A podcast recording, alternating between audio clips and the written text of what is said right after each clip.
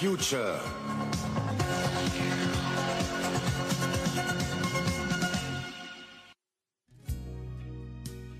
Der Weltraum ist unendlich groß, Herr Remford.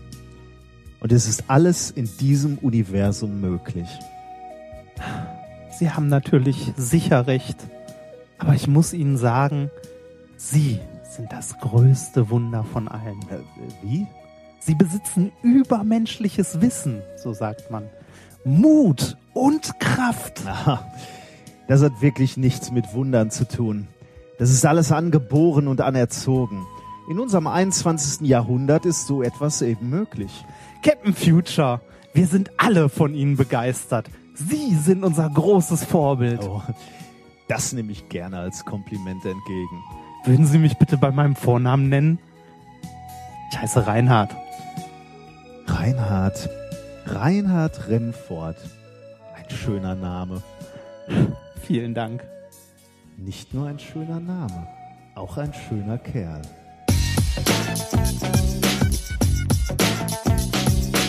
If, if, you, if you base medicine on, on science, you cure people. If you base the design of planes on science, they fly. Um, if you base the design of rockets on science, they reach the moon. It works. Bitches.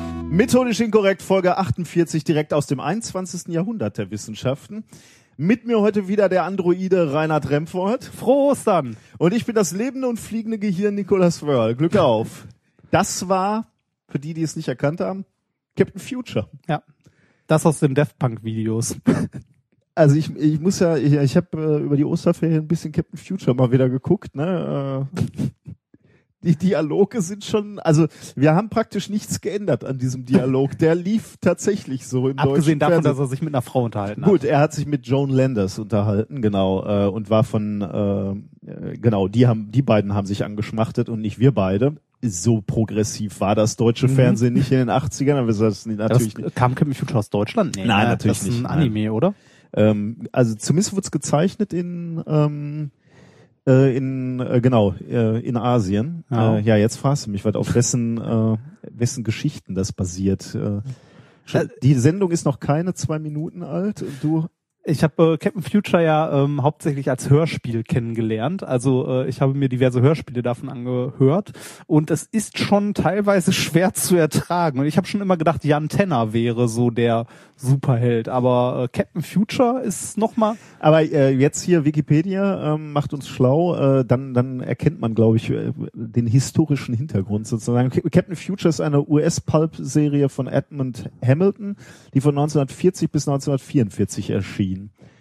Ähm, sie wurde in Europa vor allem durch die Anime-Serie bekannt, die Anfang der 1980er im Fernsehen ausgestrahlt wurde. Aber daran siehst du halt, wo das herkommt. Ne? Mhm. Also äh, da waren die Rollenverhältnisse noch klar. Die Joan Landers hat angeschmachtet und Captain Future war der strahlende Held. man hat da äh, diesen äh, diesen Typ, der quasi nur aus Gehirn besteht, ja auch dabei, ne? Dieser Es, äh, Professor Simon Wright, das Ja. fliegende das Gehirn. fliegen die Kinder. ja, was, was denn? Was, Und was, Otto der Androide, ne? Ja, der konnte sich Otto der konnte, Androide, der was? konnte sich so äh, der konnte sich so verformen. Der war eine Gummipuppe eigentlich, Ja. ja. so wurde er von Greg dem Roboter genannt.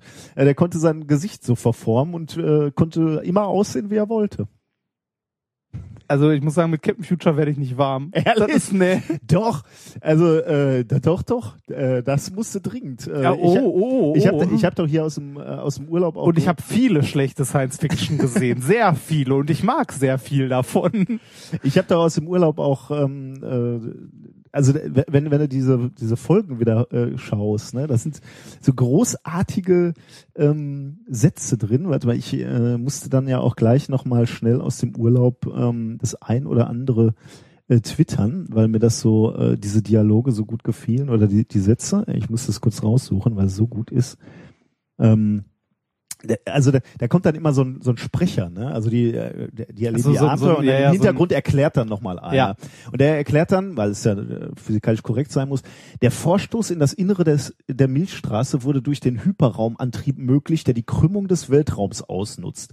Das Raumschiff Komet hat die Raumzeitkontinuität durchstoßen und erreicht jetzt den Planeten Megara. Solche Sätze, mit denen bin ich groß geworden. Was, was hätte aus mir werden sollen, wenn nicht Physiker? Sag, sag mir das bitte. Heidi vielleicht. Fliegendes Gehirn, oder? Ja, also ähm, klar, am liebsten wäre ich natürlich Captain Future gewesen. Ich finde, ich finde das toll an Captain Future ist, der hat halt kein Ziel irgendwie, ne? Der ist einfach nur da, der kann alles, weiß alles und macht alles. Das ist so. ja, das ist doch wohl Ziel genug. Oder nicht? Der hat nicht, hat der einen Erzfeind? Nee, ne? Erzfeind glaube ich nicht, ne? Also er kämpft natürlich immer gegen Bösewichte. Ne? Ja, wie, wie natürlich. zum Beispiel den Herrscher von Megara. Aber gegen Bösewichte kämpft jeder. Auch der US-Präsident kämpft durchgehend gegen Bösewichte. Das ist immer eine Frage des Standpunkts. ja, ich wollte gerade sagen, je nachdem von wo du guckst, Ja. kann auch schnell mal der US-Präsident Ja. der Bösewicht sein. Ja. Ja, äh, äh, konnten wir also mal diese, ähm, also wer, wer Captain Future nicht kennt, äh, ruhig mal reingucken. Ja, kann man Lohnt sich, kann man, kann man sich mal angucken. Hat man, ist, ist unterhaltsam. Ist auf jeden Fall unterhaltsam, ja. Es gibt eine sehr schöne Folge, also beziehungsweise eine ja, Staffel kann man, also die, die Geschichten bestehen meistens aus mehreren Folgen und da gibt's auch eine schöne, da fliegt er in der Zeit zurück, die ist auch sehr gut. Oh, bis in welche Zeit fliegt der denn? Ja, so Anfang, äh, die, die gucken sich zum Beispiel an, wie das Sonnensystem entsteht. Oh. Äh, Übrigens eine gute, äh, ja, ein, eins meiner Themen wird heute mit dem Sonnensystem und der Entstehung des Sonnensystems zu tun haben. Äh, Captain Future hätte, Wer stolz auf dich? hätte mir da Näheres zu sagen können. ja. Was, äh, was haben wir denn sonst noch so an Themen? Oder sagen wir erst, oder Erstmal die so. obligatorische Frage, Ach ja. ähm, wie läuft's im Institut? Wobei, ich kann dazu nicht viel sagen, weil ich war zwei Wochen im Urlaub äh, klettern. wie waren denn so diese Frankreich? zwei Wochen Klettern? Schön. Es, Wie- es war sehr schön. Bevor wir, Mach, machen wir die andere Frage. Wie war es außerhalb des Instituts?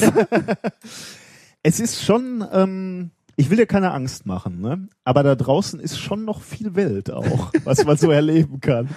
hm. Also es ist schon, äh, war schön. Viel Sonne abgekriegt. Ähm, ich habe sogar was gelernt. Oh. Ähm, während ich so kletterte, also äh, wir, wir waren in Frankreich, genauer Fontainebleau, da sind so kleine Boulder Air, äh, da klettert man auf, auf kleinere Sachen rum. Da äh, sah ich überraschend, ich dachte erst so aus dem Augenwinkel sah ich das und dachte, da würde eine Schnur liegen.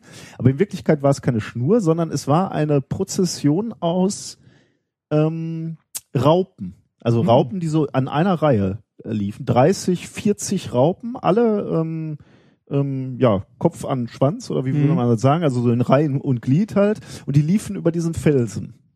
Das fand ich sehr schön, hab mir das nur angeguckt. Mein Sohn fand es natürlich auch interessant, aber Kinder müssen natürlich auch anfassen und haben dann angefasst ähm, und so ein bisschen mit den Raupen rumgespielt, nicht verletzt, aber doch gespielt, um mal zu gucken, finden sich wieder diese Mhm. Reihe und so. Und auf dem Rückweg schon äh, klagt er über juckende Hände. Die Rache der Natur. Das wurde dann immer schlimmer ähm, und äh, führte dazu, also er, er hatte, bis, bis wir das identifiziert hatten, halt auch schon seine Hände im Gesicht gehabt und am Bauch Mhm. und am Popo und überall. Mhm. Jedenfalls ähm, haben sich überall Pusteln aufgetan, äh, wie wir dann rausfanden, äh, äh, mit Hilfe des allmächtigen Internets. Äh, die, der Prozessionsspinner äh, wirft bei Gefahr seine Härchen ab und äh, die haben halt ein Gift ähm, Ah. äh, an der Spitze. Und diese Härchen verhaken sich, ja, haben sogar so einen Widerhaken und verhaken sich dann in der Haut und gehen auch nicht mehr raus. Ähm, das heißt, also du machst es eigentlich nur dadurch schlimmer, wenn du das auch noch einreibst, dann gehen nämlich die Härchen noch tiefer rein und bleiben Ah. noch länger in, in der Haut. Wir hatten noch insofern Glück, als dass wir keine äh, allergischen Reaktionen darauf zeigten, weil sowas kann wohl auch noch relativ häufig Oh. passieren und dann kriegst du wohl ein richtiges Problem. Aber ja, gut, man, man muss ja auch manchmal über Schmerzen lernen. Burnt hand teaches best. Er weiß jetzt, dass auch kleine Tiere vielleicht in Ruhe gelassen werden sollten. Ja, wie lange hat das angehalten? Immer noch.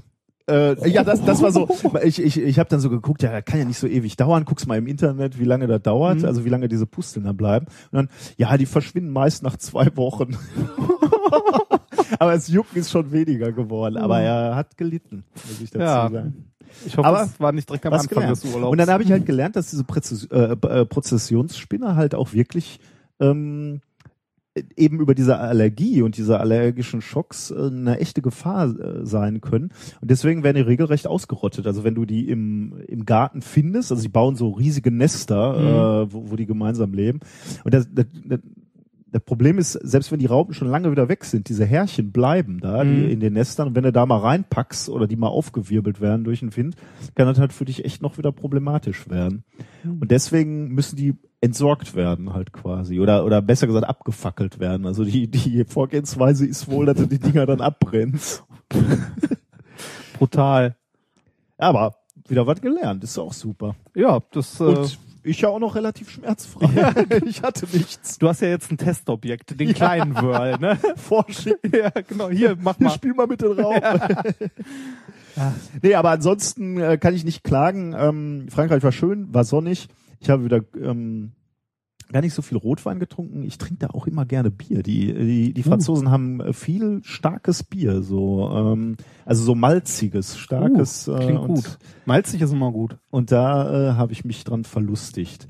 Aber bescheiden wie ich bin, will ich natürlich nicht über, nur über mich sprechen. Wie hast du denn die zwei Wochen verlebt? Hattest du eine schöne Zeit? Nein.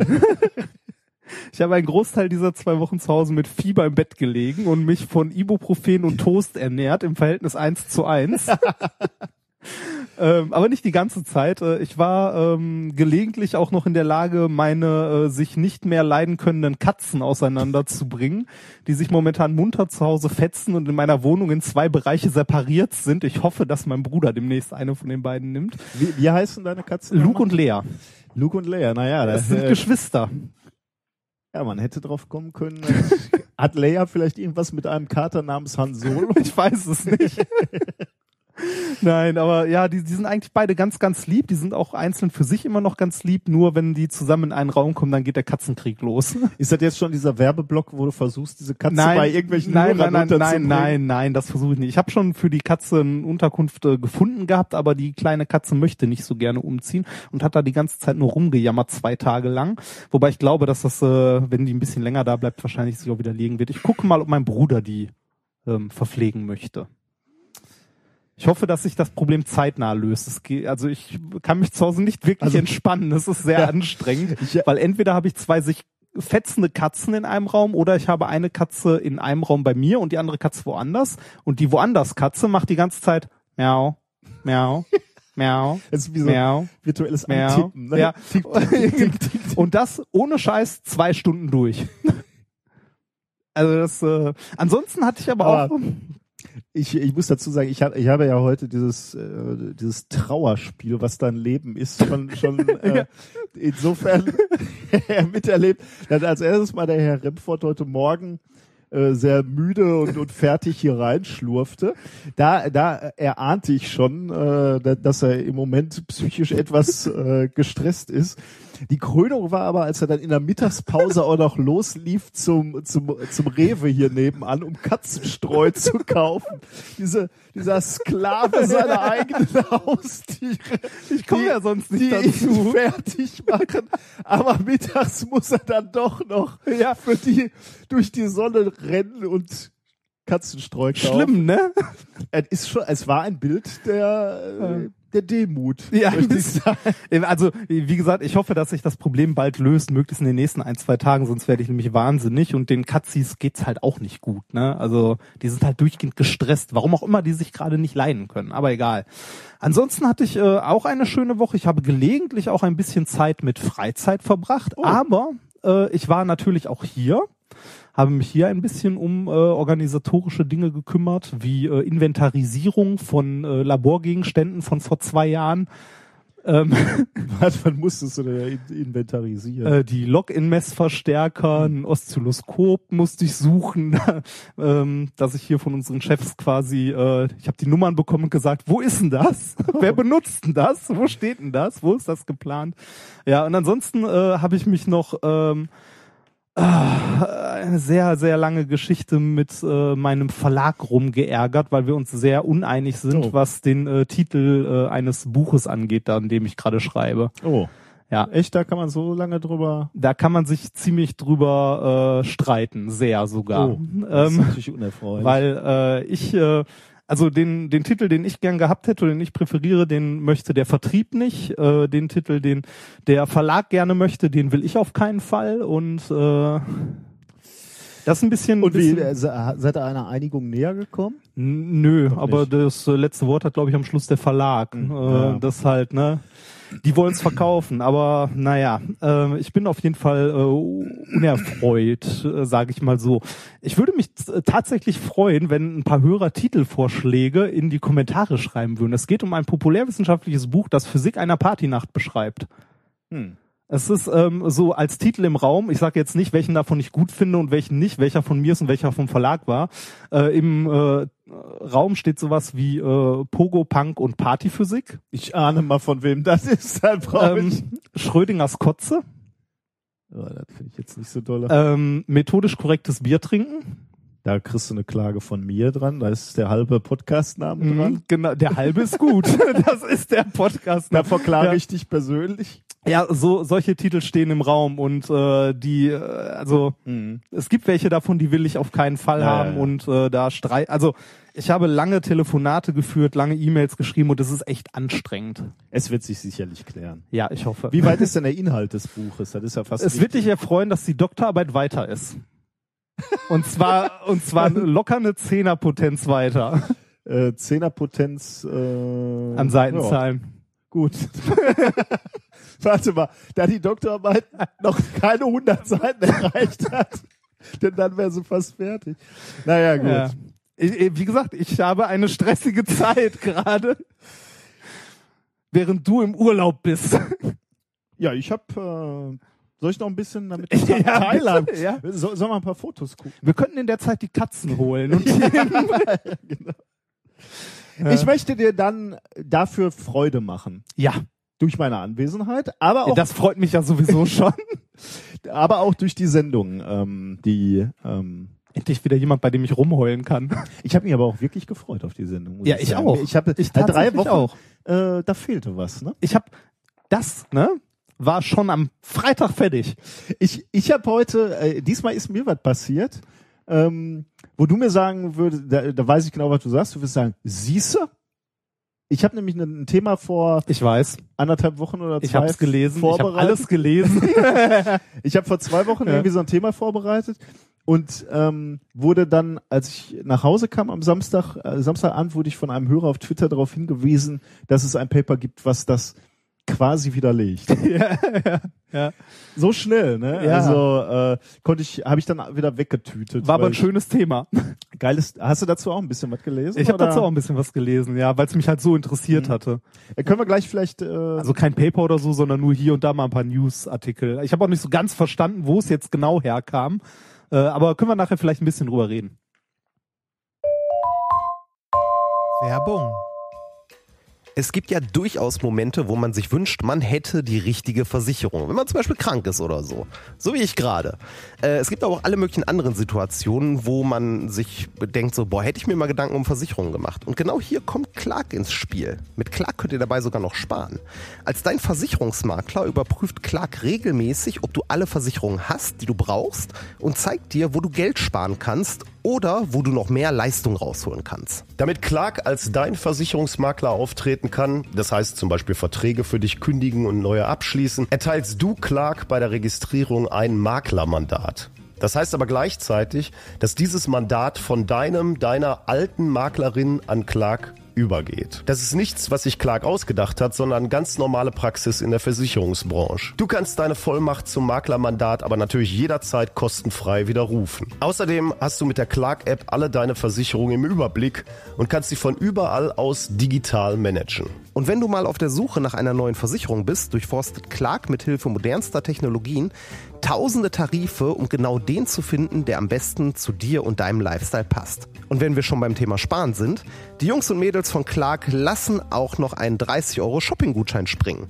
Alles, was du dafür tun musst, ist dir die Clark-App runterladen, zwei deiner bestehenden Versicherungen hochladen und mit dem Code methodisch34 alles groß geschrieben, methodisch 34, bekommst du einen 30 Euro Shopping-Gutschein für Brands wie Ikea, Zalando oder Apple. Die Teilnahmebedingungen und alle weiteren Infos findet ihr wie immer in den Shownotes. Werbung Ende.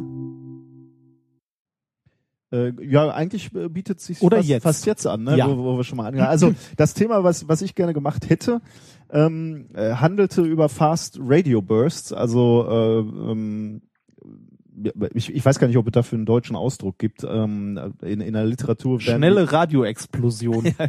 Ausbrüche, ja, wahrscheinlich. Ähm, also wa- was sind äh, diese Extragalactic Fast Radio ähm, äh, Bursts? Sind sind äh, kurze Ausbrüche im, im im Bereich der Radiostrahlung. Also man beobachtet den Kosmos und da beobachtet man eben nicht nur auf äh, im, im optischen Bereich, also da wo das Licht ist, sondern auch im, im andere elektromagnetische Strahlung. Und da sieht man eben in der Radiostrahlung ähm, ich, ich glaube im, im Bereich der Mikrowellenlänge, äh, aber weiß ich nicht mehr genau. Ganz kurze Ausbrüche, wenige Millisekunden äh, in, so vermutete man oder so, oder so glaubt man in extragalaktischer Entfernung, also außerhalb unserer Galaxie.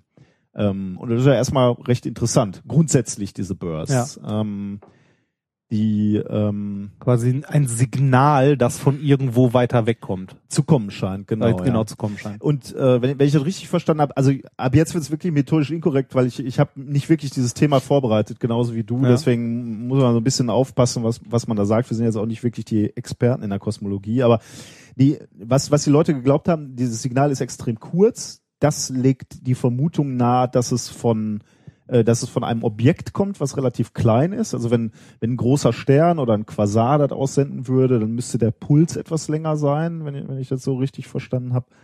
Ähm, der war dann noch irgendwie Frequenz verschoben. Ne? Ja, da war irgendwie noch was Abstandsmäßiges. Da habe ich auch nicht so. Also die, die, die hohen Frequenzen kamen schneller und also war wie so ein Chirpen, ne? Also so Ja. rup, oder umgekehrt, weiß ich nicht mehr Ja. genau. Ähm, und daraus konnte man dann auch noch irgendwelche Rückschlüsse ziehen, dass es dann halt wirklich aus dem, aus dem äh, äh, von, einer, von hoher Entfernung kam. man war halt beeindruckt. man war beeindruckt, hatte dann, ja, genau, man war beeindruckt, so kann man es wahrscheinlich Ja. sagen. Und man hat, frug sich also, wo das herkommt und frug sich natürlich insbesondere, ob das wohl ein Zeichen ist von, ähm, von Intelligenzen, die uns kontaktieren wollen. Stellt sich raus, wie Holgi sagen würde. Äh, Also man hat sich die Daten mal ein bisschen genauer angeguckt. Ähm, Das waren übrigens, die meisten davon waren, waren alles Bursts, die man nicht live beobachtet hat, sondern irgendwo wieder in den Aufzeichnungen gefunden hat. Also man Mhm. hat sich eben alte Messungen nochmal angeguckt und hat dann festgestellt, ähm, ah, hier war so ein Burst, ah, da war so ein Burst. Äh, da waren auch nicht so viele, elf oder so. Alle wochentags Und um die Mittagszeit. und oder? alle zur Arbeitszeit, äh, vornehmlich Mittagszeit, ja. Jetzt hat man sich, kann, kann man schon mal misstrauisch ja, werden. ja, Gut, vielleicht arbeiten Außerirdische halt hau- hauptsächlich mittags. Ne? wer weiß. Wa- Was war es jetzt eigentlich am Schluss? Ähm, Also wenn ich ich habe es nicht mehr verfolgt, weil ich die Zeit nicht mehr hatte. Ich musste ja Alternativthemen äh, suchen. Es scheint eine Mikrowelle zu sein. in der also Teeküche oder so Genau, also sein, ne? tatsächliche Küchenmikrowelle, die äh, wenn man wenn wenn dieses Plinggeräusch noch nicht kam, also das Magnetron Mhm. noch nicht abgeschaltet ist und du öffnest die Mikrowelle, dann kommt ganz kurz ein Signal raus, dann leckt da ganz kurz Mikrowelle raus und das konntest du mit diesen Radioteleskopen messen wohl. Ah, schön. Peinlich, ne? Ja. ja, aber man hat's gefunden, ne? Und, und, und äh, wer es gefunden hat, ich habe es jetzt, äh, da muss ich auch wieder vorsichtig sein, ist glaube ich eine relativ junge äh, Doktorandin.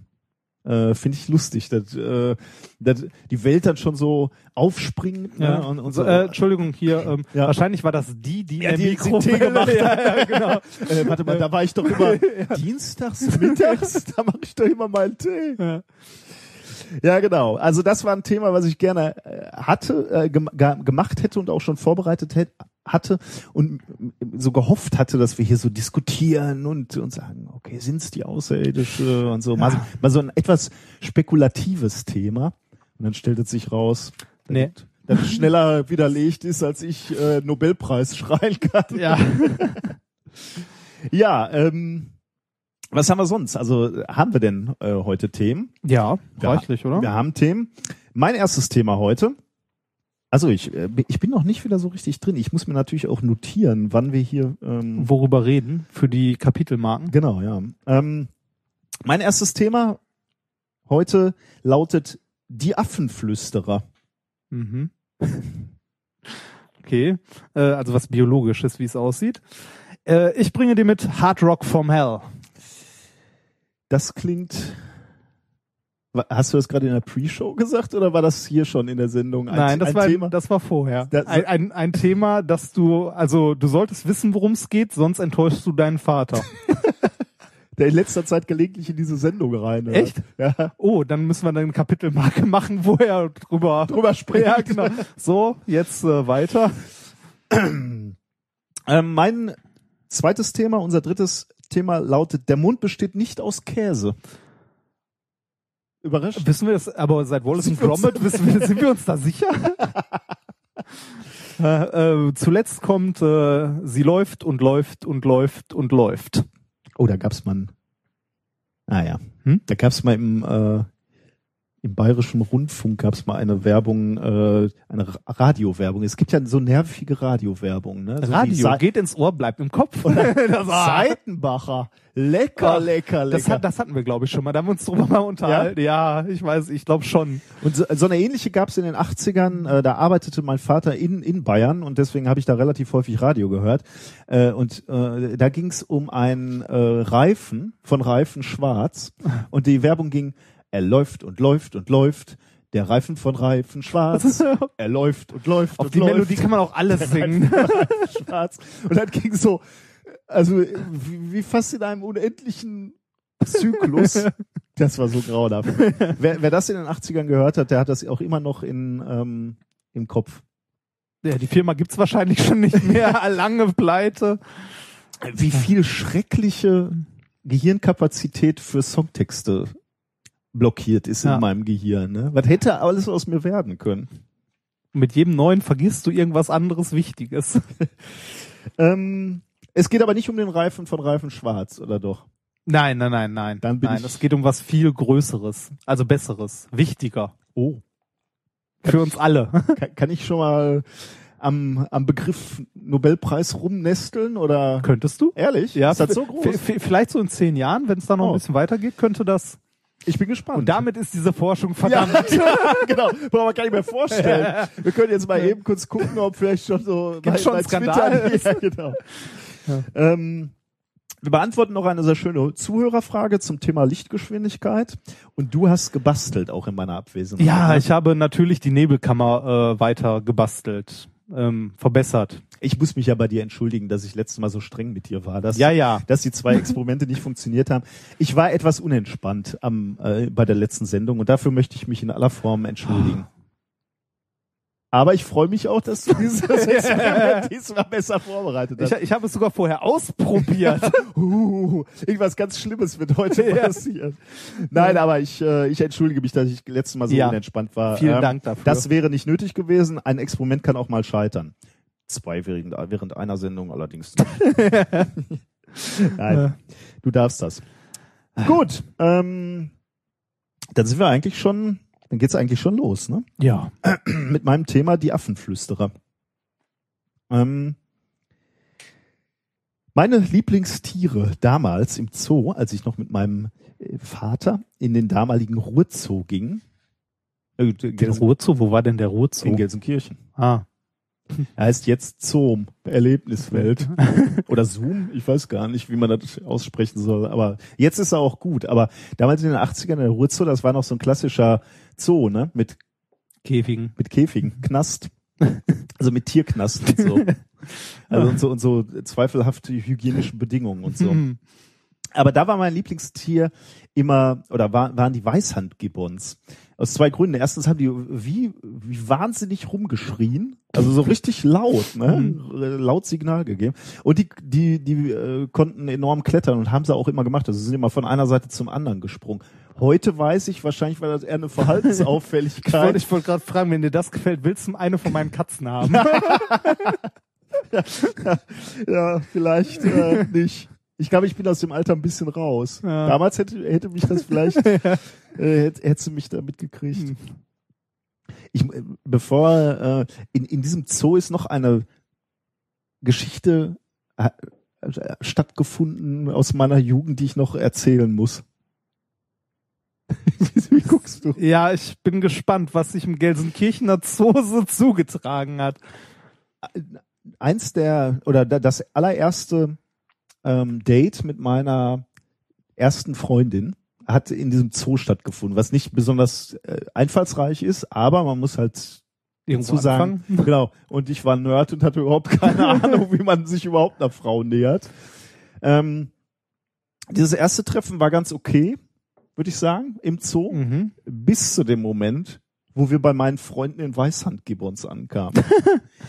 Der, der Alpha-Affe hatte nämlich nichts Besseres zu tun, als sich breitbeinig vor uns zu setzen, sein irrigiertes primäres Geschlechtsteil zu präsentieren und daran rumzuspielen. Also zu onanieren. Ja, Sei mal, wie es ist. schön. Das ist eine Situation, die ich heute retten könnte. Damals unter dieser enorm psychischen Anspannung mit einem Mädel zum ersten Mal in diesem Park zu sein, äh, noch nie, ja, noch nie Ja. sozusagen. Ich war völlig überfordert. Aber okay, muss man auch erlebt haben, sowas. Aha. Wann ist dieser Podcast zu deiner psychischen Sprechstunde vorkommen? Ich dachte, Sollen wir dir demnächst eine Couch hinlegen, oder? ich dachte, das wäre Konzept. War das nicht immer so ein bisschen, dass wir hier auch unsere, unsere Universität-Traumata Ja. besprechen? Was hat der Zoo mit der Universität zu tun? Ich glaube, da fing alles Ja. an. Das muss so gewesen sein. D- äh, Wie du auf mein Gefühl herumtrampelst, finde ich, find ich wirklich schlimm. Das, das geht dir gar nicht nah, ne? Aber ich höre dir zu, wenn es um deine Katzen Du geht. hast eine Frau und Kinder. So. Im Moment, Kinder nicht. Ein Kind. Ja. Entschuldige. Kommen wir zu den Gibbons. Ich hatte schon gesagt, äh, Gibbons sind bekannt für laute Schreie, ne? Ja. Also das, äh, das habe ich zumindest äh, behauptet und du musst es mir erstmal glauben. Ähm, diese Schreie, und wir haben über, über ähnliche Phänomene schon das eine oder andere Mal in dieser Sendung äh, gesprochen. Ähm, äh, ähm, diese Schreie sind äh, zum Teil auch eine Art Erkennungszeichen. Ähm, über diese Schreie lassen sich unterschiedliche Gibbons unterscheiden. Also man erkennt, du hattest ja neulich mal so ein Thema, wo Affen, nicht Gibbons, aber Affen, ich glaube Schimpansen, wo du unterschiedliche wo die Worte gelernt haben. Genau, ja, wo die ne? ihre ihre äh, Sprache auch geändert ha haben, genau, voneinander gelernt haben. Also man kann mit Hilfe dieser Schreie kann man unterschiedliche Gibbons unterscheiden, man kann einzelne Familien sogar unterscheiden, weil die genau wie in, wie es in deinem Thema war, ihre eigenen Dialekte, wenn du so willst, sprechen. Ähm, die, es gibt halt äh, unterschiedliche Arten der Rufe. Es gibt so ein Morgenduett, äh, die die ähm, die Paare nutzen, um, um sich zu finden. Äh, es gibt so Fernrufe, um vor Raubtieren zu äh, zu warnen. Also schon eine schon eine ansatzweise Sprache wäre jetzt ein bisschen viel gesagt, aber aber Geräusche, die genutzt werden, um unterschiedliche Situationen zu adressieren. Unterschiedliche Rufe, so muss ich sagen. Es gibt aber auch noch eine Form von, von Tönen, die diese Gibbons erzeugen. Das sind keine Schreie, sondern das ist ein, eine Art Flüstern. Also äh, tatsächlich nennen die Autoren es immer Flüstern. Ich finde, das klingt ehrlich gesagt nicht wie ein Flüstern. Es, es werden, äh, die, diese Laute werden auch Hus genannt, also äh, Englisch H-O-O-S, äh, also so Hu-Laute. Ähm, die spiele ich dir jetzt auch gleich mal vor. Die wurden das erste Mal 1940 entdeckt. Ähm, das Problem an diesen Hu-Lauten ist aber, die sind relativ leise. Äh, und das ist ein Problem, ähm, weil die, dadurch, dass sie so leise sind, war es schwierig, die aufzuzeichnen. Also wirklich in den Dschungel zu gehen und, und, und äh, also wirklich diese, diese Hus selektiert aufzunehmen, gefiltert aufzunehmen und, und danach ähm, äh, zu, zu analysieren. Also ich mache das jetzt mal an. Ich hoffe, äh, unser unser Post-Production nimmt dann diese Hu-Laute nicht raus. Das könnte, kö- könnte durchaus sein, aber wir verlinken das Schauen Video auch. Dann, dann könnt ihr euch das nochmal im, im Internet anhören. Ich mache das hier mal an. Ähm, jetzt hörst du erstmal Dschungel.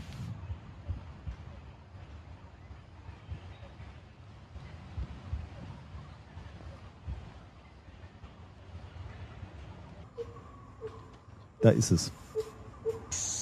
Das sind Affen? Also dieses uh, uh, uh. Das, das sind äh, Das hört sich so, ein- das hört sich so ein bisschen an wie damals in der Schule, da kommen wir zu meinen Traumata beim Sportunterricht in der Halle. Wenn man so, gewählt wurde und du wolltest dran nehmen. Nee, wenn, wenn man, wenn man hier diesen Linienlauf machen musste und man immer so quietschend an der Linie angehalten hat, das war auch mal so. Genau, aber das, in Ja. diesem Fall ist es nicht aus deiner Jugend, sondern es sind diese, diese Hu- Hu-Laute äh, von, von den Gibbons. Aber du hörst halt, ähm, die, diese, dieses Geräusch ist relativ leise, also insbesondere vor der gesamten Geräuschkulisse ähm, des, des Dschungels. Ähm, und, und das war ein Problem, weil ähm, es gab wenig Tonaufnahmen davon, viel zu wenige, um eine sorgfältige Statistik machen zu können, wo du eben sagen kannst, okay, wann benutzen die das, in welcher Situation und was, äh, um, um daraus dann abzuleiten, was wollen sie vermutlich damit sagen. Machen die das nur in freier Wildbahn? Das ist eine gute Frage. Kann ich dir jetzt gar nicht. Weil sonst hätte man ja- hätte, hätte ja. dann eben auch im Zoo. Nur auf der anderen Seite, dann lernst du natürlich auch nichts, ni- nicht wirklich darüber, ähm, welche, also wel, welche Situation die Auslöser für die Gibbons sind. Hm. Ne? Also vielleicht machen sie es auch. Können, können wir vielleicht gleich nochmal darüber diskutieren, was wir glauben, ob die es machen. Aber ähm, was hier halt die Idee war, war halt zu sehen, wofür wird diese, dieses Element ihrer in Anführungsstrichen Sprache genutzt äh, in, in, in freier Wildbahn, Mhm. ähm, um, um ja, wie auf welche Rea äh, Situation zu reagieren oder wa- was zu kommunizieren. Darum haben sich jetzt Esther Clark von der Durham University und ihre Kollegen äh, gekümmert. Die sind nämlich nach Nordost-Thailand geflogen, äh, haben sich da in den Dschungel gesetzt und haben diese Hu-Aufnahmen tatsächlich mal sehr sorgfältig aufgenommen. Ähm, Wir studieren das Falsche. Oder ja, ne? haben das, das falsch Das habe ich auch genau in diesem Fall wieder gedacht, ja. Also sich da mal so, so ein paar Monate in so einen Dschungel zu setzen, die waren nicht, nicht, nicht faul. Mhm. Die haben viereinhalbtausend Hu-Aufnahmen. Ja, aber ist doch geil, durch den Dschungel. Hallo? Okay, das sage ich so lange, bis ich die erste Spinne sehe, aber Ja, ja, du warst ja äh, mit Ich erinnere mich, ja. in Indien, das ist ja schon brutal warm. Da, ich weiß nicht, wie lange, da, da haben die sicherlich keine Ja, und äh, alles, was hier so an Insekten in kleinen rumrennt, ist da so groß wie ein Dackel. Das, die Dackelspinne. und, Ja, und es bringt einen um. das, überlege nur, ich hätte den Prez Prozessionsspinner in Dackelform äh, gesehen. Hm. Der hätte, der hätte uns komplett verschlungen. also viereinhalbtausend einzelne Hu-Aufnahmen äh, mit einer speziellen Software äh, isoliert, ja, aus, aus diesem, aus dieser Audioaufnahme analysiert, also wie der Verlauf, wie der Frequenzverlauf dieser Hus ist, um, sie- um sie voneinander zu äh, unterscheiden. Und dann eben genau angeguckt, ähm, in welchem Kontext wurden die ausge, ausgestoßen, also äh, was, wie, wie war die Situation, in der die aufgenommen wurden. Paper lautet Context Specific Close Range Who Calls in Wild Gibbons. Ähm, veröffentlicht in BMC Evolutionary Biology 2015 am 8. April, also relativ aktuell. Ähm, was die Forscher dann rausgefunden haben, tatsächlich, sie sehen eine Korrelation zwischen der Situation und dem spezifischen Hu-Laut. Ähm, es gab Hus, die wurden speziell bei der Futtersuche ausgestoßen. Andere äh, werden benutzt, um Annäherung von, von Nachbarstämmen Stämmen zu signalisieren oder äh, waren gezielte äh, waren, waren gezielte Kommunikation mit dem Partner. Da weiß man jetzt nicht, was das zu bedeuten hat, aber äh, man konnte spezielle Situationen eben identifizieren. Was interessant ist, also äh, von, von den Entdeckungen jetzt, ähm, während es bei, bei, bei fast allen Säugetieren, eigentlich bei allen, insbesondere auch bei uns so ist, dass Männer, also die männlichen ähm, äh, ähm, äh, Spezies, äh, eine tiefere Stimme haben, mhm. ist es bei diesen Hu-Lauten, bei den Gibbons genau umgekehrt. Die, Mädels schreien oder, oder huhn tiefer, Tiefer. Äh, und die Männer huhn höher. Hm. Ähm, woher, wa warum das so ist, ist noch völlig ungeklärt, aber es ist halt schon mal eine Anomalie, die zumindest schon mal interessant ist, die, die vorher nicht bekannt war. Ähm, interessant finde ich, ähm, die Hus, die die Gibbons äh, benutzen, um äh, vor Raubtieren zu warnen. Da gibt es nämlich sehr unterschiedliche, benutzen sehr unterschiedliche. Wenn die Affen einen Greifvogel beispielsweise sehen, dann benutzen sie ein anderes Hu, als wenn sie einen Le Leopard oder einen Tiger oder eine Schlange, eine Python sehen. Äh, alles spezifische Hu-Laute.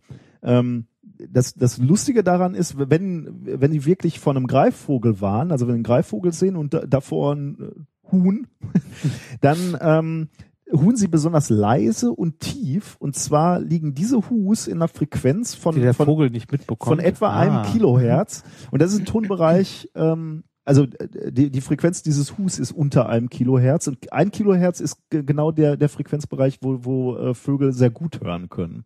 Das heißt, die, die gehen mit diesen Hus extra in den Frequenzbereich, der ähm, zwar ermöglicht, ihre Artgenossen zu warnen, aber eben äh, Den nicht Jäger wahrgenommen, nicht. genau, den, den Jäger, Jäger nicht noch unnötig aufmerksam Hm. zu machen. Das finde ich schon ähm, äh, ganz, ganz äh, interessant.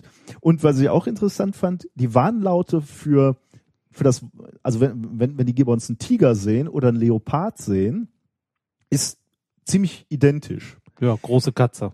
Exakt, ja. Genau, das haben die Forscher auch gesagt.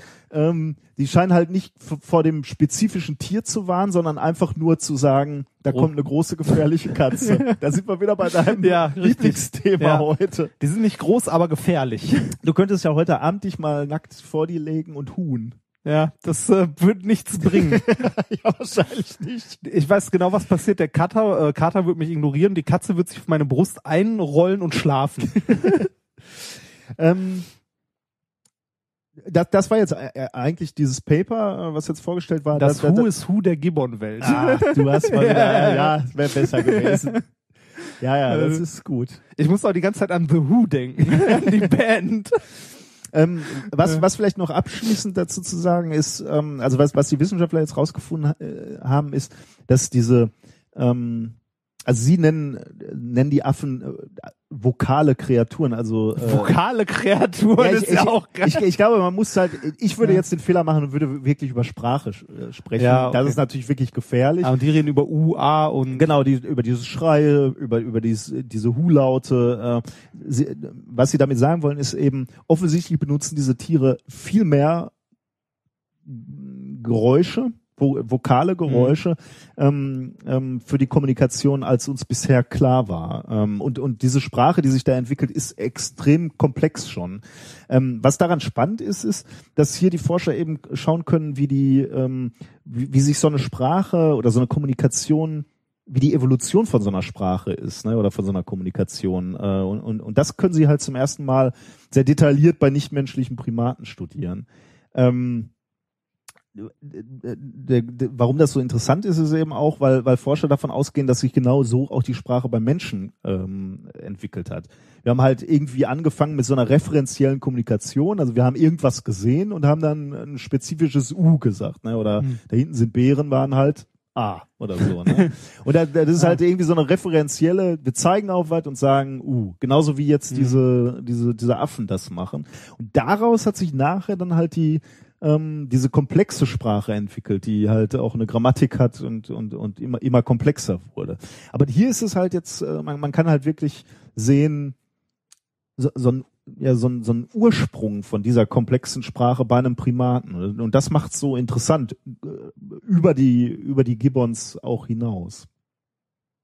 Interessant wäre jetzt noch zu gucken, ähm, äh, die haben sich das ja in einem Gebiet nur angeguckt, ne, ob es da, äh, ob sich das unabhängig in anderen Gebieten genauso entwickelt, beziehungsweise ob die auch wieder voneinander lernen und äh, Ich, ich glaube, das ist genau, da, da knüpfen wir an, du hattest vor drei Ja. Sendungen ja, glaube ich, die, dieses Thema, wo die Affen voneinander gelernt Ja. haben. Ich glaube, ich glaube, dem spricht überhaupt nichts äh, entgegen. Ne? Also die werden, wenn, wenn du die jetzt zusammenbringst, werden die ihre Sprachen angleichen. mh. Und deswegen, auf deine Frage vorher, hätte man die nicht im, im, im Zoo ähm, beobachten können. Wahrscheinlich hätte man hätte, hätte man auch gewisse Äußerungen äh, sehen können, äh, die, die im Zoo gemacht werden. Aber du, große Katze zum Beispiel. gut, aber Ja. wenn nebenan der Ja, ja, Leopard genau. aber das ist dann halt irgendwann nicht mehr erwähnenswert. Ja. Ne? ja. Dann kannst du halt wieder nur, da sind schon wieder Menschen vorm Käfig. Ja, die, die hättest ja so äh, mal so vorbeifahren können. Und dann mal gucken, was da kommt. Ja, ich weiß nicht, ob er da viel gelernt hättest. Oder so Schilder hochhalten mit so einem Bild drauf. ja. Ja, vielleicht, Ja. Äh, vielleicht äh, kümmern sie sich da demnächst drum, dass sie dann Aber ähm, sehr schön. Es ist immer schön zu sehen, wie sich sowas entwickelt, ne? So Sprachen und so. Schön wäre, wenn die irgendwann noch so an, also wenn man irgendwo noch sieht, dass sie anfangen zu zählen oder sowas. So der Ursprung von, ich meine, das machen Affen, also Affen machen ja auch so sowas wie, ja, Wissenschaft ist jetzt übertrieben, aber ähm, halt Werkzeuge benutzen. Und das ist ja auch so ein Schritt in die Richtung. Ja, ja. Mein Sohn sagte vor zwei Tagen, äh, Papa, warum ist unser Daumen eigentlich so anders als die anderen Finger?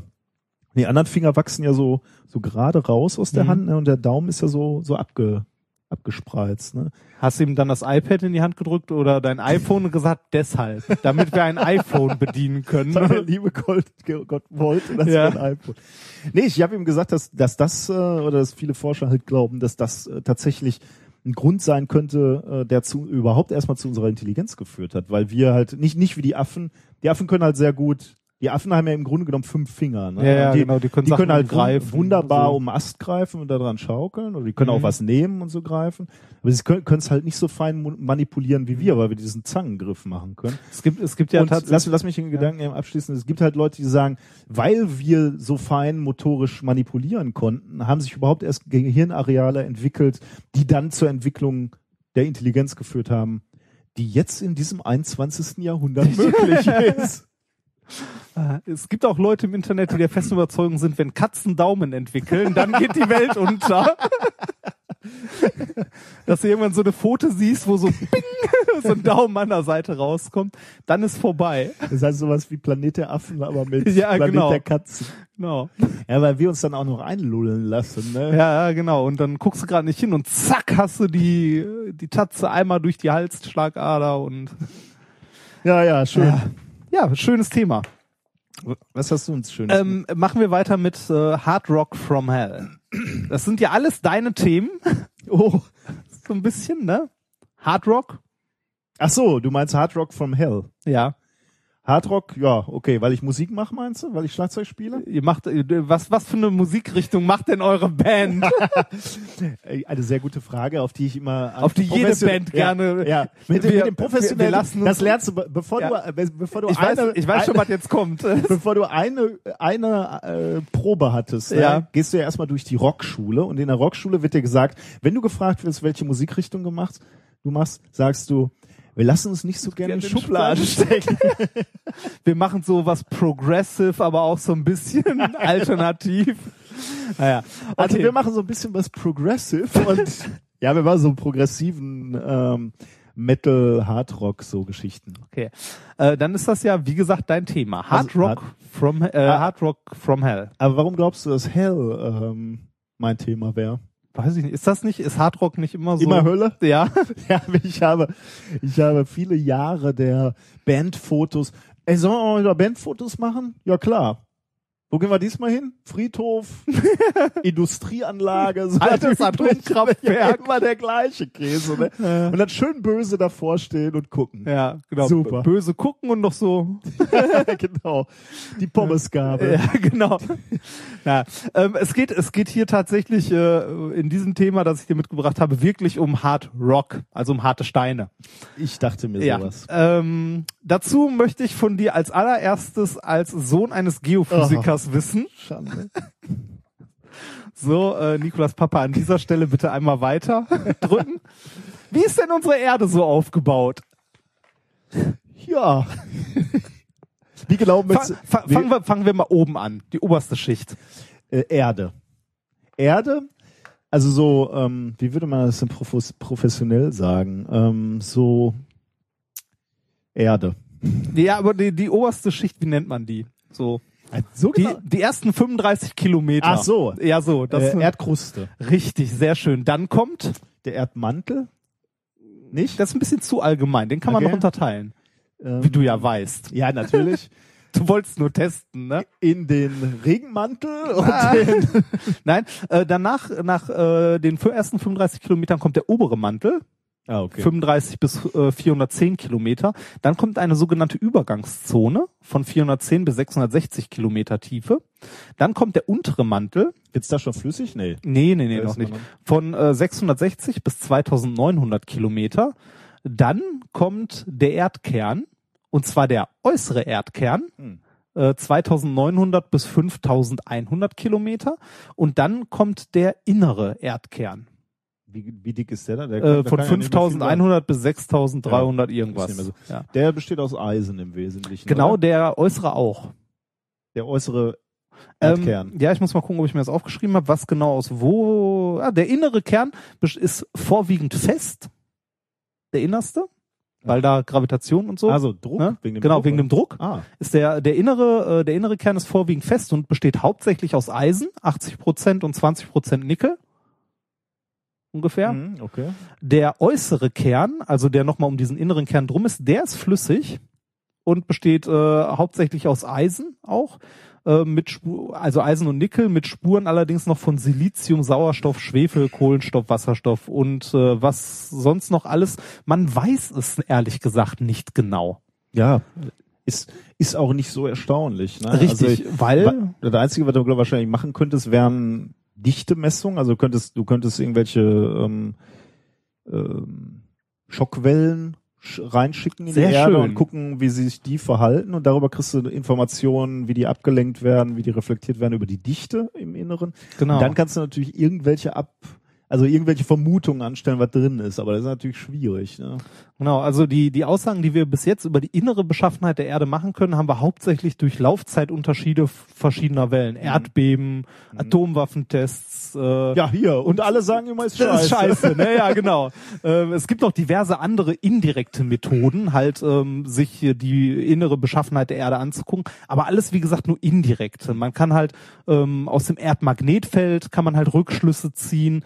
Zum Beispiel ist ähm, dieser ähm, dieser flüssige Kern, der sich bewegt durch Corioliskraft und so weiter, der Teil des Kerns, der das Magnetfeld Ja, verursacht ja, das, äh, weil er halt sich bewegt und da Kreisstrom drin fließt sozusagen.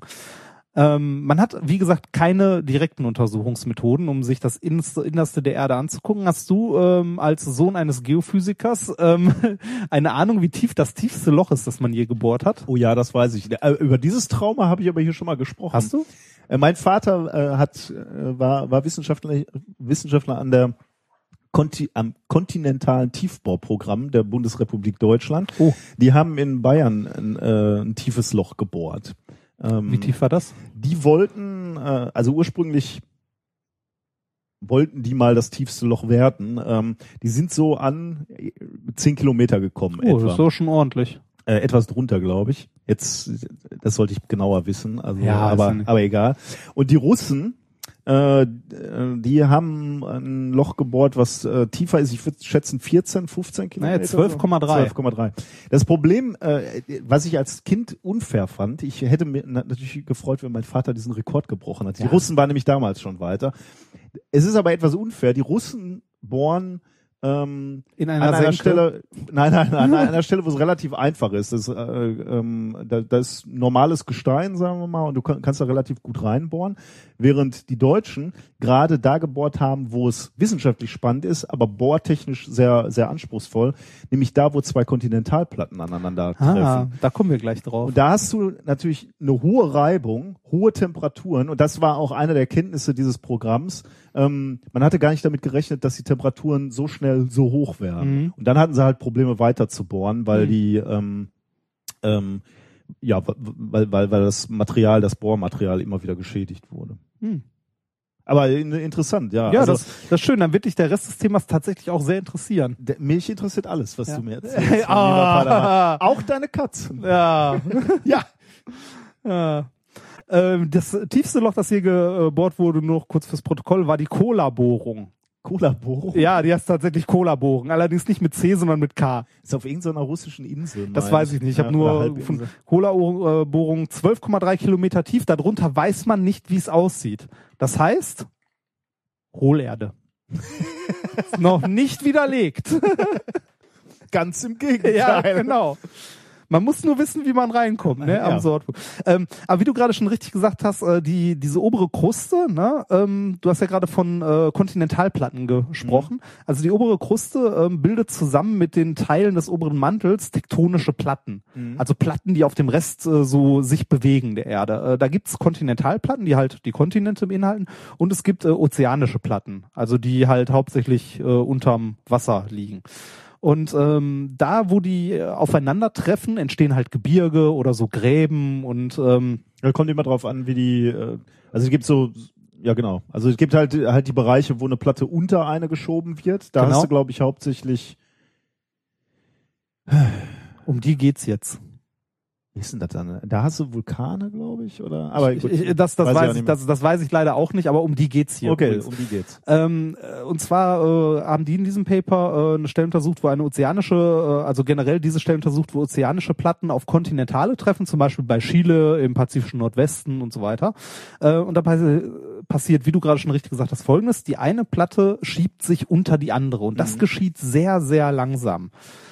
Ähm, was jetzt beobachtet wurde oder was man schon lange weiß und lange beobachtet hat, ist, dass äh, wenn diese Platten abtauchen ne, und äh, die obersten Schichten so eine Tiefe von ungefähr 1500 Kilometer erreicht haben, dann sieht man, dass die da ins Stocken geraten. Hm. Also die, die sinken halt ab, aber ab da wird's irgendwie schwerer oder da staut es sich kurz. War das gesagt 1500 1500 Kilometer. Kilometer, also Ja. deutlich weiter als alles, was wir bisher gebohrt Genau, haben. Okay. genau. Also da man man, Man weiß, weiß es auch nur, man weiß halt auch wieder durch so Laufzeitexperimente und so. Man weiß, da ist irgend, also irgendwie stört's da. Okay. Ne? Ähm, wenn wir uns jetzt aber zurückerinnern, da äh, bei 1500 Kilometer Tiefe sind wir im unteren Mantel. Okay. Also durch die Übergangszone und so schon durch ist alles. Also wir sind irgendwo im Mantel. Da sollte eigentlich nichts Besonderes sein. Ah, okay. Ähm, man hat lange gerätselt, warum. Und das Paper, das ich dir heute vorstelle, die haben eine ähm, möglich, also die haben eine mögliche Erklärung gefunden, warum das so ist. Äh, Das Paper, das sie rausgebracht haben, heißt äh, Slab Stagnation in the Shallow Lower Mantle linked to an increase in mental viscosity. Okay. Ähm, also Slab Stagnation, Slabs sind diese, also diese Übereinanderschiebungen, also das, was sich drunter herschiebt. Ähm, erschienen ähm, ist das, also das Ganze ist vom äh, GFZ German Research Center for Geoscience Potsdam. in Telegrafenberg Potsdam. Da hat mein Vater ja, gearbeitet. genau. Siehst du? Guck mal. Ha! Mein Gott. Schön, Verkackt oder? das Thema nicht, ne? Mein Vater wird sich das anhören. Verkacket nicht. So, kommen wir zu Thema drei. genau. Wir erzählen nichts mehr. ähm, aber äh, das sind ja nicht die einzigen, die daran gearbeitet haben. Unter anderem, also die andere. Aber die äh, Besten, äh, Der, der, der andere Forscher, der der andere Forscher kam. Es waren zwei Leute. Äh, Kannst du mir denn jetzt auch noch Namen nennen? Mein Vater Ja, will ja, Namen. die, die Namen werde ich dir gleich nennen und die sind großartig. Oh. Ähm, der zweite kam von der University of Utah, Salt Lake City. Ähm, erschienen ist das Ganze in Nature, also Nature Geoscience, ähm, am 23. März. Mhm. Autoren sind Hauke Marquardt, Okay. Äh, nee, ja doch, Hauke Marquardt und Mr. Miyagi. ja, der heißt Lowell Miyagi. Ja, schön. Auftragen, ne? polieren. ja, genau. Auftragen, Ähm, polieren. So, was könnte jetzt diese mögliche Erklärung sein? Warum kommt es dabei Tiefe von 1500 Kilometer ins, also warum kommen diese, äh, ja, diese Verschiebungen da ins Stocken? Um das zu untersuchen, haben die sich äh, das in dieser Region am zweithäufigsten vorkommende Mineral angeguckt und zwar ein, äh, das Zeug heißt Ferroperiklase. Mhm. Besteht aus, äh, ich glaube, Magnesium war es, Eisen und Sauerstoff. Ähm, die haben sich das Zeug angeguckt, wie sich das verhält, und zwar haben sie äh, das genommen, in eine Presse gesteckt und die Bedingungen in dieser Tiefe äh, Ah, ja. versucht zu simulieren und mal Mhm. geguckt, okay, passiert mit dem Mineral da irgendwas, dass wir irgendwie sagen können, okay, deshalb kommt es da ins Stocken, weil der obere Mantel besteht zum Großteil aus dem Zeug, äh, der untere, wo das halt da ins Stocken gerät. Äh, da- Das heißt, dieser Mantel besteht zum, Gro also du sagst gerade zum größten Teil aus diesem Mineral, also das, äh, das Also das ist das, ah, Moment, okay, nee, das wäre falsch. Wahrscheinlich, ähm, das kann ich nicht genau sagen. Es ist das dort am zweithäufigsten vorkommende Mineral. Das heißt nicht, dass er zum größten Okay. Teil daraus Mhm. besteht. Okay. Ähm, nee, ganz im Gegenteil. Ja. Nee, aber also da, da, das, das ist halt wichtig. Also Ja. die haben sich halt Ein- eins angeguckt, was relativ häufig da ist, um darüber Genau. Ab Ableitungen. So, ähm, was wir herausgefunden haben, ist, die Härte beziehungsweise die Stärke dieser äh, Ferroperiklase beginnt unter einem Druck, wie er bei 660 Kilometer Tiefe herrscht, langsam zu steigen. Also so ab 660 Kilometer Tiefe wird's langsam härter, das Zeug. Aha. Mhm. Und ähm, bei einer Tiefe von 1500 Kilometern verdreifacht das plötzlich äh, quasi seine Festigkeit. Aha. Also, bei da- einem bei einem Druck, der in dieser Tiefe herrscht. Ähm, aus den Ergebnissen haben sie eine Simulation zusammengebastelt ähm, und ähm, sich die Viskositätsverteilung äh, angeguckt, also simuliert in dieser Tiefe. Was passiert, wenn dieses Mineral in dieser Tiefe jetzt auf einmal die dreifache äh, Härte Ja, ja. quasi hat? Ähm, und das Ergebnis ist, dass ähm, die Viskosität in, also jetzt nicht mehr die Härte, sondern die Viskosität, also wie gut etwas fließt oder wie dickflüssig es ist, äh, in dieser Tiefe dann äh, circa 300 mal höher als in der Mantelübergangszone, also da drüber noch ist. Und dadurch, Also 300 mal schlechter fließt. Genau, 300 mal schlechter fließt. Okay. Ähm, relativ plötzlich. Also in, in dieser Schicht durch dieses Mineral. Und äh, dadurch geraten die Platten kurz ins Stocken. Ins Stocken, ja. Und danach geht's wieder weiter. Also das ist nur dieser Bereich. Also es ist eine Sing also es ist jetzt nicht so, dass das je höher der Druck wird, desto äh, desto schlechter fließt es immer, sondern es ist nur in diesem Fenster quasi. Da ist halt äh, die ähm, also da hat man ein Maximum erreicht in der Viskosität sozusagen Danach geht- und danach geht's wieder besser. Ah. Das ist ungefähr so, wenn man sich das verdeutlichen will, wie eine Carrera-Bahn, wo an einer Stelle ein Glas Cola drüber gelaufen ist. Das, Das äh, flitzt so durchgehend, dann stockt's kurz und danach geht's wieder weiter. Warum wird wird's nachher äh, wieder viskoser? Ähm, Äh, weil ähm, da die, äh, die Härte, also diese äh, Stärke von dieser Ferroperiklase wieder abnimmt.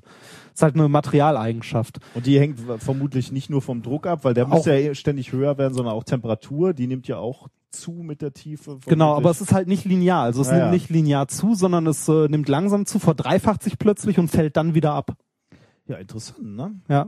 Fand, also ich fand das, äh, fand das auch ganz, ganz cool. Also das ist eine schöne, eine schöne Erklärung. So als Vergleich mal, was bedeutet, eine Viskosität, äh, also so Größenordnungen, ähm, habe ich mal rausgesucht. Wasser hat eine Viskosität von eins, wenn man so, ne? Sahne ungefähr zehn. Und du hattest 20 jetzt gesagt für dieses Nee, Mineral? nee, äh, jetzt da- 200? Äh, da, da kommen wir, also an dieser Stelle kommt so. gleich. Ah, ja, ähm, okay, okay. Also damit man sich nicht voll, also Ja. man, man hat ja jetzt im Kopf so, da fließt was. Ne? ja. Ja, nee, das ist nicht ganz so. Also Wasser hat eins, äh, Sahne ungefähr 10, Motoröl ungefähr 100 Oh. und an dieser Stelle sind wir bei 10 hoch 24. also es ist bretthart. Das ist äh, ungefähr so wie ähm, Glas ja auch eine Viskosität hat. Ähm, so bei Raumtemperatur, aber nicht wirklich Man, äh, wegfließt. Zum Glück nicht. Ja. Ähm, diese Ergebnisse jetzt mit diesen Simulationen und dieser Erkenntnis können sie ähm, wohl mehrere Sachen erklären, die sie daraus folgen können. Die haben sie nur im, also das stand im Paper nur unten noch so drin. Damit ergeben sich, äh, also mit diesem Modell ergeben sich Erklärungen für zum Beispiel äh, verschiedene Arten von Seevulkanen, die verschiedene Arten von Magma haben. Ähm, sie haben herausgefunden, dass die Erde im Innern wahrscheinlich heißer ist als gedacht. Ah. Ja. äh, und noch äh, einiges mehr. Hattest du gesagt, wie, wie, äh, wie dick jetzt diese Schicht ist, in der äh, kurz Nee. härter wird? Nee, Aber ist das das- ein Das stand da auch nicht dünner drin. Bereich, ne? Ja, es ist nicht allzu viel. Ja, interessant, ne? Ja, also es ist, es ist vor allem interessant, weil es ein weiterer, ähm, also ein weiterer Hinweis sozusagen, also eine weitere Messgröße für die Modellbildung ist. Und wie wir gerade ja schon gesagt haben am Anfang, alles, was wir über das Innere der Erde sagen können, basiert halt nur auf Modellen. Wir haben kaum Messwerte, also richtige, wo man mal halt eine Sonde reinhält und mal nachguckt, sondern nur indirekte Messwerte immer. Und das ist jetzt einer mehr sozusagen. Ja, und man wird, wird auf lange Sicht auch nicht viel mehr Messpunkte kriegen, ne? Also äh, Proben oder so. Du kommst Es kommt drauf an, ob das kommt drauf an, ob äh, Hitler uns in die Unterwelt lässt oder nicht. Also in die Hohlerde. Ja, wie, wie passt denn de, dein, deine Hohlerdentheorie jetzt hier mit, äh, mit dem neuen Erkenntnissen zusammen? mit dem, äh, dass, äh, dass das da ins Stocken gerät. Ja. Ist einfach. Ja, das, äh, das ist ganz einfach. Genau an der Stelle ähm, beginnt der Panzer Ja, von, also ne, hier die der Bunker von Muss- der. muss man wissen. Muss man nur wissen, richtig. du musst deinen Kopf auch zum Denken einschalten. ja, nicht nur als Foodständer, ne? Gut, ja, sehr schön. Hat mir gut gefallen, Freut mich. Thema. Wir sind äh, in der Mitte der Sendung. Sollen wir uns denn ein Bier gönnen und dann äh, zum Experiment der Woche kommen? Ja. Was trinken wir denn heute Schönes? Äh, wir trinken heute ähm, das wunderschöne äh, Svanek Classic und wie hieß das andere? Morg Gould. Smanik Morgul. Ähm, das äh, hat Oder uns der Merkel. gute Stefan äh, zugeschickt. Äh, Stefan kommt aus Süddänemark oder wohnt, nein, kommt aus Deutschland, aber wohnt jetzt in Süddänemark und äh, hat uns äh, ein Slow Bier aus der Privatbrauerei Svaneke geschickt. Der Brief beginnt übrigens, den lese ich jetzt nicht vor, aber mit Hallo ihr Halbforscher und Tätowierten. ja. Äh, Stefan hatte auch noch eine, ähm, eine Hörerfrage äh, für uns, äh, die ich aber noch nicht beantworten konnte, weil ich sie noch nicht selber testen konnte. Es geht um Burger und warum sie rund werden. Oder oval. Warum sie rund werden? Ja, wenn man, die, wenn man die in die Pfanne wirft und äh, die irgendwie brät, der sagt, die werden oval. Muss ich mal ausprobieren. Oval. Ja. Temperaturverteilung? Aber ich weiß nicht, ich, mal gucken. Also ich hätte jetzt gesagt, weil die irgendwie industriell hergestellt werden und so gewalzt werden oder so in eine Vorzugsrichtung. Also auf meinem Sportgerät, äh, meinem Weber-Grill, Das sagt er auch, auf Grill ist irgendwie anders. ja, Ja. also bei mir immer, Ich fange mal mit dem Dunklen. top. Womit fange ich an? Mit dem Dunklen? kannst du machen, wie du willst. Ja. Aber ich habe jetzt erstmal mit dem helleren angefangen, ähm, damit ich mich steigern kann. Dann, ja, ich nehme einfach mal den Rest in der Pulle und äh, Ja. So, wie viel Prozent hat das Ganze? das, Normal, es- ne? das fängt harmlos an, aber das andere hat schon deutlich über fünf. ha. Aber ich bin ja jetzt das französische Bier gewohnt. Äh, Ja. Da kommst du unter sieben kaum weg. Echt? Ja, die haben echt auch starke Biere. Wenn du ein dunkles haben willst, ein ordentliches, aber die haben leckere Biere. Aber schön aussehen tut es, ne? Bei dir sieht das irgendwie besser aus als bei mir, oder? Ist doch immer so, die Kirschen im Nachbarsgarten. genau. Prost. Die Schnecken im Nachbarsgarten. Prost. Hm.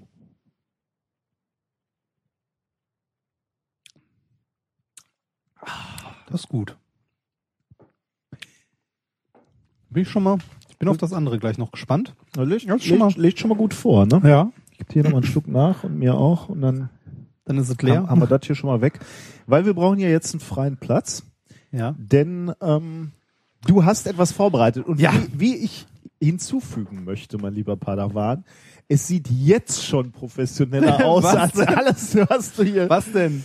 Nur weil ein Glas Knet, also Dichtmasse, ein äh, Kontaktthermometer und ein Kühlkörper eine Rolle spielen, im Gegensatz zu einem Einmach, nee, das war nicht mal ein Einmachglas, es war ein, äh, ja, es war ein leeres Apfelmusglas. Das jetzt ist übrigens ein Original-Wegglas Ah, echt? von, Cool. ja, von eingeweckt.de, die ein wunderbares Curry machen. Ah, hast du mal erzählt, ja. Ach, Ja. wir machen jetzt schon Werbung. Ja, hier. natürlich. Du, und du kriegst umsonst dann äh, das, das Essen geliefert. Ich hoffe und ich nicht. habe da nichts Also von. bis, bis jetzt nicht. Sie haben meine Adresse. Ich hoffe, Sie hören das und liefern. Ich habe Hunger. Was habe ich denn davon? ich bring dir vielleicht was mit. so, also wir haben hier wieder unseren Aufbau. Äh, Wir machen da auch äh, natürlich wieder Bilder von und äh, vielleicht auch ein Video. Ähm, äh, wir haben eine Styroporschale, in der äh, liegt umgedreht ein Kühlkörper, also so eine, ja, eine größere Alukörper mit Kühlrippen, die den Boden nicht berühren. Da drauf ist mit äh, so einer, ja, wie heißt das Zeug? Plastikvermit, so eine Dichtmasse, also Wie so ein Knete, Kaugummi, ja, genau, Knete, genau, Knete äh, einen Ring gelegt und darauf halt das Einwegglas gepresst. In Damit es Einweg- luftdicht ist Genau quasi, ne? damit halt nicht, äh, also ich möchte darin eine hauptsächlich Alkoholatmosphäre haben. Äh, dafür ist oben ein kleines Stückchen Schwamm mit einem Magneten festgemacht. Äh, Mein, ja, der in, mein Herz lacht. ja, der, ne? der in Isopropp getränkt ist ähm, und jetzt äh, sich da drin hoffentlich schon eine schöne kleine Atmosphäre gebildet hat. Und kei ich habe natürlich keine Kosten, Mühen und nicht mal das Gefängnis gescheut. Ähm, äh, dass man so ein Cosmic Ray sieht, ist wahrscheinlich relativ unwahrscheinlich, weil die Fläche immer noch verdammt klein ist, die wir da sehen. Ähm, und um das Ganze zu verbessern, wollte ich eigentlich noch irgendwo einen Alpha-Strahler her besorgen. Äh, also irgendwas, Alpha-Strahl, um das zu erklären, ist ein, äh, ein radioaktiver kleiner Strahler, wo wir halt äh, dann äh, Spuren im Nebel sehen. Äh, die, da kommt man leider nicht so gut dran. Ach, das ist ja überraschend. Das geht. Man könnte Pechblende kaufen, aber Pechblende ist leider relativ teuer, weil das bei äh, so Geologen, Mineraliensammlern recht beliebt ist. Äh, Ja, und echt, auch- warum? Äh, Einfach ja, nur, weil man Kuriosität will man haben in der Sammlung. Ja, genau, ist halt so ein Mineral, das man haben möchte. Mhm, Und okay. äh, ist jetzt auch nicht großartig gefährlich, aber äh, da hätte ich irgendwie, weiß ich nicht, 50 Euro für auf den Tisch gelegt und das war mir dann doch zu viel. Äh, Alternative ist äh, Americium. Äh, Das äh, kommt in Ionisationsfeuer, also Rauchmeldern vor, die hier in Deutschland auch nicht mehr wirklich verkauft werden, weil die halt, äh, man muss sie ja fachmännisch entsorgen, also fachgerecht, sehr radioaktives Material.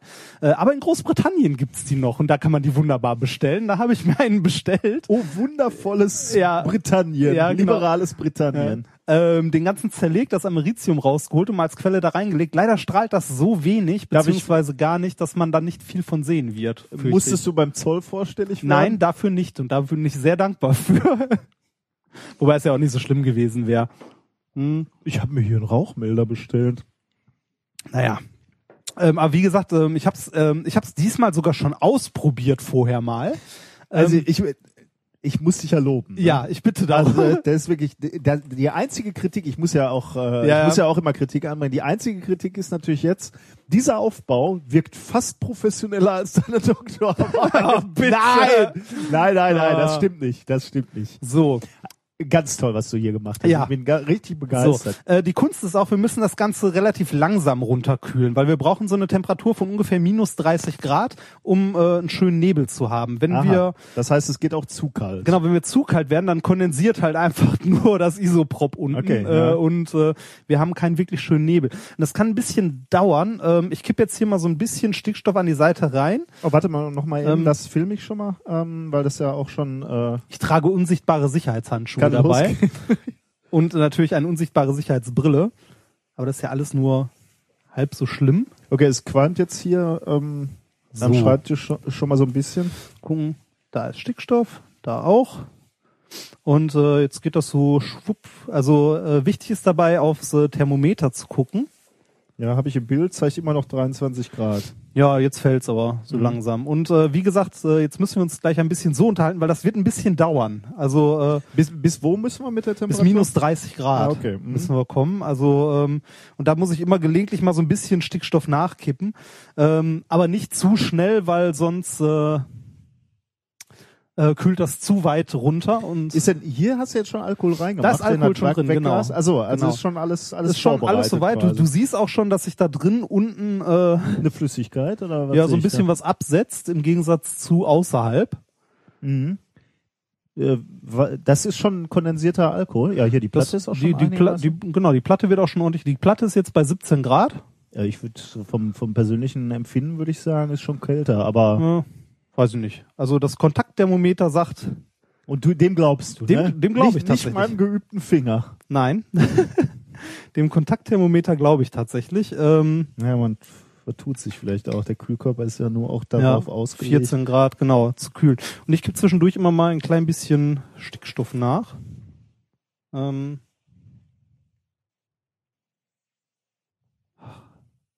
Falls wir gleich sehr still werden, dann ist die Luft hier dünn geworden. Du könntest mal ein Fenster auf. aufmachen. Ach was, geschlossener Raum, flüssiger Stickstoff, so schlimm ist das auch nicht. Das ist übrigens der Grund, äh, das können wir, diese Anekdote können wir, glaube ich, Ach, mal genau. erzählen, warum man, äh, wenn man äh, flüssigen Stickstoff in einem Fahrstuhl transportiert, äh, warum man nicht mit fahren darf. dem Gefäß äh, äh, liften sollte. Genau. Man äh, üblicherweise stellt man dann den flüssigen Stickstoff in den Lift, drückt auf die entsprechende Etage und läuft dann die Treppen. Also es gilt generell für alle Kryoflüssigkeiten, also auch flüssiges Helium und so ein Zeug. Äh, da sollte man auch nicht zwingend mitfahren. Denn das Problem ist, wenn wenn äh, wenn das freigesetzt wird, also wenn das Gefäß kaputt geht oder umfällt, Ja, also wenn es offen steht, ist nicht mal so schlimm, weil dann dampft halt ein bisschen was weg. Aber wenn man es auskippt, dann verdampft alles schlagartig. schlagartig, weil die Oberfläche sehr groß ist und, und dieses Gas verdrängt dann das Gas, was vorher in dem Lift war und was wir brauchen, um zu äh, atmen zu können. Und dann ist man halt eingesperrt in einem äh, relativ kleinen Raum ohne Sauerstoff. Man ist auch nicht sofort tot. Doof ist nur, wenn dann der Fahrstuhl stecken bleibt oder so. Dann ist halt Kacke. Dann Das- ist vorbei. das wäre eine Verkettung von mehreren unglücklichen Zufällen, aber soll vorkommen. soll ja vorkommen, genau. Ja. Ähm, Ja, ähm, was wir ähm, vielleicht machen könnten, ähm, ist, wir könnten ja äh, Musik spielen. Oh ja. Wir haben ja auch Musik oh ja, wenn, vorbereitet. wenn du, wenn du, lass mich vorher die Kopfhörer abnehmen. Aber mach. Äh, ich habe natürlich diesmal wieder den, den alten Trick benutzt. Ähm, Hörer haben uns das vorgeschlagen. Oh. Dadurch bin ich halt moralisch völlig raus. Die Musik wird nicht besser zwingend dadurch, aber ich bin moralisch raus. Ja. Das ist das Wichtigste. Das ist Hauptsache der Kopf ist außer Schlinge. Wobei diesmal ist es tatsächlich auch so, es ist ein Thema, was äh, mich und uns alle interessieren sollte. Es geht nämlich um, um Impfung. Ja. Immunina, äh, Immunize äh, the Westsign Anthem. Ähm, eine Parodie äh, auf einen Bruno Mars Song. Ah. Billionär. Ähm, aber wie gesagt, es geht um Impfen und man kann es gar nicht oft genug sagen, Leute, geht impfen, schickt eure Kinder zum Impfen. Ähm, nur so können wir den Herdenschutz für unsere Gesellschaft. Und der Ähm. Pharmaindustrie Geld in die Tasche werfen. Ja, bloß auf. ähm, nein, also äh, das ist wirklich äh, Das Wichtig. ist extrem wichtig und lass, das Schlimme an so, an diesen nicht, äh, an diesen Impfgegnern, ne, finde ich ja gar nicht so sehr, dass man zu der Überzeugung kommt, äh, nicht, dass man nicht impfen will, ne? Aber dass, dass dieses, dass man äh, ohne Fakten äh, zu dieser Meinung kommt. Ne? Also dass man einfach irgendeiner hat einem erzählt, das könnte vielleicht nicht so gut sein, impfen, und deswegen macht man das nicht. Das ist doch hier, Äh, und- und- das verursacht, äh, was war das nochmal? Ähm, das sagen die ja immer, die kommen doch dann auch immer mit, ja, es gibt riesige Studien, Impfen verursacht, äh, Ja, der, der Erstaunliche ist aber, die gibt's ja nicht, ne? Also wenn, Nee. wenn die, wenn, wenn die wenigstens, aber ich kann doch nicht irgendwas glauben, wo ich nicht die Studie zu kenne, eigentlich, oder? Hast du schon mal was von Religion gehört? Da gibt's Evidenz. genau. Okay, äh, also jedenfalls bitte impfen und hier der entsprechende Song dazu. I really wanna immunize so frickin' bad. Protect those germs you've never had.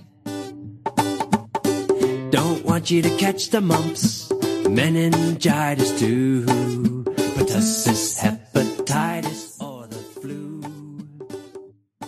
But everywhere I turn my eyes, the internet is spreading lies. Oh, so many parents scared by fairy tales and hate. I need to educate so that I can vaccinate. Yo, lots of parents scared by the myth. They're peeing in their underwear. Shots ain't needed, sucker scoff. Now they kids get whooping cough. Disposal feels said shots make you autistic. But the fool was paid by lawyers just to check the statistics. And now the public's understanding's unrealistic. These lies on the internet make me go ballistic. Like aluminum and vaccinations, folks say, oh no. But you get more in your diet just from eating some ho-ho. Suckers think they catching flu from the flu shot, but the shot stops flu. That's a cold that you caught. Keep claiming that vaccine and not disease makes you illest. Like Gary Coleman said, what you talking about, Willis? But everywhere I turn my eyes, Yo, what you see, what you see? some so-called experts spreading lies. You don't know who to believe. a different talk show every night. What? Oh, What? why get played? Don't get played. Cause it would be so great if we all just vaccinate. Yo. Oh, just vaccinate. Herd immunity.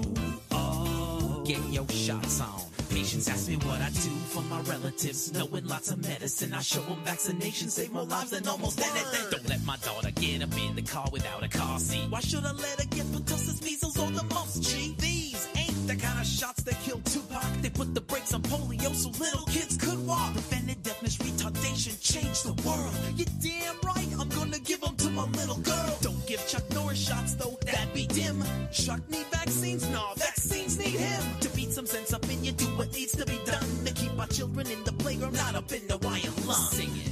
I really wanna immunize so freaking bad. Dr. Harry, Protect you from those germs you've never had. Z-Dog MD. Don't want you to catch the pox, rotavirus too, The squirts, polio,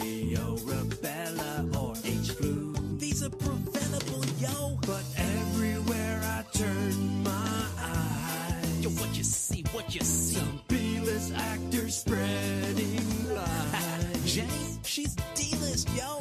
Listen to reason, hear the truth, for it's too late. Yo, yo, don't, don't cry, homie. Keep our children safe. No, no, really, if we don't all cry. just vaccinate.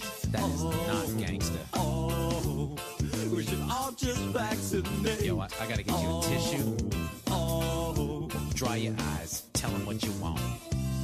I really wanna immunize so freaking bad. So, während wir in der Musikpause waren, hat Die sich gar nicht hier so schlimm war übrigens. Oh, vielen Dank. Achso, nee, vielen Dank. Äh, hatte ich den Namen genannt, äh, wer uns das vorgeschlagen hatte? Benjamin hatte das vorgeschlagen. Hier, äh, vielen Dank, Benjamin. Ich weiß nicht, mach hin, aber die, ja, es knackt hier irgendwo. ja die, die Nebelkammer ist äh, runtergekühlt in der Zeit und es nebelt. Es funktioniert. Man sieht tatsächlich Strahlen, also man sieht Teilchen. Und zwar nicht wenig. Ich weiß nicht, ob man das jetzt mit dem der Kamera auch gut sieht. Sieht man was? Äh, ich nehme mal ein, Sonst müssen wir vielleicht mal Film Licht aus. ausmachen. ja. Ähm, kommst du an den. Lichtschalter Ich dran? versuche, ja. Ich hoffe, es knackt jetzt nicht allzu sehr, während ich hier. So. Also du leuchtest gerade mit der Taschenlampe rein, ne? Genau. In den Nebel, Ja, der sich und- gebildet hat. oh. Oh, mein Gott, ist da, da ist ja die Hölle los. Ja. Ja, und äh, probier mal Foto, Video, was auch immer. Oh, ganz schöne Spur auf Foto. Super, mein Freund. Also wir sehen hier ganz viele. Man muss mir nur genug in den Arsch treten, dann kann ich auch Sachen richtig machen. ja. Ja, das hätte ich auch gerade gedacht. Was, was haben wir jetzt aus diesem Vorfall gelernt? ja. äh, ja, ein schönes Bild habe ich schon. Ich habe Video gerade auch gedreht. Ja. Also äh, wir halten fest, wenn man ähm, radioaktive Strahlung sehen möchte oder den Effekt von radioaktiver Strahlung, muss man entweder nach Pripyat fahren oder man äh, nimmt äh, einen Mit kleinen relativ- Aufbau vor. Genau, mit relativ geringem Mittel. Genau, mit relativ geringem Menge. Ich meine, okay, wir haben jetzt hier ähm, flüssigen Stickstoff benutzt, weil wir den, wie letztes Mal schon gesagt, halt vor der Tür halt rumstehen haben. So, ähm, reden wir mal ein bisschen darüber, was wir da gerade gesehen haben. Ja, mit dem Foto ist wirklich schwierig. Äh, Ja, das, das ist tatsächlich schon, aber das Video müsste ganz gut gehen, da müsste man was sehen.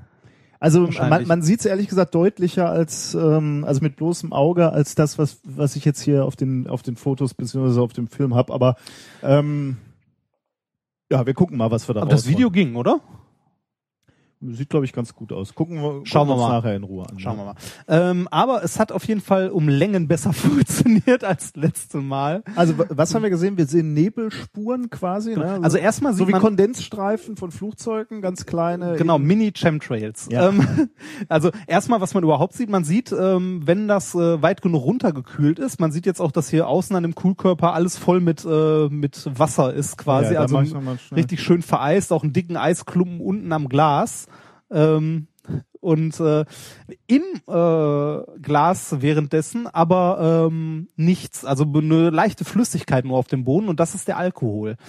Wir haben nämlich ähm, hier drin hauptsächlich eine Wasser-Alkohol-Atmosphäre, also hauptsächlich Alkohol, ein bisschen Wasser auch. Ähm, und äh, dadurch, dass wir hier einen Temperaturgradienten haben in dem Glas, also es ist unten deutlich kühler als oben, weil es unten, also die Fläche auf so minus 20, 30 Grad abgekühlt ist, ähm, ist der ähm, ja, der Dampf sozusagen unten übersättigt, also Ah, ja. stark übersättigt, weil sich äh, in warmer, also in warmer Luft ja auch zum Beispiel mehr Wasser löst. Ähm, so genauso ist das hier mit dem Alkohol in den warmen Gefilden. Ja, kann halt mehr Wasser, äh, kann halt mehr ähm, Alkohol in die Dampfphase quasi gehen, während der unten übersättigt ist, also wirklich bis zum Anschlag voll. Ähm, was dazu führt, wenn da jetzt ein hochenergetisches Teilchen durchrauscht, dass äh, sich winzig kleine Nukleationskeime, also Wolken bilden, also diese Nebelspuren da drin. Das ist schon irre, ne? Das ist cool, ne? Also man, man sieht tatsächlich die Spuren radioaktiver Strahlung. Also in dem Fall jetzt hier ähm, sollte das ein Alpha-Strahler sein, also Heliumkerne. Das sind diese dicken, breiten, geraden Linien. Äh, Beta-Strahlung wird eine dünne Linie sein, die ein bisschen, also dünner und länger gezogen. Beta äh, kommt von welchem Teilchen? Äh, Beta sind äh, Elektronen, Ja. Genau. Mhm. Und ähm, wenn wir jetzt noch ein Magnet, das haben wir jetzt leider nicht, aber wenn wir noch ein Magnet irgendwo da unten hingelegt hätten, dann hätte man sogar noch sehen können, dass äh, sich die äh, Teilchen äh, auf eine Kreisbahn begeben, also abgelenkt werden durch äh, das magnetische Feld. Und anhand des Krümmungsradius hätte man sogar noch Rückschlüsse ziehen können auf äh, die Masse und äh, die Ladung. Ja, toll, ne? Schön, ne? Ein schönes, ein schönes Und- Experiment. Obwohl das also technisch ja wirklich simpel ist. Ne? Also wir haben äh, hier einfach nur eine Glaskuppel, wo halt irgendwo ein Schwämmchen mit Alkohol drin ist und eine Fläche, die auf 30, äh, minus 30 Grad grob runtergekühlt wird. Womit ist übrigens scheißegal. Also wir haben jetzt Stickstoff genommen, man kann es auch super mit Trockeneis machen oder mit äh, Peltier-Elementen, wenn man die stapelt und halt ein eins nach oben, etwas leistungsstärkeres drunter und darunter nochmal eine Wasserkühlung. Vielleicht bauen wir sowas auch mal, das kann man dann nämlich mitnehmen. Ähm, Wobei äh, wir gerade festgestellt haben, diese Temperatur scheint relativ kritisch zu Die ist, sein. die ne? ist recht Also, kritisch, genau. Wenn es zu kalt wird, dann äh, kondensiert das halt einfach alles am Boden und man hat keinen ordentlichen Nebel. Ähm, aber der, der Sweet Spot, also so die Temperatur, wenn man die einmal ordentlich gefunden hat, ich meine, so gerade wenn man es elektrisch irgendwie macht, also runterkühlt, irgendwo ein Thermoelement dran, dann hält man die ganz gut. Allerdings ist es, wie gesagt, immer noch dafür, dass man radioaktive Strahlen damit sehen kann, verdammt billig. Also ein wirklich simpelster Aufbau und trotzdem wurde es erst äh, entdeckt bzw. gebaut. Ich habe es leider jetzt nicht mehr in meinen Sendungsnotizen stehen. In den letzten hatte ich's. Ähm, in den 30ern. 30er Jahre. Ja. Ja gut, äh, auf der anderen Seite, das ist so die Zeit, äh, Wo Radioaktivität überhaupt ja, entdeckt genau. wurde. Also ja, ja. ich meine, ja. wann hättest du es vorher entdecken wollen? Ja, ne? stimmt auch Selbst wieder. wenn, wenn man sowas gebaut hätte und die Ja. Spuren gesehen hätte, man hätte gar keine Ahnung gehabt, was, was man da sieht. Ja. Man sieht übrigens auch gelegentlich, äh, wenn man eine Fläche hat, die groß genug ist, jetzt nicht Strahlen, die von diesem Alpha-Strahler herkommen, sondern die einfach so irgendwie wild dadurch äh, hämmern. Das sieht man auch immer wunderschön in so Naturkundemuseen, die große Nebelkammern haben, also eine große Fläche. Äh, das ist halt kosmische Strahlung, also Cosmic Rays oder äh, Myonen. Ja. Also sind in den Museen, sieht man tatsächlich immer nur die kosmische Strahlung oder haben die da auch Die haben häufig auch irgendwo ein Ja. radioaktives Präparat am Rand halt, äh, so ein kleines. Äh, Das muss ja nichts Schlimmes sein. Ich meine, äh, das Americium hier, das wir da haben, das kannst du auch, das kannst du in eine Hosentasche stecken und eine Woche mit rumlaufen, da passiert nichts. Du solltest es nicht essen. Das ist alles. Also ja. Ja, toll. Also ich bin, äh, ist ein tolles Experiment. wir, wir müssen das natürlich fachmännisch entsorgen nachher. Natürlich. Alles, ne? Natürlich. Klospülung. Ja, oh, bitte. Ja, genau so sind die Turtles entstanden. Genau. Ja, das Nee, war. äh, was, was heißt entsorgen? Was machen wir denn? Den behalten wir doch, ja, oder? natürlich behalten wir den Wir wollen ja Hallo. damit noch äh, weiter experimentieren. weiter forschen. Haben wir nicht äh, im Praktikum haben wir doch eigentlich auch äh, Strahler? Äh, ne? ja, aber keine Alpha-Strahler tatsächlich. Das, Ah. bevor ich den besorgt habe, war ich natürlich im Praktikum, das ich andauernd betreue und habe da mal geguckt, was da so rumliegt. Aber da äh, liegen nur Beta-Strahler und äh, ich glaube, einen Gamma-Strahler haben wir auch noch da rumliegen. Geht natürlich auch, aber da sieht man nicht diese schönen dicken Spuren Mhm. äh, von den Alpha-Teilchen. Deshalb habe ich halt äh, keine Kosten und Mühen gescheut und einen radioaktiven Stoff nach Deutschland eingeführt. Also ich bin, ich hoffe, die die Aufnahme ist einigermaßen geworden. Ich bin mir nicht ganz sicher. Man muss schon etwas genauer hin. Man möchte, muss es schon sehen. Also wollen. ich habe ich hab von meinen Testversuchen von vorgestern ein kleines Video gemacht mit einem Standbild und einem dicken roten Pfeil. Ah ja, genau. Ja. Das hat es mir gesch geschickt. Ja. Ähm, das können wir auch noch Ja, äh, das können wir auch publizieren. sonst- ja, genau, genau. genau. Ähm, ja, das könnte man vielleicht noch optimieren, ne, die Aufnahmetechnik. Genau. Also ähm, mit unserer Nebelkammer, ich weiß nicht mehr, wie viel wir davon letzten Mal äh, erklärt haben, aber es ist ein sehr relativ simpler Aufbau, um radioaktive Strahlung sehen zu können. Sehr schön. Ähm, Also wenn ihr demnächst mal auf einer Party seid, äh, noch ein bisschen Stroh rum über ist und irgendwo ein ordentliches Kühlelement rumliegt, Trockeneis oder so, dann könnt ihr klugscheißern und eine Nebelkammer bauen. ja, ich glaube, in dem Fall ver verlassen wir tatsächlich den, den Bereich des Party Klugscheißerwissens. Und äh, nochmal zurück zum, das Problem beim letzten Mal war tatsächlich, dass die Fläche sehr, sehr klein war, auf der, äh, die wir hatten, die runtergekühlt war. Da hat man schon Nebel gesehen, aber wir hatten keinen Strahler drin und auf ein, äh, ja. auf ein kleines Teil zu gucken, also das so groß ist wie, weiß nicht, wie ein Bierdeckel, also kleiner als ein Bierdeckel. Und da dann das Glück zu haben, Cosmic Ray zu sehen, ist halt verdammt, äh, also wirklich lange warten Genau, müssen, ne? wirklich lange. Und dann ist die Temperatur auch noch zu niedrig gewesen mit dem Stickstoff, also Du hast direkt gekühlt damals. Genau, ich habe ne? Damals direkt gekühlt und das jetzt ganz, ganz langsam runtergekühlt. Und auch noch die Temperatur gemessen. Ja. Sehr schön. Prima. Haben wir die, haben wir die Kuh auch vom Eis? Ja, erfolgreich. So, Aber so hast voll, genau. Ja. Sehr schön. machen wir weiter. Äh, Das ist ja schon irgendwie interessant, ne? dass man so, so Experimente, die uns ja irgendwie schon so, seit wir uns für Physik und, und uns Studium interessieren, begegnet man ja so einem Experiment ständig immer mal wieder. Ja. Ne?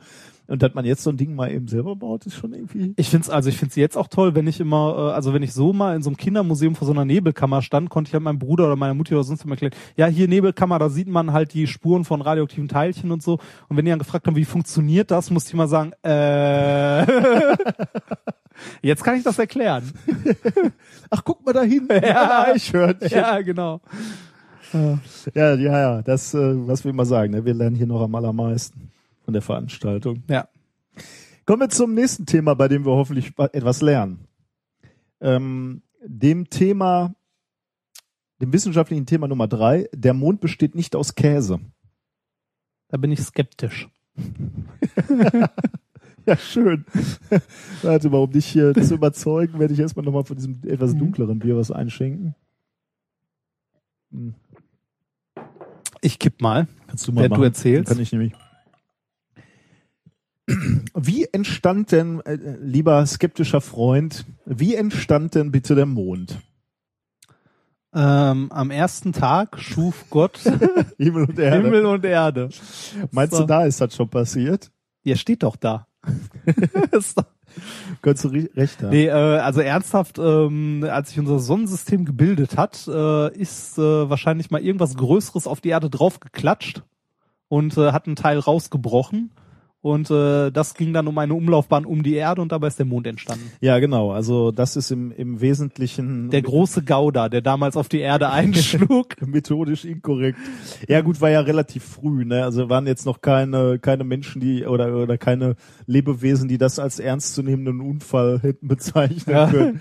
Ähm, die ähm, wie, wie der Mond entstanden ist, ist übrigens noch nicht ganz so lange klar. Ne? Oh. Also ähm, so, so endgültige Gewissheit, wenn man so will, äh, hat, hat dann halt tatsächlich erst die Analyse vom Mondgestein ähm, äh, geliefert. Wo Du hast ja auch mal welches gesehen. Ne? Das war übrigens tatsächlich, äh, Entschuldige, dass ich dich unterbreche, aber das war so, äh, was Museumsbesucher angeht, so einer meiner ah, Momente, wo ich Echt? wirklich ja, Erweckungsmoment. ja, nee, also wo, wo, wo ich wirklich so, so einmal kurz, also wo ich fast, er hört sich jetzt kitschig an, aber fast geweint hätte tatsächlich. Also ich habe in äh, London im Science Museum gestanden, stand davor und dachte mir, wow, da war auch Mondgestein. da war hab, auch Mondgestein. Ich habe das in London gar nicht gesehen. im äh, Science, wenn du unten reingehst, ne, da ist ja diese, also den großen Fehler, den man im Science Museum machen kann, den ich auch gemacht habe, ist erstmal so hochgehen und gucken. ne? ähm, dabei ist meiner Meinung nach die beste Halle, wenn man unten ist, wenn man reinkommt, direkt geradeaus, Geradeaus, durch. ne? Da sind nämlich dann so Raketenstufen, Nachbau Ja, der ja. Mondlandefähre und da ist auch ein Stück Mondstein. ah. Ach stimmt, ja, jetzt erinnere Ja. ich mich. Ja, ja, also in so einer, in so einer, in so einer Kiste mit Schein drauf. Ja, stimmt, so. stimmt, stimmt. Ja. Äh, ja, fand ich ja auch äh, bewegend. Also die, die Vorstellung, dass wir irgendwo hingeflogen sind, was genommen haben und zurückgeholt haben, finde ich auch absolut Ja. umwerfend. Also ist ein, eine, eine menschliche Leistung. Und ähm, wir haben halt auch tatsächlich was darüber äh, gelernt. Also gerade die Kritiker der Raumfahrt sagen ja immer, okay, was, was soll das alles, kostet viel Geld.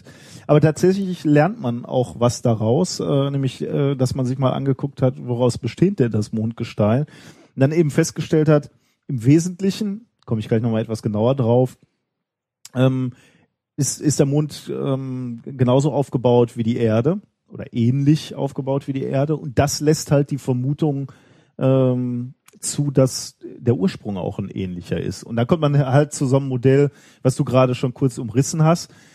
Ein Impact, ein, ein großer Zusammenstoß und aus, aus dieser, äh, aus diesem, äh, aus diesem Unfallmaterial haben sich dann zwei Himmelskörper gebildet. Die Erde und, und der Mond.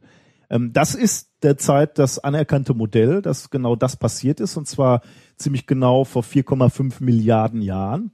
Ähm, da ist nämlich, das kann man auch ausrechnen, oder das hat man auch ausgerechnet, ein Himmelskörper mit uns zusammengestoßen, gestoßen, mit der Proto-Erde, also der sehr frühen und noch nicht vollständig verfestigten Erde zusammengestoßen. Ähm, von der Größe des Mars. Also ein relativ großer Brocken. Ne? Mhm. Das ist nicht, nicht nur ein kleiner Einschlag gewesen, ähm, den man Theia nennt. Warum auch immer. Ich weiß Mhm. jetzt nicht, wo, wo das mythologisch herkommt, ähm, aber ähm, man, man hat dem Ganzen einen Namen gegeben. Ähm, dabei wurde ähm, viel Mat Materie äh, fortgeschleudert, ähm, vorwiegend aus der Erdkruste, also im äußer äußeren Bereich, und vor allem aus dem Mantel des einschlagenden Körpers. Ähm, und genau dieses Material ist in die Erdumlaufbahn geschleudert worden, ballte sich da zusammen und, und daraus hat sich der, der Mond ähm, äh, gebildet.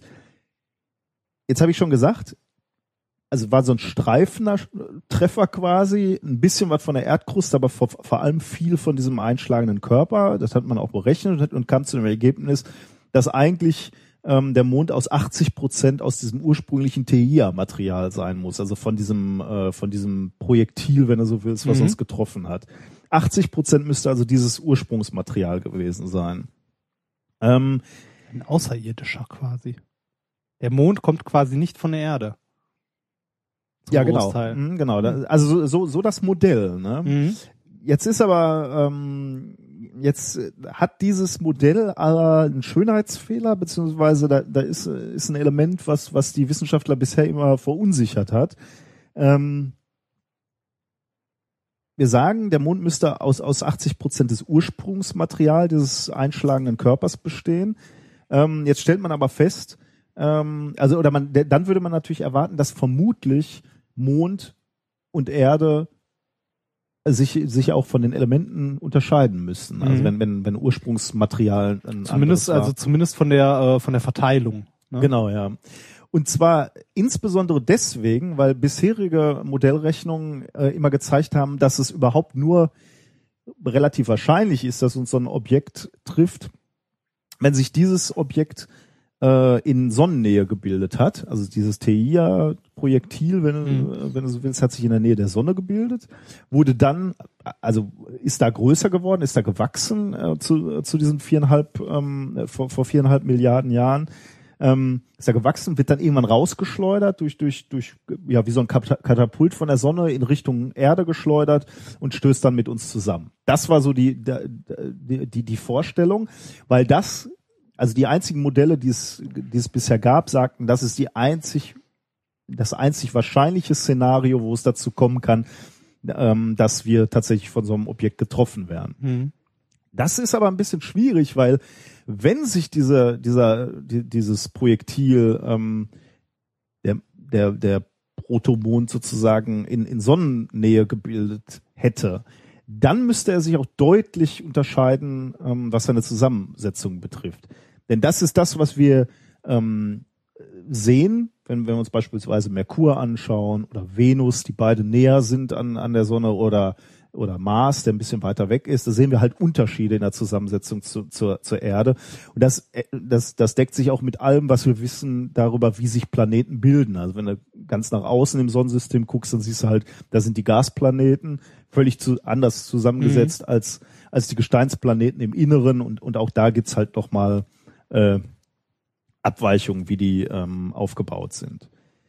Ähm, Jetzt haben wir halt dieses, Problem. Ne? Der Mond hat aber äh, besteht aus aus aus TIA-Material. Sie ist aber genauso aufgebaut wie die Erde, kann also eigentlich nicht von woanders kommen, müsste also auf, äh, auf auf einer Entfernung oder in einer Entfernung entstanden sein, die ähnlich ist mit ähm, mit der von der Erde. Ähm, dann ist aber die Wahrscheinlichkeit, dass überhaupt diese zwei Objekte zusammenstoßen, extrem gering. Ich wollte gerade sagen, dass es dann reinrauscht und nicht auf einer gleichen Umlaufbahn Genau, ist, exakt, ist auch ja. so. Hm. Und genau das ist das Problem. Ne? Ähm, also wir haben diese, diese Diskrepanz aus diesem Modell und den Messungen übrigens von der Apollo-Mission, wo man sich genau diese Elemente angeschaut haben. Jetzt sage ich es dann doch nochmal zu, zur Vollständigkeit halber. Da hat man sich eben angeguckt, die Isotopenzusammensetzung von Silizium, Chrom, Wolfram, Titan, Sauerstoff. Die ist halt ziemlich identisch zwischen Mhm. Mond und und äh, und ähm, Erde. Und da hat man jetzt genau dieses Problem. Also irgendwie äh, passen diese zwei Informationen beim Giant Impact Modell, so heißt das, zur Mondentstehung ähm, nicht zusammen. Und deswegen ähm, haben sich jetzt Wissenschaftler nochmal ähm, die, die vorhandenen Daten vorgenommen, äh, beziehungsweise nochmal neue Modelle aufgestellt und, und genau das ähm, publiziert am 9. April in Nature 2015. Ähm, a primordial origin for the compositional similarity between the Earth and the Moon. Ähm, da haben sie genau das gemacht, ähm, was ich gerade oder worüber wir gerade gesprochen haben. Die haben nochmal ein Modell aufgestellt und, und gerechnet halt auf, auf, auf ihren Rechnern auch, ähm, wo sie ausgegangen sind von, äh, von, von der von den ersten Momenten quasi der Planetenentstehung.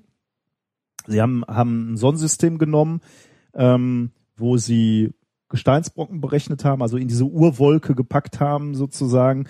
Ähm, die haben diese Akkretionsscheibe, so, so nennt man das, des frühen System, Sonnensystems, wo sich also diese Objekte, die ersten Objekte bilden, äh, gerechnet in einem Computermodell.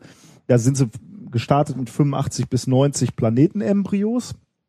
Davon geht man aus. Am Anfang bilden sich relativ viele Mhm. äh, Zusammenklumpungen, die Die dann wieder zusammenklumpen. schmelzen, und so. exakt, und Mhm. dann die größeren Planeten irgendwann bilden. Also sie sind gestartet mit 85 bis 90 Planetenembryos und so irgendwas zwischen 1000 und 2000 äh, Planetesimalen, also so Kleinstkörpern, wenn du so willst. Also äh, Planetesimale sind äh, fangen bei Millimeter an und gehen bis bis zu wenigen Kilometern Größe äh, äh, sind solche Objekte. Wenige Kilometer Größe. Ja, okay, aber auf, auf ja, ja, ja, kosmische Maßstäbe ist das halt immer noch relativ klein. Berechnet haben sie einen Bereich äh, zwischen 0,5 und 4,5 astronomische Einheiten. Astronomische Einheit ist, die, ist der Abstand Erde, Sonne. Also wir haben, die haben nicht das gesamte Sonnensystem berechnet, sondern eben diesen Abstand 0,5 astronomische Einheiten und 4,5 astronomische Einheiten. Also da dieser Bereich, wo die ja äh, die, die, die inneren Gesteinsplaneten eigentlich sich sich abspielen. Ähm, ja, und mit, mit genau diesem Datenmaterial, also mit diesen Objekten, haben sie einfach mal durchgerechnet, was passiert denn, wenn sie, wenn sie dann die Zeit durchlaufen lassen, wie klumpen die sich zusammen? Was passiert, wenn man, wenn man die Phase simuliert, die zeitliche Phase simuliert, wo unser Mond vermutlich entstanden ist? Ähm, was sie als erstes gefunden haben in ihrem Modell, und das ist natürlich beruhigend, weil es zeigt, dass ein Modell nicht so falsch sein kann, ist, dass ähm, diese Planetenbausteine erst miteinander kollidieren, verschmelzen, genauso wie du es gerade gesagt hast, und sich am Ende drei bis vier Planeten bilden. Das Mhm. deckt sich sehr schön mit unserem äh, Sonnensystem. In dem Bereich, da haben wir halt auch diese äh, vier Planeten, Merkur, Venus, Erde, Mars. Ähm, die bilden sich da eben auch in ihrem Modell. Und äh, genauso, also wie man es erwarten würde, jeder Planet sammelt dabei natürlich eine, eine große Menge von diesen Kleinstobjekten äh, an. Ähm, was, was, was jetzt diese Gruppe besonders äh, interessiert hat und sich angeschaut hat, ist, äh, aus welchem Einzugsbereich der Urwolke kommen denn die Einschläge auf den größeren Planeten dann? Also wo, wo kommen dann so, so Zusammenstöße wie mit, mit dem Protomond dann her? Und genau da haben sie eine entscheidende Abweichung gefunden zu den Modellen oder zu den Theorien, die es vorher gab. Ähm, weil ähm, ähm, gerade bei den letzten Einschlägen und also je, je älter dieses Sonnensystem wird, desto größer werden die Objekte, ne? Und und ähm, je, je weiter fortgeschritten äh, die, diese Berechnungen sind in in der in dem in dem Lebensalter des Sonnensystems kommen eben nach hinten hin die dicken Brocken, die miteinander zusammenstoßen. Und gerade da haben sie eben rausgefunden, da passiert es relativ häufig, ähm, dass äh, Objekte miteinander zusammenstoßen, die sich eben äh, von, von ihrer Zusammensetzung nicht mehr unterscheiden oder kaum noch. Ähm, Aha, also wenn nur noch dicke Brocken da sind, dann passiert schon mal, dass sich da doch nochmal eine Bahn kreuzt. Genau, also Objekte treffen, die aus einem aus einem ähnlichen Abstand kommen, Mhm. ne? Also die sich die sich äh, also Bahnkreuzen würde ja klingt schon wieder so sehr, als würde von von einer anderen äh, von einem anderen Bereich des Sonnensystems was auf auf auf auf auf die Erde äh, stoßen. So ist es eben nicht, sondern es hat sich in einem ähnlichen Abstand auch ein dicker Brocken äh, ähm, gebildet und der stößt jetzt mit der Erde äh, zusammen. Und weil er aus der aus dem gleichen Abstand ähm, Sonne äh, zur Sonne entstanden ist, besteht er eben auch aus den gleichen Materialien. Wie, wie, also ich verstehe immer noch nicht so ganz, wie die zusammenstoßen können, weil wenn die die gleiche Entfernung haben, dann haben die doch auch die gleiche Geschwindigkeit, oder nicht? Also in diesem Modell kommt dann halt offensichtlich raus, dass sie nicht die gleiche Geschwindigkeit haben, sondern ähm, durch ähm, ja also also zum, zum einen gibt's natürlich kinetische Energie, ne, wenn er zusammenstößt, wirst du in, Mhm. in die eine oder andere Richtung beschleunigst. Beschleunigt. Du hast natürlich auch Gra Gravitationseinflüsse. Ich kann dir jetzt tatsächlich nicht genau sagen, woran das Mhm. liegt, dass die, äh, dass die dann doch aufeinandertreffen. Ähm, so tief bin ich jetzt in die Gleichung nicht eingestiegen, was, äh, was da äh, der Grund sein könnte. Ähm, ja, ähm, warte mal, jetzt muss ich gucken, wo, äh, wo ich, ähm, wo ich stehen geblieben bin. Hier, genau. Die bisherigen Modelle äh, haben halt ausgesagt, wie, also die, bevor jetzt hier diese Gruppe das gerechnet hat, wie wahrscheinlich ist, dass sich ein Objekt in einer ähnlicher Entfernung bildet und dann zusammenstößt. Die bisherigen ähm, Modelle haben, haben äh, das berechnet mit etwa einem Prozent. Also die Wahrscheinlichkeit, dass das über die Entstehung der Erde passiert, liegt bei einem Prozent.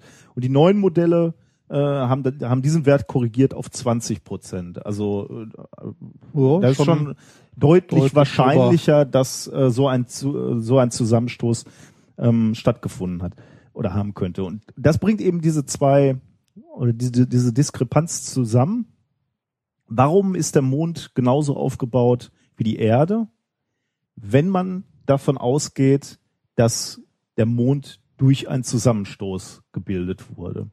Und das kann man jetzt zusammenbringen oder zumindest sagen, okay, so unwahrscheinlich ist es nicht, Ist es nicht, dass der genau, sich halt, halt- dass diese TIA, äh, diese, diese, dieser, dieser Protomond sich, ähm, ich sage immer Protomond, das ist eigentlich kein, kein, kein korrekter Ausdruck, aber dieser, dieser Mond, bevor er unser Mond war, sich gebildet hat in, einer, Mhm. in, einem, in einem ähnlichen Abstand und dann trotzdem mit uns zusammenknallt. Was hat man denn sonst an Theorien? Also wenn man da jetzt sagt, okay, die Wahrscheinlichkeit waren so 20 Prozent, äh, also doch höher, dass das sein könnte, was, was wäre eine Alternativtheorie?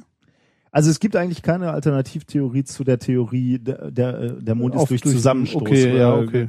ähm, man, man war halt am Rätseln, war, wo kommt der Mond her oder der, dieser Ursprungsmond äh, her, ähm, dass er trotzdem genau diese Zusammensetzung hat. Hm. Das hat man nicht zusammengebracht. Also und das, das äh, kriegt man jetzt zum, zum, zum ersten Mal hin. Aber es gibt eigentlich keine Alternative zum äh, äh, zu dem Modell, das Das wird durch Zusammenstoß, genau, ja. okay. Ja. Ja. Ähm, ja, es gibt übrigens noch, ähm, also di- di- dieses Thema ist jetzt erstmal abgeschlossen. Jetzt, jetzt kommen noch so, so zwei, drei Gedanken, die ich bei dem, bei der Recherche noch gefunden habe. Ähm, es gibt übrigens auch Unterschiede, äh, relativ aktuelle Studien, die sagen, ähm, wir haben uns nochmal die Wolfram-Isotopen-Zusammensetzung auf der Erde und auf dem Mondgestein angeguckt und stellen fest, da sind doch relativ große Unterschiede. Jetzt könnte man halt sagen, Mhm. okay, kann, kann man darüber argumentieren, okay, wenn Wolf, Wolfram nicht so, also wenn, wenn die Zusammensetzung doch nicht so ähnlich ist, vielleicht kommt der Mond, der Ursprungsmond, dann doch von einem anderen Ort Mhm. im, im Sonnensystem. Aber da muss man äh, sagen, da, da, da kann gibt's auch, kann es auch andere Gründe für geben, weil ähm, ähm, äh, ähm, äh, dieses ähm, Wolfram ist, ist eisenliebend, siderophil. Siderophil? Ja, genauso wie Okay. hydrophil. Ja, ja, aber so, Ja, ja, habe ich auch vorher nicht. ich hätte jetzt äh, Ferrophil oder so gedacht. ja, ist, heißt wohl siderophil, also Hm. eisenliebend. Ähm, und ähm, dadurch könnte das Wolfram auch über, über Kometen einfach und Asteroideneinschlag auf die- draufgehämmert sein. Genau, ich auf meine, der hat ja nicht gerade wenig Krater, ne? Genau, Der Mond. so der Mond hat nicht wenig Krater und es könnte halt Unterschiede geben, die Mengen, die auf der Erde äh, niedergegangen sind oder auf dem Mond Ja. und dann ist es klar, dass sich über die letzten paar tausend Jahre da ein Unterschied auf der Mhm. Oberfläche bemerkbar macht. Also da, da kann es durchaus noch andere Möglichkeiten geben, wie es dazu zu Unterschieden kommt. Aber ich fand da eben, das, das ist so, da, da kommen wir so ein bisschen zurück zu de, deinem Thema ähm, ähm, mit dem ähm, mit dem äh, mit der Erde, äh, über die du heute gesprochen Ja. hast. Äh, das, das sind so Dinge, die, die so wo man so erwarten würde, da müssten wir doch alles zu wissen. Ne? Ja, Irgendwie, so- so, die Erde, gut klar, wenn man darüber nachdenkt, man kann offensichtlich nicht reingucken und, und, und wir können da nicht alles wissen. Aber beim Mond ist es irgendwie für mich so ähnlich. Wir gucken jeden, jeden Abend nach oben und wir sehen den Mond jeden Mit Abend. bloßem Auge. Und so richtig wissen wir eben nicht, wie er entstanden Mhm. ist. Auf der anderen Seite muss ich dann auch wieder sagen, das ist ja immer für mich so ein bisschen die Faszination an der Wissenschaft. Auf der anderen Seite haben wir aber schon eine Vorstellung. Und zwar eine, die wir verfeinern jetzt mit diesen Modellen und immer genauer Mhm. machen. Das ist ja auch faszinierend, dass, dass irgendein Vorgang vor 4,5 Milliarden Jahren, ne, dass wir uns da, da eine Vorstellung von machen können, wie der abgelaufen ist, finde ich ja auch unglaublich Die faszinierend. vielleicht vollkommen falsch ist. Natürlich, ja klar. Das, das ist durchaus denkbar, aber ich habe Ja. große Hoffnung in die Wissenschaft, Ja, dass dass wir dann das rausfinden ist, ne? werden, dass es, wenn, wenn, wenn wir rausstellen, es ist falsch, dass wir dann ein Modell aufstellen, was wahrer ist oder was, Mhm. was, was näher an der Realität ist. Ich habe immer so das Gefühl, wenn es einen Gott gäbe, und der, würde- der, der würde sich immer nur wundern, dass wir das alles rausfinden. Also, och Mist, haben sie schon wieder gefunden. das sollten die doch gar nicht. Ja, das, das- war doch gar nicht. ja. Also das, das äh, hört nicht, ähm, nicht auf für mich äh, faszinierend zu sein. Ich muss, ich hatte gerade schon gesagt, ähm, über, über diese ähm, über diese Mondrecherche bin ich noch auf äh, ein, zwei Dinge äh, gestoßen und eine möchte ich dir noch zeigen. Ähm, da habe ich aber den Link noch nicht geöffnet, weil ich möchte dir dazu ein Foto zeigen. Ähm, Äh, das ist eine Studie, die, die wird jetzt gerade oder wurde im März äh, auf einer Konferenz vorgestellt, äh, auf der Lunar and Planetary Science Konferenz. Da will man ja eigentlich auch mal sein. Ja, ne? eigentlich ja. 2015. Wo Ähm, war die? Weiß ich gar nicht, habe Ja. ich nicht geguckt. Ähm, da geht's um Lavaröhren auf dem Mond. Ähm, ich erkläre dir mal, was Lavaröhren sind. Ähm, Lavaröhren entstehen, wenn äh, wir eine dünnflüssige, wenn wir dünnflüssige Lava haben während eines Ausbruchs und die fließt, sagen wir mal so eine Art Rinne äh, den Vulkan runter Mhm. also in, in einer Rinne. Äh, jetzt hast du den Effekt, dass die, ähm, dass sich die Lava oder die Fließgeschwindigkeit der Lava und damit auch die Temperatur der Lava an den Rändern, die ist an den Rändern und an der Ober, insbesondere an der Oberfläche des Lavastroms ähm, anders, nämlich viel geringer Mhm. als beispielsweise im Kern dieses Lavastroms. Ist ja klar, nach außen hin kühlt es halt schneller Ja. ab oder an den, an den Rändern, am, am Kontakt zu dieser Rinne. Ähm, das heißt, dort erstarrt auch die Lava als erstes, was dazu führt, dass du so eine Art Dach über dem Lavastrom bildest. Also du hast irgendwann so eine Kruste oben drüber Mhm. und innen drin fließt es noch. Also so Bilder hat man, hat man schon mal gesehen. Ähm, inner, also wie ich gerade schon gesagt habe, innerhalb dieses Daches oder unterhalb dieses Daches fließt die, die Lava weiter und zwar so lange, wie der Vulkan ähm, Neu nachliefert. Genau, Ja. Nachschub liefert. Ähm, irgendwann ebbt dann der Lavastrom ab, das wird weniger und die, die Röhre, die sich da gebildet hat, die ähm, ist nicht mehr ganz gefüllt. Irgendwann nur noch halb gefüllt, Mhm. viertel gefüllt, irgendwann ist sie leer. Zurück bleibt dann, also die, ähm, die, die Lava hat eine relativ geringe Zähigkeit, deswegen kann, kann die wirklich sehr schön abfließen und hinterlässt eben diese, Mhm. diese leere Röhre. Ähm, und das ist halt ein Hohlraum, ne? Also das, das ist tatsächlich eine Röhre. Die sind relativ groß auf der Erde. Also in Hawaii kannst du dir die zum Beispiel angucken. Die haben typischerweise Breiten von 30 Metern. Oder Oh. typischerweise sollte man nicht sagen, aber die können so groß werden. 30 Das Meter. Äh, Höhe bis zu 15 Meter. Also das sind schon richtig ordentliche Höhen, ne? Und lang allemal, ich meine, so ein Lavastrom fließt ja, so eine richtige Höhle. die können bis zu einigen Kilometern, 50 Kilometer lang sein. Wow. Also schon, schon relativ lange Höhlen, ja. Jetzt gab es schon relativ lange Diskussionen. Ich muss kurz was trinken. Lange Diskussion. Also auf Hawaii kannst du die be bes- besichtigen, ne? da kannst du reingehen. Jetzt gab es schon relativ lange Diskussion, ob es solche Lavaröhren wohl auch auf dem Mond geben könnte. Ähm, also es, ga, es gab vulkanische Aktivität am Mhm. Anfang de- des äh, Mondes oder de- ja der ja genau als, also als der Mond noch jung war. Und es gibt also Überlegungen, gibt es solche Lavaröhren äh, auch auf dem Mond? Und dafür gibt es tatsächlich auch Indizien. Also Jay Belosh von der Purdue University hat das mal untersucht. Und diese Indizien, oder ein, ein Indiz möchte ich dir hier mal zeigen. Ähm, das sind diese Rinnen. Also wir verlinken dieses Bild auch in den Show Notes. Ähm, was man hier sieht, ist so eine typische Lava-Kraterlandschaft auf dem Mond. Aber durch das Bild zieht sich wie so ein Flusstal, ne, kann man Mhm. sagen, so eine Rinne. Jetzt gibt's halt auf dem Mond kein flüssiges Wasser und gab's ver vermutlich auch nie. Deswegen kann das kein Fluss gewesen sein oder war nie ein Fluss. Ähm, äh, deswegen werden diese, ähm, diese Senken, die man hier sieht, ähm, Lavaströmen zugeordnet. Äh, äh, unter anderem auch deswegen, weil diese häufig bei alten Mondvulkanen Ich wollte beginnen. gerade sagen, sieht man da auch einen Vulkan? in Genau, ja. Ah. Du siehst häufig am Aus Ausgangspunkt dieser dieser dieser ähm, Senken eben äh, Vulkane, ja. Sonst hätte ich jetzt gesagt, das sind Landerinnen. ja, natürlich. ähm, die sind übrigens diese Rinnen hier, die du siehst, sind übrigens ähm, viel breiter als das, was ich dir gerade über die Ja. Erdröhren gesagt habe. Die, die sind bis zu zehn Kilometer breit. Sagt natürlich noch nichts darüber aus, ob es tatsächlich auch darunter Röhren gibt, Ja, Lavaröhren. ja, ja. Ähm, das haben die ähm, Wissenschaftler äh, deswegen mal simuliert. Also die haben, äh, die haben alles, was sie so über den, Mhm. den, den Mond wissen und über die, die Vulkanaktivität in den frühen Jahren äh, mal in ein Modell geschmissen und haben sich dann mal angeguckt, ähm, wie könnten diese Röhren aussehen, welche Dimension könnten die haben. Denn wir müssen ja bedenken, der Mond hat eine geringere Gravitation. Schwerkraft, genau. Und deswegen können solche Höhlen auch stabiler sein, wenn sie größer Das- sind. ja, okay, also ja. sie können größer Ja. werden, ohne einzustürzen. Also die können Gewölbe ausbilden, die einfach in, äh, auf der Erde längs eingestürzt wären. Ähm, haben sie berechnet äh, und kommt zu dem Ergebnis, dass, äh, dass es Lavaröhren geben könnte, die äh, mehr als ein Kilometer Durchmesser haben können und stabil sind. Ähm, also äh, manche Rechnungen haben auch, je nachdem wie du die Parameter äh, verschiebst, kö- können ja auch mehrere Kilometer breit sein.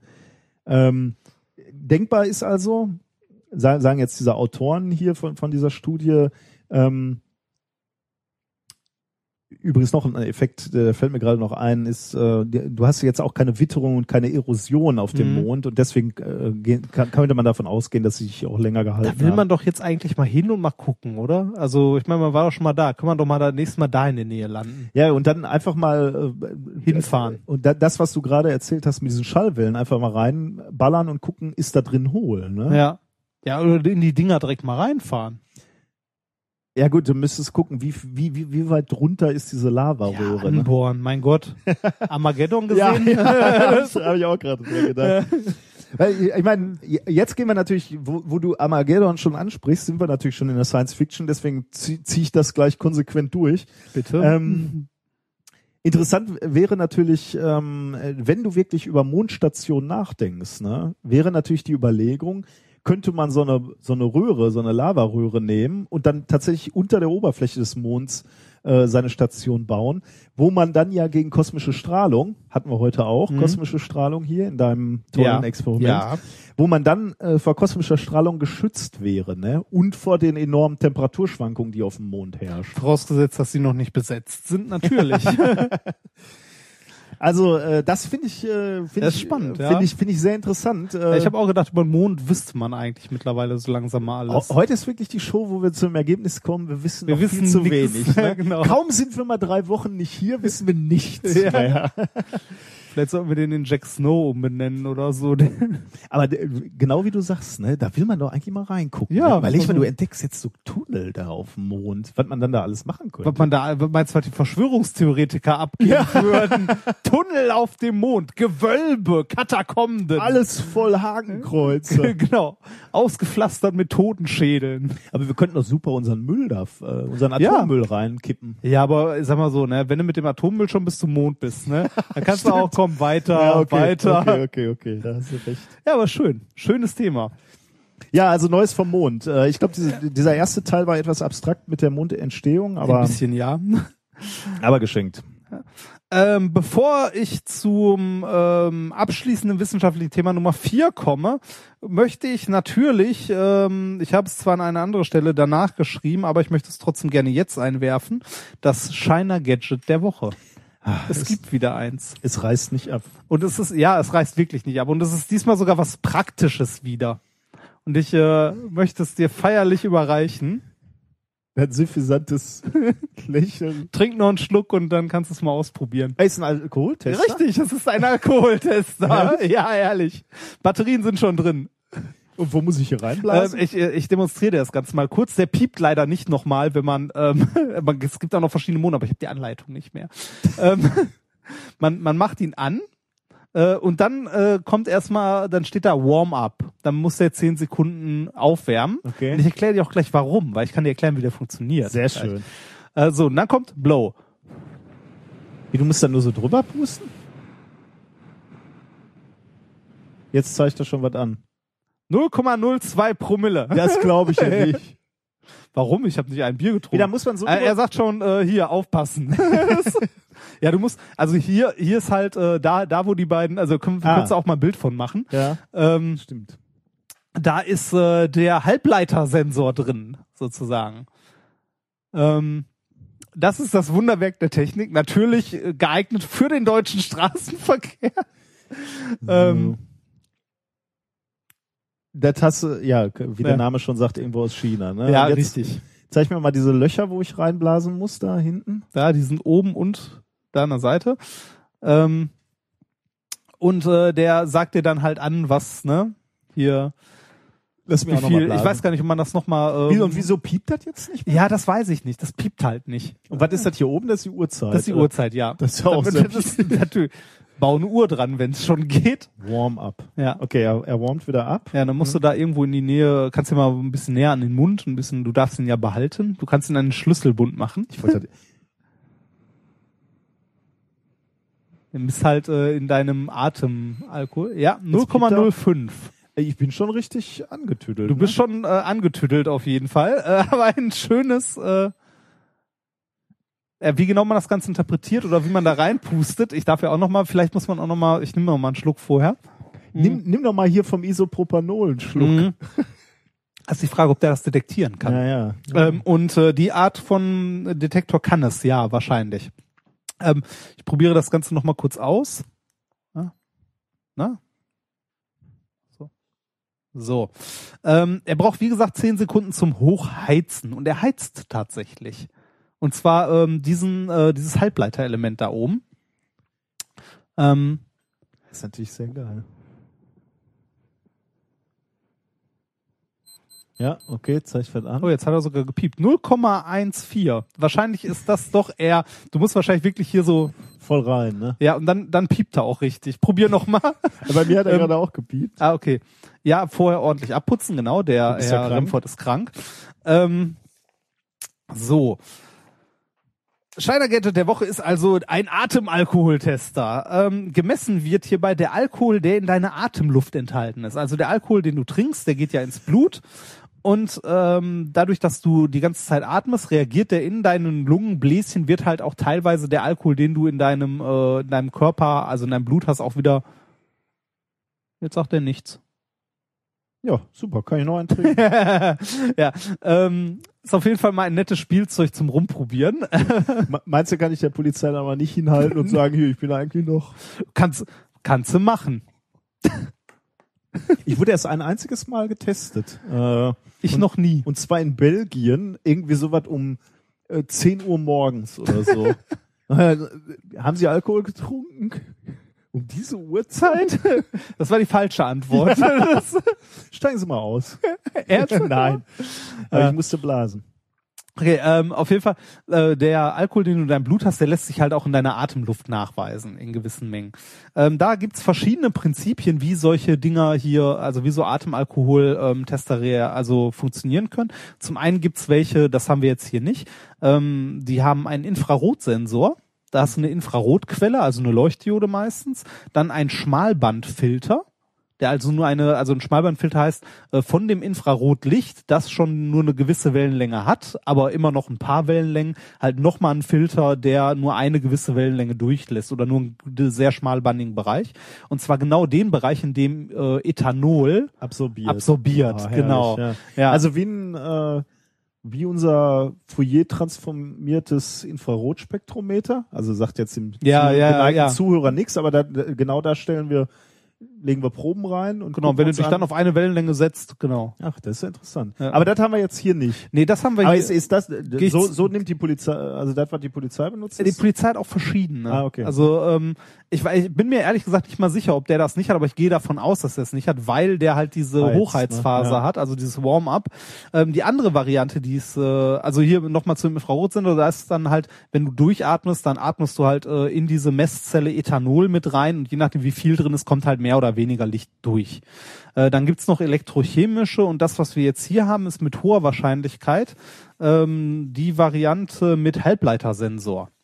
Da hast du ähm, einen Sensor, also einen, ähm, einen Chip, auf dem ein Metalloxid, also beispielsweise Titandioxid, Wolframoxid und so weiter, äh, aufgebracht ist. Und das wird auf eine Temperatur von 200 bis 600 Grad aufgeheizt.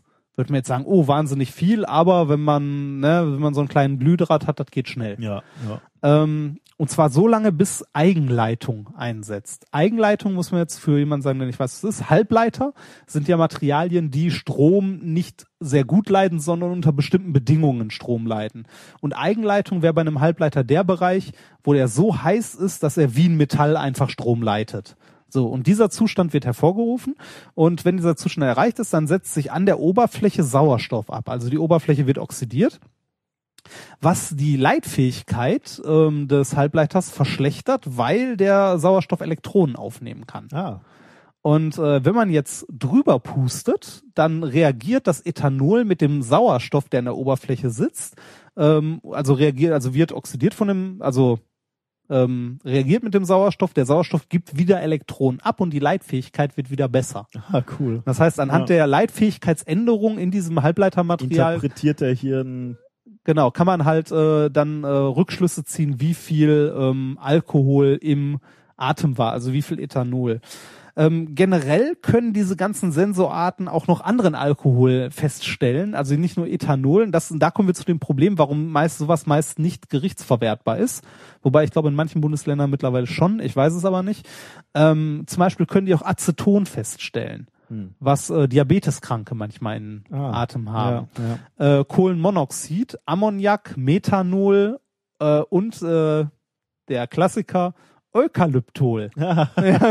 Also vorher noch schön Fisherman Ja, genau. Und äh, schon hast du falsche Ergebnisse. Daher gibt's äh, für Gericht, wenn so eine Blut, Atemprobe, dann eine Blutprobe, Ja, genau. mhm. Weil dann kannst du halt wirklich sagen, wie viel Alkohol im Blut ist. So. Ah ja, das gibt dieses Gerät auch noch an, ne? Also an Schätzwert, wie viel ha- wie viel du im Blut hast. Hat Echt? also Was- ich glaube, der, der, hat zwei Zahlen angegeben, irgendwas im Volumenprozent und und ich glaube irgendwie Ah. hatte ich das Gefühl pro pro Milliliter oder so. Ich blas noch einmal zum Absch Abschied, zum Abschied leis. Moment. Ganz langsam durchatmen. weiter, weiter, weiter. Ja, da steht was. 0,3 Gramm pro Liter steht hier und 0,03 Prozent BAC. BAC heißt ja dann bestimmt. Billion BAC Blutalkohol. Fasziniert, was man alles so aus China bekommt, ne? Was kostet denn sowas? Weiß ich nicht mehr. Das Problem ist ja, die Dinger brauchen immer zwei Monate, bis das mal hier ist. Und da weiß ich doch nicht mehr, was ich dafür bezahlt habe. Aber unter fünf Euro ist es immer. Ja, BAC steht für Blutalkohol im Prozent. Hm. Hm. Aber wieso denn überhaupt Prozent? Also wir, wir, wir haben da immer nur Promille, ne? Also hat der jetzt hier Prozent angegeben und müssten wir das noch korrigieren auf Promille? Das wäre schlecht. Also ich glaube, der zeigt hier wirklich, ähm, Prozent an. warte mal, das müssen wir jetzt noch klären, ne? Bevor wir hier, bevor ich mich gleich in mein Auto setze. Aber ähm, sag mal so, hoch. Mal, drücken Sie nur die Power-Taste. Das ist ja nicht die Anleitung von dem hier, oder? Wer weiß. Wie, wie heißt denn der Hersteller von? Ich habe hier von New Gen Medical. Das Ding hat keinen Hersteller. genau. Ähm, pusten Sie nach einem erneuten Piepen für 10 Sekunden in Oberalkohol. Nun wird Ihnen Ihr Ergebnis angezeigt. Sie haben die Wahl zwischen drei verschiedenen Anzeigemöglichkeiten. Sie können sich das Ergebnis in Prozent BAC, Blutalkohol in Prozent. Also ich habe 0,0, Promille ich habe BAC? 0,07 Prozent. ja, 0,07. Ja, Also 0,7, dann bist du ja schon drüber. Dann darfst du ja schon immer fahren. ja. Ja, also, da heißt ja auch 0,05 ist doch ein kleines Bier, oder? Ja, ich trinke normalerweise zwei. Dann Ja. das, der hat ja noch auch noch einen Fehler. Ja, ja, ja, ja, ja, ja, hat ja noch. Bevor das äh, zu traurig wird, machen wir weiter äh, mit dem äh, vierten wissenschaftlichen Thema von heute. Sie läuft und läuft und läuft und läuft und Der läuft. Reifen von Reifen schwarz. Dass du da an Reifen, ich muss, ich muss da an kleine, kleine Kaninchen denken, die durchgehend so vor sich her trommeln. Ah, mhm. Da muss ich dran denken. Ne, da habe ich nicht dran gedacht. Ich denke an den Reifen von schwarz. Siehst du, Werbung hat funktioniert. ähm, womit befeuerst du dein Handy? Oder womit wird dein Handy befeuert? Mit Akku. Ja, was mit Akku? Mit Strom. Oder was meinst du Akkumulator. Was meinst Wenn du schon jetzt? richtig. Ja, genau. Also mit Akku. Aber was für ein Akku? Ach so, Lithium-Ionen. Genau, Lithium-Ionen-Akku. Weißt du, wie die funktionieren? Hat mir der Steve nicht erklärt. der Steve Jobs. Ähm, Ich muss gar nicht, also ich hatte keinen Schimmer, wie die Dinger funktionieren. Also ich weiß, Lithium-Ionen-Akku, spielen Lithium-Ionen irgendwie eine Rolle. also wir beide haben das ja mal unterrichtet quasi, ne? Oder? War, Ja, so grob. Also was wir hatten, war so galvanische Zelle und so, ne, was wir mal erklärt haben. Das nicht prinzipiell? Ja, so nah dran. Also die funktionieren schon so ein bisschen anders, weil du musst die ja auch wieder aufladen können und so. Ähm, du hast bei einem äh, Lithium-Ionen-Akku hast du im geladenen Zustand äh, am Minuspol das äh, Lithium Okay. liegen. Also nicht als Ion, sondern als komplett. Ähm, dort gibt es dann an dem Minuspol Elektronen ab und äh, die durch den Stromkreis zur positiven Elektrode fließen. Äh, währenddessen äh, wandern die Lithium-Ionen Jetzt, jetzt Ionen. jetzt Ionen, genau, durch einen Separator sozusagen, also der die beiden So Hälften Membran trennt, genau durch so ne? eine Membran, äh, in die andere Seite des Akkus und werden, werden dort eingelagert in so eine Kohlenstoff- oder was auch immer Struktur. Ähm, und äh, ah, nee, nicht Kohlenstoff, also in einen Übergang, also meistens da ein Übergang, eine Übergangsmetallverbindung auf der anderen Seite. Da wird das, äh, da werden die Lithium-Ionen eingelagert und die Elektronen, die auf der Seite ankommen, die werden nicht vom Lithium aufgenommen, wäre ne, dann hätten wir wieder, dann wird da nicht viel passieren, sondern von diesem äh, Übergangsmaterial, das auf der Seite ist, also ein Übergangsmetall, äh, das die Lithium-Ionen einlagert und die Elektronen aufnimmt. Das ist beim Entladen. Wenn du jetzt wieder lädst, Hm. Dann äh, ziehst du die Elektronen da raus, wieder rüber und die äh, Lithium-Ionen wandern wieder zurück und rekombinieren Ah, da mit okay. ihren Elektronen. Also das ist quasi so. Ja, okay. Ne? Das ist der Lithium-Ionen-Akku. Das ist das Rückgrat unserer mobilen, äh, also tatsächlich unserer mobilen Elektronik. Alles, was wir haben, hat Lithium-Ionen-Akkus. Rückgrat und Kreuz, wie ich hinzufügen möchte, weil wie oft leiden wir unter zu schwachen Akkus? Ja, warum? Also was, was, was ist das Problem? Also da wollte ich nämlich jetzt gerade zu kommen. Äh, diese Akkus, also habe ich mir zumindest hier hingeschrieben, ähm, diese Akkus machen jede Menge Probleme. Naja, gut, also grundsätzlich funktioniert's ja erstmal, aber äh, ja, gu- gut. Also es ist Weiß- besser, als, weiß ja- besser als Blei und den Scheiß, den man vorher hatte, ne? Ich meine, weiß ja jeder, was das Problem ist. Erstens dauert's relativ lange, die wieder zu laden. Richtig. Ähm, die halten nicht ewig. Also so ein iPhone ist nun mal alle nach einem Tag. Also das im Sinne von halten, ja. Ja, also die Kapazität ist irgendwie. Es gibt äh, nur eine begrenzte Anzahl von Zyklen, die, in die du sie wieder laden kannst. Ich weiß gar nicht, liegt, liegt das bei 3000 so? 1000. 1000 nur. 1000. Ja, wenn du mal, ja, aber passt, ne, wenn du überlegst, so ein Ja, ja, iPhone drei zwei, Jahre, ne, jeden Tag aufladen, Genau. ist Feierabend. Ja, genau. Ja, also Feierabend ist ja, Ja, nicht ja, direkt, okay, sondern dann nicht, geht's ja, halt ja. zack Ja, runter, ja, ne, ja, mit der ja. Kapazität. Ja. Das wären jetzt so die größten Probleme. Die sind auch nicht ungefährlich.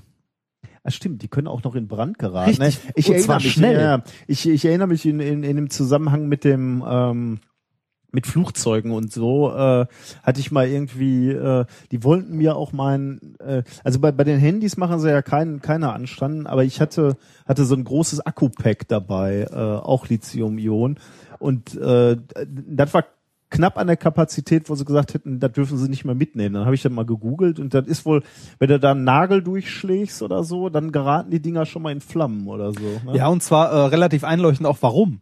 Ähm, Kurzschluss oder was? Lithium. Ah, wenn Guck mal ins Periodensystem. Ja, ja, okay. Genau. Lithium ist ein Alkalimetall. Naja, natürlich. Und ja. äh, das reagiert sehr gern mit Wasser und Ja. zwar sehr explosiv unter sehr hoher Hitzeentwicklung.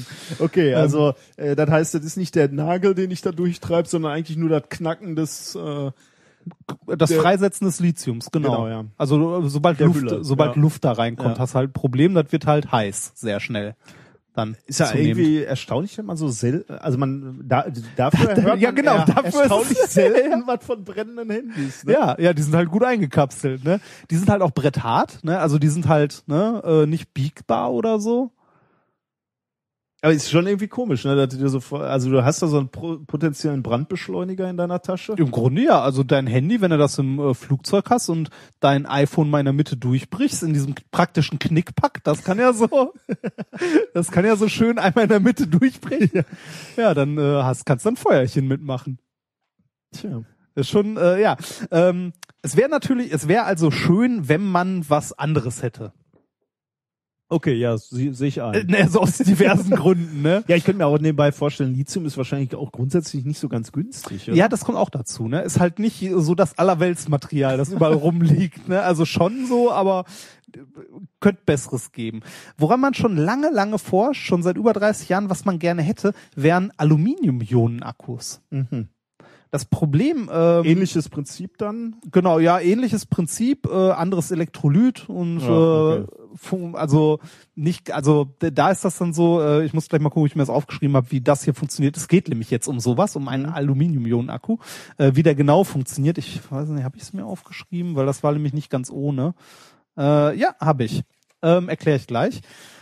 Ähm, Weil äh, du hast dich heute wirklich äh, vorbildlich ja, vorbereitet. ne? Das, du musst dir wirklich und, das, Fleißkärtchen. und das schon, ja, ich habe fünf Seiten Sendungsnotizen. und das schon seit Mitte der Woche. das ist eine Sendung der Fleißkärtchen. hier. ähm, äh, man hat da lange schon dran geforscht, weil man halt weiß, Aluminium ist billig, Aluminium gibt's überall, ne? Und äh, prinzipiell hat das saugeile Eigenschaften, wenn man daraus Akkus baut. Ähm, prinzipiell baut man so einen Akku auf, hat immer Anode, Kathode, ne? Ein Elektrolyt irgendwo in der Mitte und äh, wie so eine Batterie, man entlädt halt was, ne?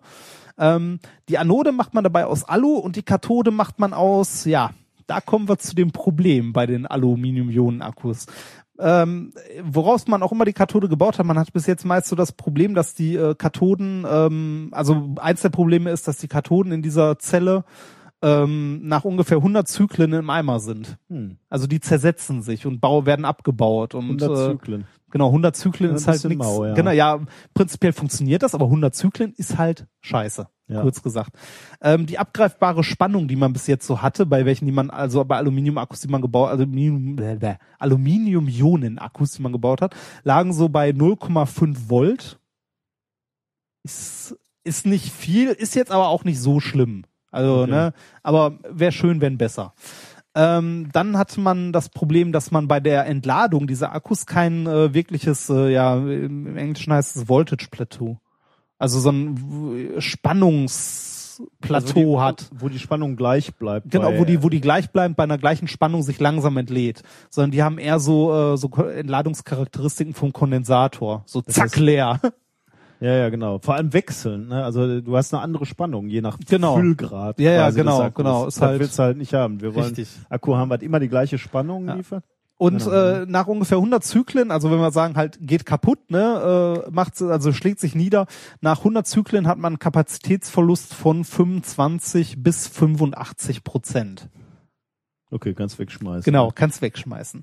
Aber da gibt's jetzt dieses wunderschöne neue Paper Natürlich. von äh, aus äh, von Forschern aus Taiwan und Stanford, erschienen in Nature am 6.4. diesen Jahres. Ähm, ein ultra fast rechargeable Aluminium Ion Battery. Klingt schon mal Klingt gut. schon mal gut, ja. Vom Herrn Lin Gong Lu Wu Wang Guan Angel Chen Wang Huang und Dai. Da war jetzt einer, oder? nein, nein, das mehrere? waren alle. Okay. Das waren die Nachnamen von allen, so. Oder die Vornamen. Ich weiß es nicht. So.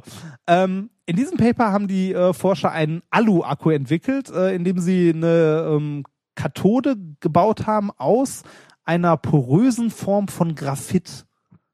Und zwar ähm, ein Material, also man könnte jetzt sagen, okay, Graphit hätten wir ja schon lange drauf kommen können. Aber wie wir beide ja wissen, hat sich gerade so im Kohlenstoffwerkstoff in den letzten Jahren verdammt viel getan.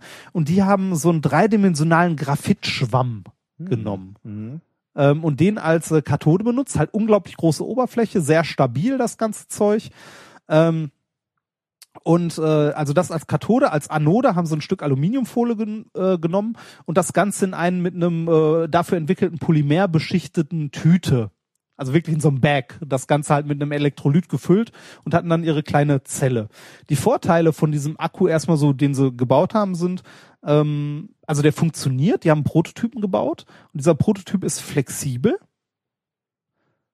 Ne? Also ist halt nichts nix Starres Ja. dran, nicht wie vorher das Material, wo die Lithium-Ionen eingebettet sind oder so, sondern wirklich so, so ein, ja, es gibt auch ein Video dazu, das ich leider nicht verlinkt habe, glaube ich. Also Hab ich hier, vergessen. Hier hast du mir irgendein Hab ich Video, da ein Video drin? Shownotes, äh, Oh ja, doch, dann ist, nee, das ist das Physical falsche. Properties of Lithium. Also ja, das, ja, nee, dann habe ich das falsche verlinkt aus Versehen, den falschen Link reinkopiert. Okay. Das ist, aber ist egal. Ähm, findet man, wenn man äh, verlinken war, gerne. Äh, da gibt's ein Video zu, wo man äh, diese Batterie sieht. Also diesen Prototypen ist zugegebenerweise nicht besonders spektakulär. Sieht halt aus wie so ein, ja, so ein Stück Frühstücksbeutel, ähm, wo die halt eine LED dran geklemmt haben, die leuchtet. Und man muss jetzt sagen, eine LED ist nicht gerade der Stromfresser. Also eine LED kriegst du auch mit einer Zitrone zum Leuchten. Mhm. Ähm, Ja. An dieser Stelle möchte ich kurz einwerfen, äh, eine Zitronenbatterie. Ähm, aus aktuellem Anlass wirfst du das ein, ne? Äh, auch ja. Ich, ähm, ich hörte nämlich auch die Hoaxilla äh, Folge 184 zur Bagdad-Batterie. genau. Und äh, Und da wurde, da fiel unser Name ja, plötzlich. richtig. Äh, wir wurden darum gebeten zu erklären, wie ähm, wie eine Zitronenbatterie funktioniert.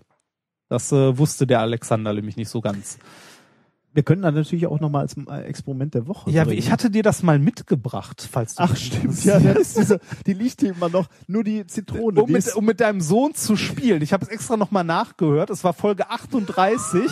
Fazit, Ehrlich? Grüße aus Heilbronn. ehrlich, Ja, der Schmerz war so groß, Ja. dass du das nochmal nachgehört. ich habe das nochmal nachgehört. Oh, okay, das, äh, dann, das äh, dann erklär, dann erkläre ich das nicht, sondern wir, äh, wir machen wir nächste Woche. wir oder? machen das äh, oder in zwei Wochen. Ja, Ja, wir, wir, genau, wir machen das in zwei Wochen. Ähm, mal gucken, entweder als Experiment der Woche oder als Bonus obendrauf. Lass das ruhig mal als Experiment der Woche machen. Als so Experiment Zit- der Woche? Ja, so eine Zitronenbatterie kann man ruhig mal Oder machen. können wir auch mehrere äh, Zitronen ineinander mal machen und so, ne? Ja, machen wir als Experiment der Woche. Tut mir leid, liebe Huxillas, ihr müsst noch zwei Wochen warten. In der Zeit empfehle ich ähm, Wissen macht A. Hat da eine schöne Seite zu. äh, ich habe es mir extra raus, aber egal. Ähm, kann ich nächstes, kann ich ja nächstes Mal erklären. Der ähm, Schmerz ist wirklich tief, ne, mit dieser Zitronenbatterie hier, dass ich die noch nie gebaut habe. Aber du siehst, Nein, ich habe mich gut vorbereitet. Das ist es. stimmt, ja. Ja. es- ähm, Ich stelle hier noch ein weiteres Fleißkärtchen ja, aus. okay, bitte. ähm, also diese, äh, diese Batterie ist, wie gesagt, flexibel, ähm, ungefährlich. Also das Elektrolyt da drin ist relativ ungefährlich. Weißt, Man- weißt du zufällig, was das ist? Äh, ja, das ist, ähm, das Elektrolyt besteht aus ähm, AlCl3. Aluminiumchlorid? Ja, Hast du gesagt, ist, AL? AlCl3. Ist das mit einem 3 dran Orit oder so? Ja. Die Endung haben wir, äh, ich habe auch keine. Das geht noch weiter. 1-Ethyl-3-Methylimadazolimchlorid. So. Ja gut, aber Ja, he heißt nix, ne? Wissen wir jetzt auch nicht, ob das giftig ist oder... nee, aber die, also die haben hier in ihrer äh, Pressemitteilung zumindest haben sie geschrieben, dass das Ganze nicht gefährlich ist. Es ist übrigens Closed Exit, genau wie das erste Paper, also das Closed Exit. äh, Exit. Closed S, äh, S, Exit. Sag ich. Ah, Warte mal, gib mal diesen Alkoholtester hier. du wie komme ich auf Closed Exit? Ist vorbei, ich komme hier nicht mehr raus. Don't, Ähm, also es ist, don't es, drink and explain. Ja, es ist, äh, es ist nicht das gleiche, äh, also es äh, ist leider nicht zugänglich, genau wie das erste Paper, das ich heute vorgestellt habe, das war Fopen. Ähm, dieses Fake Open, Fake Open, ja. was ich anprangere. Also ähm, das Zeug ist ungefährlich, es ist flexibel. Der Prototyp, den die hatten, hat eine Ladezeit von einer Minute bei einer Stromdichte von 400 Milliampere pro Gramm. Okay. Schon nicht, ja. Also kann man ordentlich Strom reinhämmern. 400 Milliampere pro Gramm ist schon viel. Ähm, der, also dieser geladene, die haben leider nicht geschrieben, welche Kapazität der hatte, oder ich habe es oder ich habe es nicht aus dem Paper rauslesen können. Äh, konnte konstant entladen werden in 34 Minuten bei einem Strom von 100 Milliampere pro Gramm. Ja gut, aber für einen Prototypen ist das doch... Ja, äh, Minute geladen, 34 Minuten lang äh, Strom halt raus. Also das Ding lädt verdammt schnell und äh, entlädt halt ordentlich. Ähm, und es hält verdammt lange. Also und zwar fast irrsinnig lange. Während ein Lithium-Ionen-Akku knapp 1000 Ladezyklen schafft, haben die mit dem Ding 7500 Ui. Ladezyklen gemacht. Und jetzt kommt's, ohne messbaren Kapazitätsverlust. Ja, das ist natürlich gut. Ja. Äh, die Entladespannung lag äh, nicht bei einem halben Volt wie bei vorher den ganzen äh, nicht guten äh, Zyklen, sondern hier hatten die eine Entladespannung von circa zwei Volt. Knapp. Was schon für so eine Zelle ordentlich ist. Ich weiß gar nicht, was brauchen wir denn hier so für, für unsere äh, Telefone und so? Weißt Ich meine, selbst wenn du, ich habe, ich weiß ehrlich gesagt nicht, aber selbst wenn du zwei Volt hast, dann hängst du halt mehrere hintereinander. Ja, ich äh, gut, also was du gerade so geht. erzählt hast, äh, wie, wie das sieht im Moment aus wie so eine Das ist eine Folie. äh, wie so wie, wie eine Tüte mit Genau. Flüssigkeit drin. Genau. Also ja, aber nur ganz, ganz wenig. Es ist wirklich wie, wie so eine, also, also ist flach schon. genau, ist ganz, ganz flach. Ah, okay, ich Also habe mir das jetzt vorgestellt wie so eine äh, Gefrier wie so ein Nee, nee, nee, Gefrierbeutel genau. voll mit Suppe. Nee, es ist, äh, es ist wirklich, also kannst sagen, da sind so drei, vier Tropfen Flüssigkeit Ah, okay. quasi drin. Also es ist wirklich komplett flach. Die sagen auch eine schöne Entwicklung. Also Okay, das heißt, äh, wenn, wenn wir jetzt zwei Volt reichen uns nicht, wir wollen sechs, bauen wir drei äh, übereinander ja, und genau. Und äh, für für Handys wird's auch interessant, wenn du, äh, es gibt ja jetzt auch so langsam mal die ersten biegbaren Displays, wenn du dann biegbare Akkus und noch hast. Ja, ja, genau. ist Dann, äh, die spezifische Kapazität von den Dingern, die haben sie angegeben, die liegt bei 70 Milliampere Stunden pro Gramm. Das ist auch nicht wenig. Wenn man sich mal überlegt, was hat, was hat so dein, äh, was hat das iPhone? 3000 Milliampere Stunden und der Akku wiegt ein paar Gramm. Da ist das hier, das Ja. ist echt interessant. Ähm, diese, dieses Elektrolyt, das da drin ist mit diesem unaussprechbar langen Namen, das äh, spielt auch eine Kernrolle dabei. Also man braucht die optimale Mischung von dem Zeug, dann diese ähm, die Anode aus ähm, Alu, also die Alufolie und die Kathode aus diesem schwammigen äh, Kohlenstoffmaterial. Und äh, beim Entladen passiert jetzt Folgendes. An der Anode, die ähm, ja aus Aluminium besteht, ähm, werden ähm, die AlCl4-Ionen aus der Lösung zu Al2Cl7- minus und an der Kathode wird dieses AlCl4- minus hauptsächlich eingelagert beim Laden und beim ähm, Entladen wird's wieder ausgelagert. Also da haben wir auch wieder was. Wir haben diese, das sind dann die Aluminiumionen. Wir haben diese Aluminiumionen, die halt je nachdem, ob es geladen oder entladen wird, an der einen Seite geben sie Elektronen ab, also reagieren mit dem Aluminium und an der anderen Seite werden sie eingelagert. Also genau wieder wie bei den Lithium-Ionen-Akkus. Also das gleiche wie Prinzip. Nur halt jetzt mit einer anderen chemischen Reaktion dabei.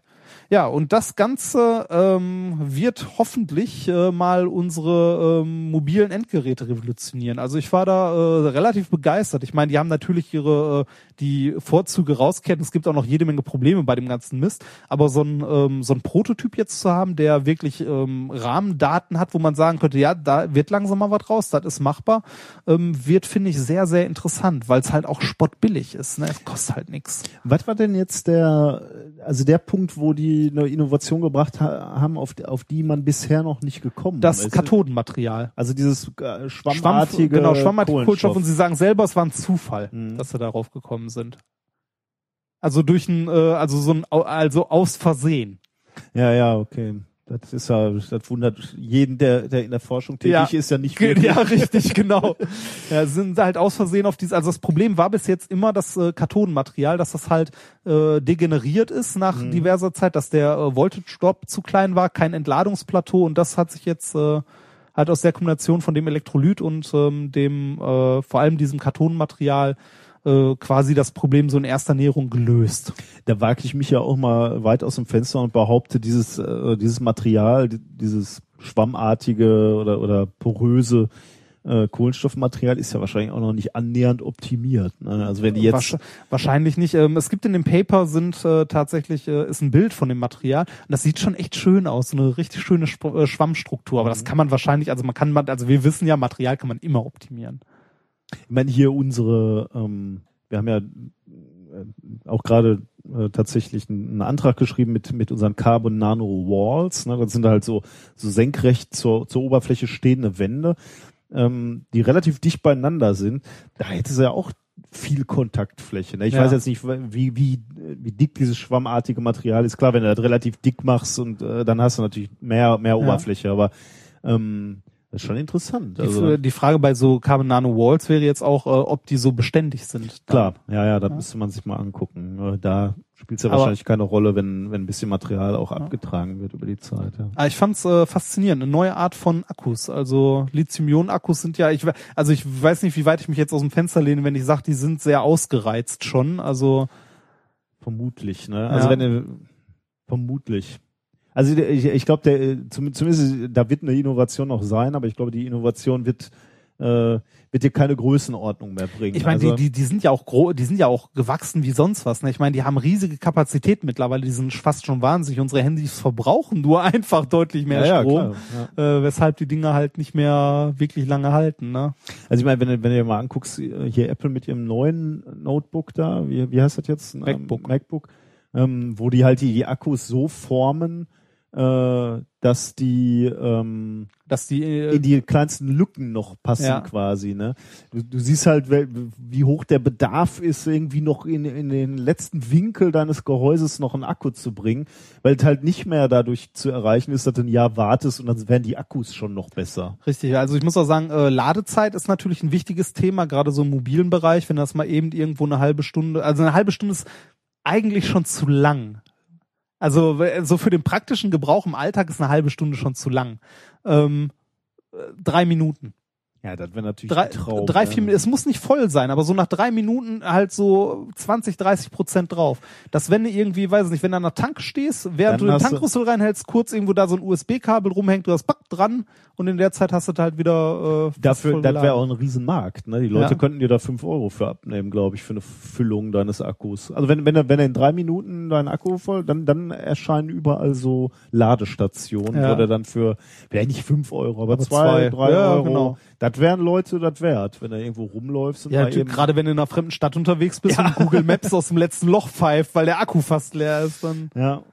Ja, ja, das wäre schon spannend, ne? Also eine, ähm, eine schnelle, einen schnellen Ladezyklus. Also ich meine, wenn man sich das äh, Paper mal so anguckt und die Pressemitteilung, also da ist echt Potenzial. Ne? Also das Ding macht äh, das äh, mehr als das Siebenfache an Ladezyklen mit, ähm, ist unglaublich schnell geladen und äh, billig vor allem. Was hat eigentlich der Tesla für äh, ähm, Lithium-Ionen würde ich sagen. Also ist das Beste, was du momentan kriegen kannst oder nicht. sein, ne? Und da, äh, genau, das ist auch noch ähm, Anwendungsmöglichkeiten für die Dinger hier, wenn die sich so schnell laden können, ne? ähm, wäre jetzt nicht nur im mobilen Bereich, sondern auch tatsächlich in Power Grids, also äh, Zwischenspeicher für Kraftwerke. Mhm. Also wirklich Strom in großen Mengen wirklich aus Kraftwerken zwischenspeichern, nicht mehr mit Pumpkraftwerken oder so, sondern wirklich irgendwo so eine Akkufarm, die irgendwo in der Ecke rum, also irgendwo Also ich habe hab kurz nachgeguckt, äh, Tesla hat tatsächlich Lithium-Ionen-Akkus drin. Da kommen wir wieder Unfälle mit. Lithium-Ionen-Akkus. Ne? Will man auch Ähm, nicht haben. Aber die, die, die setzen da drauf und wollen da komplette Werke aufbauen äh, auf Basis dieser, dieser Akkus. Aber ja, das ist auch das Beste, was du momentan Ja, kriegen klar, kannst. Ne? Ich meine, das hier ist halt ein Paper. Wir wissen, Ja, ja, ne, wie weit das von der Anwendung wirklich entfernt ist. Aber man sieht auch, dass Sinn machen würde danach. Ich meine, das würde natürlich auch einen Riesenhebel machen. Ne? Wenn du sagen würdest, okay, wir, wir, wir haben hier eine Technologie, die hat die zehnfache Kapazität, nur mal so, so dahin Mhm.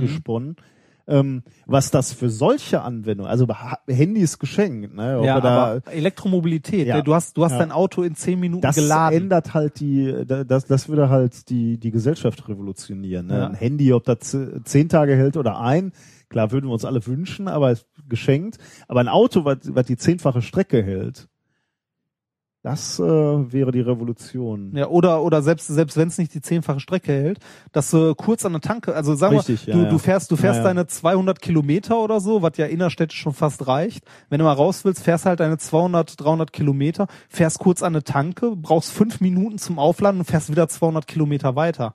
Also, Ja, hier wie, wie äh, unser Kollege uns erzählt hat, der uns eingeladen hatte in dem äh, in dem Stahlwerk, der der der fährt ein ähm, Elektro- Elektromotor äh, Auto und, und der hatte irgendwann morgens mal vergessen zu zu laden oder über Nacht hat er nicht komplett vollgeladen, ich weiß nicht.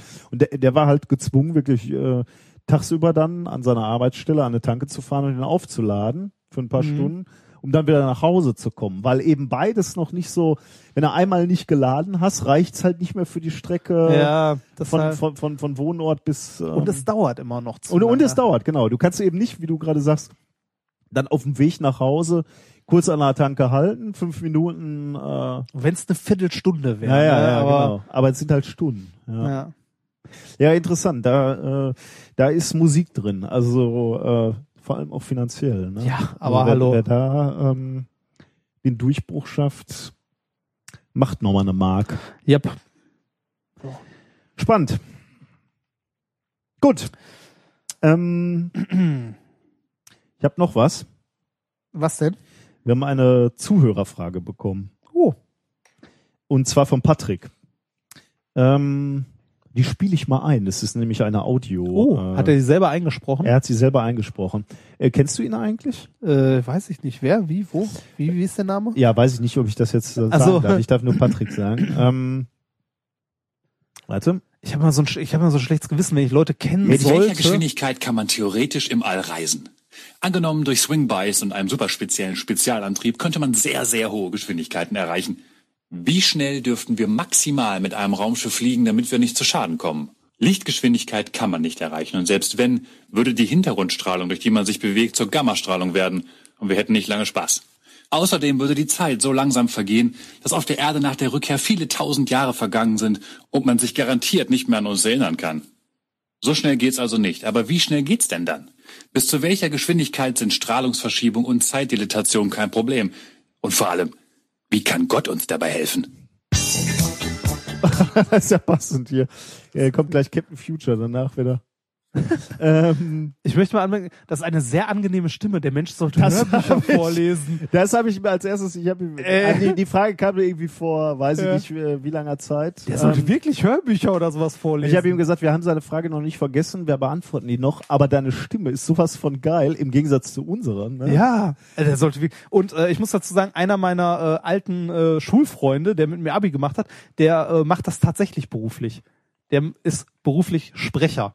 Und zwar äh, spricht der Stimmen bei Computerspielen ein. Ah, cool. Der hat bei World of Warcraft ein paar Sachen eingesprochen, hier von, äh, ich weiß gar nicht, wie das heißt, dieses aktuell, also ein relativ aktuelles Spiel, ähm, äh, das irgendwie so in Skyrim. Neun, nee, 19, Skyrim ist uralt. Echt? Ähm, das ist irgendwie ich auch. ja, das, äh, no- 1900 irgendwann spielt, äh, The Order oder so heißt das, da hat er auch die Stimmen für eingesprochen und das, ist- das ist manchmal sehr irritierend, wenn man was spielt und plötzlich hört man da Stimmen von jemandem, den man kennt und will eigentlich in so eine Welt eintauchen, denkt die ganze Zeit so, behalt Maul. das, ja. Ja, Aber die, die Stimme sehr, sehr äh, großartig. Genau das habe ich ihm auch ja. geschrieben. Den ja. Inhalt erinnere ich mich nicht mehr, aber die Stimme großartig. Nee, Also, es, okay. es, ging, es ging um Ich- Reisen im All, ob, wann, wann man wie schnell reisen kann. Ja, be beziehungsweise ab wann es nicht mehr ratsam ist, schneller zu werden, quasi. Ja. Also wie, wie, wie, wie nah könnte man an Lichtgeschwindigkeit Ohne, äh, dass gehen, es weh tut. ohne dass es problematisch wird. Okay. Ähm, nehm, nämlich nicht nur wehtun. Äh, auf die zwei Dinge gehen wir äh, aber jetzt ein bei der Beantwortung. Auf wehtun, aber auch, und, und das hat Patrick schon angesprochen, ähm, ein Problem, was man Zeitdilatation nennt. Mhm. Ähm, äh, ja, dazu, äh, dazu aber gleich äh, mehr. Ähm, als erstes, wa warum ist es so schwierig, überhaupt die Lichtgeschwindigkeit zu erreichen? Da braucht man etwas, was wir beide natürlich im Physi- Physikstudium kennengelernt haben. Ähm, also man braucht wahrscheinlich noch ein bisschen mehr, aber äh, ein, ein, ein wichtiges, äh, ein wichtiger Punkt ist die Lorentz-Transformation. Die hast du auch mal gelernt. ein, der Herr, dem Herr Remford läuft gerade ein kalter Schauer. Nee, nee, die, die, die ging sogar noch, die war nicht Ja, so. ja, das, die, die ist eigentlich trivial. Ja, ja. Oder relativ trivial. es Ähm, kommt drauf an, in welchem Koordinatensystem. Natürlich, natürlich. Ganz kurz zusammengefasst, ohne euch jetzt mit, ähm, mit, mit Formeln zu belästigen, wobei gleich, gleich werde ich nochmal eine nennen, aber erst erstmal nicht. Im, Im Kurzen bedeutet das, der bewegte Körper, also der Körper, der nah ähm, der, der Lichtgeschwindigkeit kommt, äh, der, der hat Eigenschaften, die äh, anders sind ähm, im Vergleich zu dem, zu dem gleichen Objekt äh, im, im Ruhezustand. Spezifisch oder, oder um genau zu sein, dieser Körper hat eine Eigenzeit, die sich unterscheidet von, von dem Körper im, im Ruhezustand. Er hat eine sogenannte relativistische Masse, also die Masse ändert sich von dem Körper, wenn er denn erstmal in, in Nähe der Lichtgeschwindigkeit beschleunigt wird. Und auch seine Länge oder die Länge des Körpers ändert sich, ähm, wenn wir nah an die Lichtgeschwindigkeit kommen. Ähm, lassen wir mal das mit der Länge weg, aber bleiben ähm, kurz, ku- schauen uns noch mal kurz kurz diese Masse an, diese relativistische Masse. Ähm, was man da errechnen kann mit der Lorentz-Transformation ist, dass ein Körper halt immer schwerer wird, wenn wir äh, nah an die Lichtgeschwindigkeit kommen. Und Darf ich an der Stelle kurz, kurz Ja, was natürlich. einwerfen? Und zwar ähm, den sinisteren Charakter mancher äh, theoretische Physikübungsleiter. Und zwar, es gibt eine wunderschöne Aufgabe, die ist als Übungsgruppenleiter sehr schön. Als Physikstudent kommst du dir verarscht vor. Und zwar, äh, ich erinnere mich nicht mehr ganz genau dran, aber noch so halbwegs. Du hast ja so, dass ähm, wenn du, also bewegte Längen sind kürzer, war es, glaube ich. Ne? Ja. Also bewegte Maßstäbe sind kürzer. So, ähm, du hast jetzt ein, äh, ein Monster, das mit Licht, mit nahezu Lichtgeschwindigkeit reist, und du hast eine Falle, die sich mit nahezu Lichtgeschwindigkeit darauf zubewegt. Die, äh, also von sich aus gemessen oder so, ich weiß nicht mehr genau, was es war, von sich aus gemessen, äh, würde das Monster nicht in diesen Stall reinpassen, also in die Falle, Ja. aber wenn es mit sich mit Lichtgeschwindigkeit bewegt, bla bla, und äh, kommt es äh, dran, also kann man das mit dieser Falle fangen, also merkt das Monster, dass es am Ende der Falle angekommen ist, bevor, also kannst du die Tür zumachen, wenn es ganz drin ist, bla und so. Und du rechnest dir einen Toten und kommst raus, so, ja, würde gerade eben passen ähm, oder würde halt nicht passen. Und dann kommt der Übungsgruppenleiter um die Ecke und sagt, ja, Moment, wenn das äh, aber am Ende der Falle angekommen ist, die Information vom Kopf des Monsters, bis die wieder, kann ja maximal mit Lichtgeschwindigkeit. Und dann kommt halt nachher raus, dass der ganze Scheiß, den du gerechnet hast, für ein Arsch war. so, Oh Gott. Äh, aber so, äh, du erinnerst dich eventuell, ich weiß nicht, ob ihr sowas Nee, auch mal die, hattet. die Aufgabe hatte ich nicht. Aber du, du weißt, worauf es hinausläuft, Ja, ja, ja, ne? Du sitzt da dann, als du denkst, denkst du die ganze Zeit nur so, Behaltsbau. ja, Also genau, das war ein Beispiel schon für die Längenänderung. Wir, wir bl- bleiben aber jetzt erstmal bei der Massenänderung. Je schneller wir sind, wenn wir nah an die Lichtgeschwindigkeit kommen, wird, wird unser Objekt, unser Körper halt immer schwerer. Also beispielsweise auch unser, unser Raumschiff. Damit wird's halt energetisch immer kostspieliger werden, diesen, dieses Raumschiff weiter zu beschleunigen. Also wenn wir unser, unser Raumschiff an die Lichtgeschwindigkeit ran beschleunigen, werden wir immer, immer schwerer und es wird immer, immer teurer, wenn man, wenn man von teuer und billig sprechen will bei Beschleunigung. Also Also, energetisch, Energie, genau, man genau. braucht immer mehr Energie, um es weiter zu beschleunigen. Ähm, bei Lichtgeschwindigkeit wäre ein massebehaftetes, äh, massenbehaftetes Objekt unendlich schwer. Also mit anderen Worten, wir können das gar nicht erreichen. deshalb sind Photonen auch masselos. Exakt, das ist der nächste Satz, der hier in meinen Sendungsnotizen steht. Ähm, alles, was Lichtgeschwindigkeit wirklich erreicht, wie Beispiel Photon, also Licht, äh, ist massenlos, genau. Also äh, nur, nur, nur ähm, äh, Partikel, die tatsächlich massenlos sind, können die Lichtgeschwindigkeit wirklich erreichen. Exakt. Aber jetzt können wir natürlich trotzdem mal ähm, eine Rechnung machen, ähm, auch wenn äh, wenn das eigentlich äh, gar nicht Kern von, von Patricks Frage war, aber äh, nur nur mal Interessenhalbe. Sagen wir mal, wir haben so ein kleines Raumschiff gebaut, so ein kleines Weltenraumschiff, ähm, wo wir so ein paar Familien reinsetzen und sagen so ab zum nächsten Stern, ähm, paar 10.000 Tonnen wiegt dieses Raumschiff ähm, und wir wollen 20 Prozent Lichtgeschwindigkeit erreichen. Das habe ich mal durchgerechnet, dann kommt man auf äh, eine, eine Energie, um es auf diese Geschwindigkeit zu bringen, äh, von 20 ähm, Trilliarden Joule an Energie, die du brauchst. Das entspricht äh, dem 50-fachen des heutigen äh, weltweiten Energieverbrauchs. Übrigens nur unter Annahme, dass dein Antrieb 100% effizient ist. Ja, bitte, wenn ich ein Werk, wenn ich ein, wenn ich ein Generationenraumschiff habe, das mehrere 10.000 Tonnen wiegt oder so, dann habe ich auch einen Antrieb, der 100% effektiv ist. Also da, da wird es schwierig werden. Unsere jetzigen Antriebe sind nämlich weit davon entfernt, hundertprozentig äh, effizient zu ja, sein. aber da sind wir im 21. Jahrhundert, haben Captain Future Da ist sowas möglich. ne? Genau. Das basiert alles auf unserer Erziehung Ja. und wie, wie hieß das noch genau in diesem Kompliment, äh, in diesem äh, in diesem Zitat hier? Ja. Alles äh, angeboren und Erziehung. angeboren und anerzogen, Ja. genau. Da wäre das möglich. Ja gut, aber trotzdem 50-fache weltweiter Energieverbrauch, also relativ kostspielig. ja. Ähm, aber äh, okay, darum ging's ja gar nicht in der Frage von Patrick. Also nehmen wir mal, äh, Patrick hat ja ganz klar gesagt, wir haben den Superantrieb, wir können Masse beschleunigen, äh, bis völlig egal. Ähm, die eigentliche Frage war, schadet uns diese, diese, diese Geschwindigkeit oder die Beschleunigung? Und ähm, da hat er auch schon zwei, zwei Sachen gen genannt, äh, die, die ein Problem werden können. Eine ist die sogenannte äh, Zeitdilatation. Und da, da gehen wir jetzt als erstes drauf ein. Das ist genau das, ähm, wovon ich gerade auch schon gesprochen habe, nämlich dass die Zeit eines eines Körpers, was sich mit Licht, der sich mit naher Lichtgeschwindigkeit bewegt, auch anders äh, vergeht. Also die Langsamer. Eigenzeit langsamer exakt. Ähm, und da, das führt uns im Grunde genommen auch schon zu, zur Beantwortung der Frage von äh, von Patrick. Im Grunde genommen ist es natürlich es ist so, ein, so in gewisser Weise so ein Abwägen. Wie viel bist du bereit, an Zeitdilatation in Kauf zu nehmen?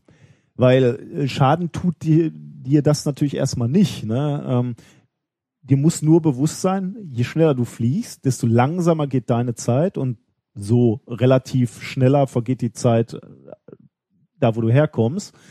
Ähm, das führt halt dazu, dass du äh, irgendwann, wenn du zurückkommst, niemanden mehr triffst, Das ist wie eine Zeitmaschine ohne Rückfahrkarte. Genau, ja, genau. Die, die Frage ist halt, die man sich stellen muss, ist, willst du noch mal deine Kinder sehen, beispielsweise, ne, wenn du zurückkommst? Also da, das ist eigentlich die entscheidende Frage.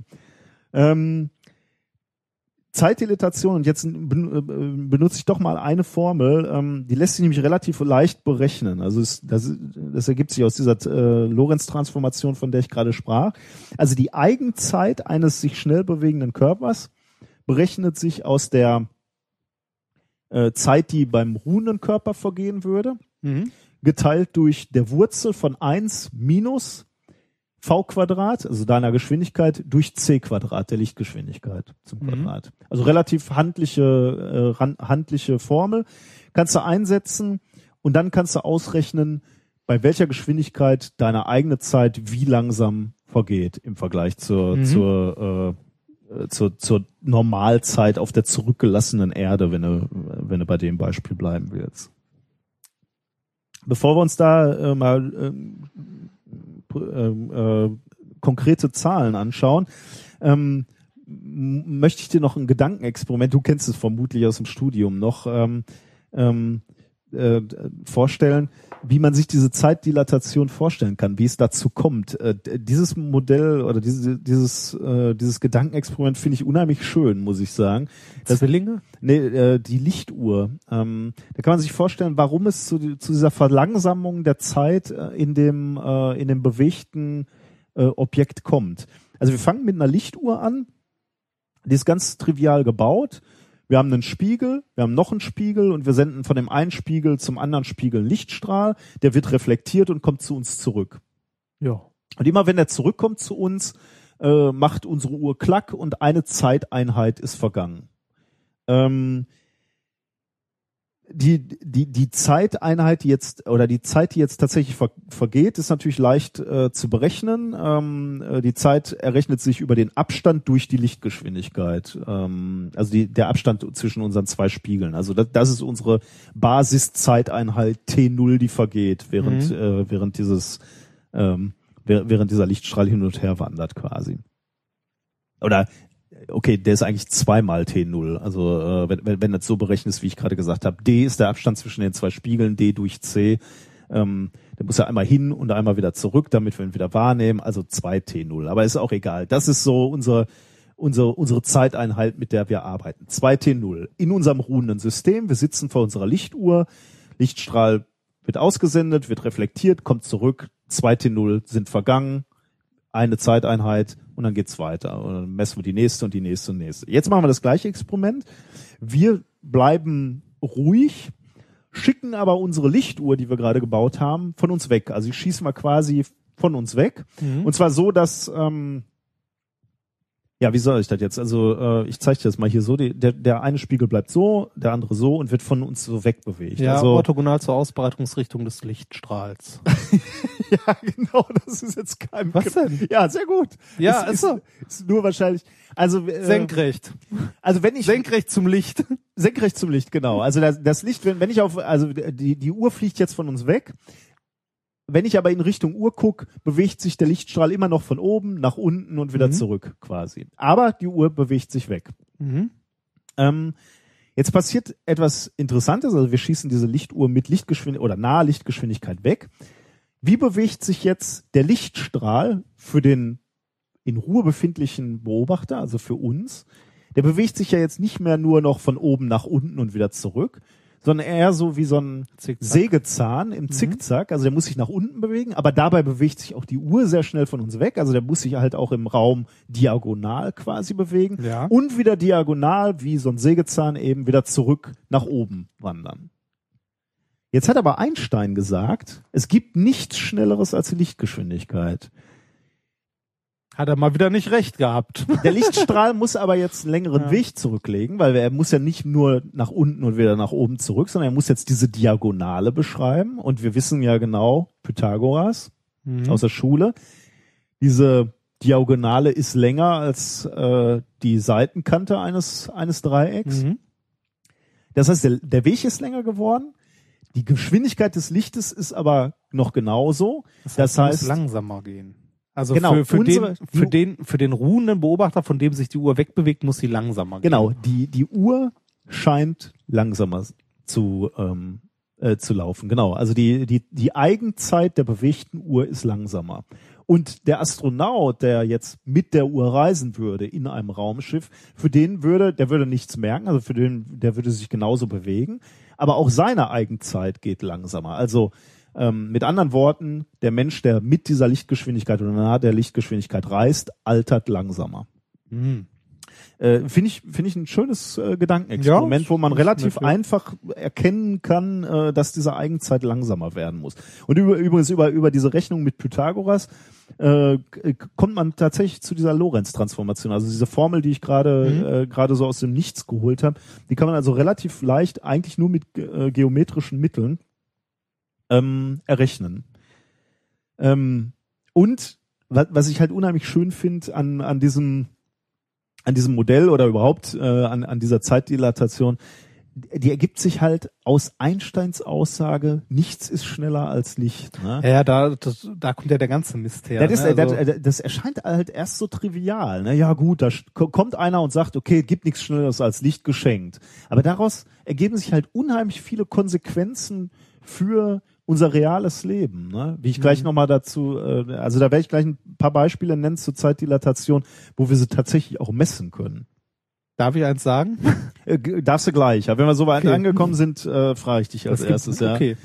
Ähm, also, ähm, haben wir jetzt ein schnell bewegendes Raumschiff, vergeht die Zeit langsamer. Übrigens, Photonen altern gar nicht. Ne? Die haben ja Lichtgeschwindigkeit. Da, da steht die Zeit sogar komplett still. Äh, deswegen altern, wenn man so will, Photonen nicht. Ähm, okay, jetzt kommen wir zurück zur, zur Frage von Patrick. Was wäre jetzt also eine realistische Geschwindigkeit, die man noch in Kauf nehmen kann, äh, wo die Zeitdilatation noch okay ist? So, ähm, wir nehmen die Formel, die ich gerade genannt habe. Wenn wir annehmen, wir sind mit 86 Prozent der Lichtgeschwindigkeit unterwegs, dann ähm, äh, dann altern wir, wenn wir uns bewegen mit der Geschwindigkeit, ein Jahr, wenn auf der Erde als ruhendes System zwei Jahre vergehen. Also Hälfte. Also Hälfte. Das könnte man, also 86 Prozent kann man noch in Kauf nehmen. Ja. Nehmen wir mal 99 Prozent, 99 Prozent Lichtgeschwindigkeit, ein Jahr bei uns auf unserem Raumschiff, sieben auf der Erde. Ist doch noch okay. Wird schon, äh, wird aber schon etwas ähm, schwieriger. Nehmen Ja, aber stell dir vor, dein Sohn kommt gerade in die Pubertät, wird schwierig, bist mal kurz ein Jahr weg und dann. ja gut, ich will ja nicht nur ein Jahr weg sein, ich möchte ja ein bisschen länger weg sein. Wir wollen ja einen, einen sinnvollen Stern erreichen. Ich habe tatsächlich mal ein, ein Expo oder ich habe hier gerade mal eine Rechnung gemacht, genau mit diesen zwei Personen, die du gerade genannt hast. Also Ja. nehmen wir einen 40-jährigen Astronauten namens ah, Nikolas, nehmen wir mal. Ähm, Lieber N. Wörl. Dann okay, ja genau. N. Wörl, äh, Doktor N. Wörl. Oh, oh, oh, jetzt legt er Wert drauf. Oh. Ähm, und der, der muss seinen siebenjährigen Sohn auf der Erde zurücklassen, weil ich wurde ausgewählt und wenn die NASA ruft, kann ich nicht, äh, kann ich nicht Nein sagen. Ja, mit äh, Gravitationslinien im Kinderzimmer. Die äh, NASA hat ein Raumschiff entwickelt mit 99% Lichtgeschwindigkeit. Ja. Äh, da setze ich mich rein Und fliegst zu einem schwarzen Loch. und wir fliegen zu einem Stern, Oh. der ähm, äh, welche sinnvoll aussieht oder wel welcher sinnvoll aussieht. Ähm, Das macht Hab die ich- NASA doch sonst nie. habe ich mal einen genommen, der, Ja. der 35 Lichtjahre entfernt ist. Ähm, Das wäre? Ich habe keinen, keinen konkreten genommen. Alpha Centauri beispielsweise wären vier Lichtjahre. Mhm. Das ist so der nächste. Ähm, deswegen habe ich jetzt mal was genommen, was ein bisschen weiter weg ist. Ein Stück spektakulärer. Genau, 35 Lichtjahre. Ich muss hinfliegen, ich muss wieder zurückfliegen. Das heißt, für meinen Sohn vergehen 70 Jahre. Wenn ich zurückkomme, äh, ist er 77 Jahre alt. Wenn wir jetzt nicht berücksichtigen, dass das Raumschiff noch irgendwie äh, bremsen muss oder wieder Fahrt aufnehmen muss. Das Wir sind im NASA alles- 21. Jahrhundert. Das Genau. Das ist alles angeboren und alles angezogen. gelöst. Ähm, für mich, also mein Sohn ist 77, wenn ich zurückkomme. Äh, für ihn sind halt die 70 Jahre vergangen, eben die 35 Lichtjahre hin, 35 Lichtjahre zurück. Für mich sind allerdings nur 10 Jahre ver vergangen. Ich würde also als 50-Jähriger zurückkommen und äh, es wäre tatsächlich dieser Effekt, dass mein Sohn plötzlich älter ist als ich. Ja, aber du hast zehn Jahre in einem engen Raumschiff verbracht und bist wahrscheinlich äh, komplett ballerballer. Das heißt, wir essen beide sabbern Brei. Ja, genau. Am Ende. Ja, Ja. du- ist ja auch schön. ja, eigentlich. genau. Ähm, also in dem Fall würde man sagen,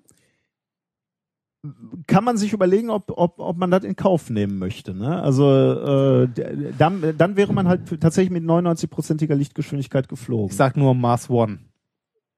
Ja, genau. Es gibt, also es gibt Leute, die, äh, die zum Mars fliegen ohne Rückfahrkarte. Also dann wirst du auch genug Leute finden, die das machen würden. Des, deswegen würde ich halt sagen, äh, die Zeitdilatation ist grundsätzlich erstmal kein Argument Nö, gegen, gegen so ein Ja, vor, vor allem wenn er halt nicht, äh, wenn ihr jetzt nicht mit so viel, ich meine 80 Prozent oder so Hälfte reicht ja, ne? Also ja. dann Hälfte Zeitdilatation bis halt deine zehn Jahre unterwegs und hier 20 vergangen. Mein Gott, Ist okay, ne? ja, kann man mit leben. Ähm, Zeitdilatation klingt jetzt so abstrakt, aber ich habe gerade schon angedeutet, es gibt tatsächlich Effekte, die man auf der Erde messen kann. Ja, ähm, wom- womit dann die Zeitdilatation tatsächlich bewiesen ist. Also Einstein, äh, und die- auch genutzt wird.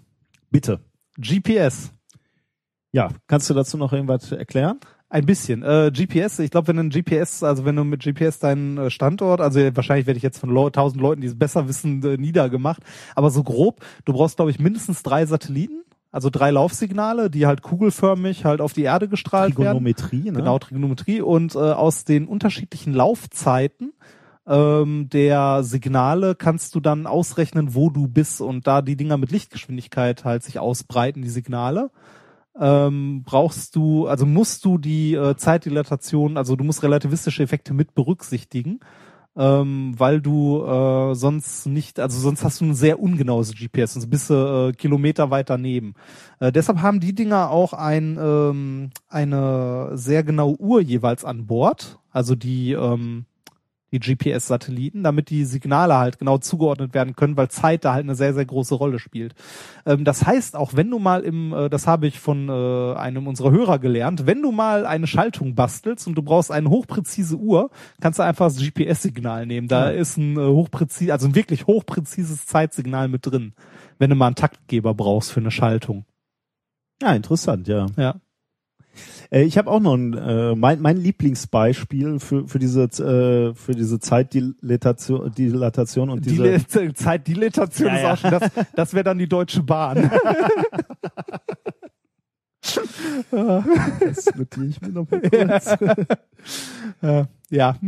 ähm, das ist mein Lieblingsbeispiel dafür. Ähm, Du fährst ja auch nie mit der Bahn. wir, wir kommen wieder zurück zu deinem, äh, zu deinem, äh, zu dem, zu dem Experiment, was wir heute gemacht haben. Da haben Ah. wir nämlich schon über kosmische Strahlung gesprochen. Ah, die Myonen. Wenn kosmische Strahlung nämlich in den oberen Luftschichten, also so äh, irgendwo da zwischen neun und zwölf Kilometer Höhe, ähm, auf Moleküle, habe ich das so richtig gesagt? Also wenn, wenn kosmische Strahlung auf Moleküle der Atmosphäre da irgendwo bei neun Ja. bis zwölf Kilometer trifft, bilden sich Myonen. Das sind jetzt erstmal irgendwelche äh, Splitter, äh, Kleinstbauteile der äh, äh, unser, unser, unserer Materie. Da gehen wir jetzt mal nicht so drauf ein. Die bilden sich dort. Und die bewegen sich natürlich auch in Richtung Erdoberfläche und werden dort gemessen. Das ist erstaunlich, denn äh, man kennt die Lebenszeit ähm, der ähm, Myonen, so lange wie sie leben, bevor sie wieder rekombinieren und, und wieder Was echte Materie werden. werden, was Ja. anderes werden, genau. Und man kennt ihre Geschwindigkeit, sie sind nahezu mit Lichtgeschwindigkeit unterwegs. Wenn man das jetzt ausrechnet, okay, man weiß, wie lange die leben und man weiß, wie schnell sie sich bewegen, kann man sich ausrechnen, wie weit dürften sie denn kommen in dieser Mhm. Lebenszeit. Und sie kommen 600 Meter weit.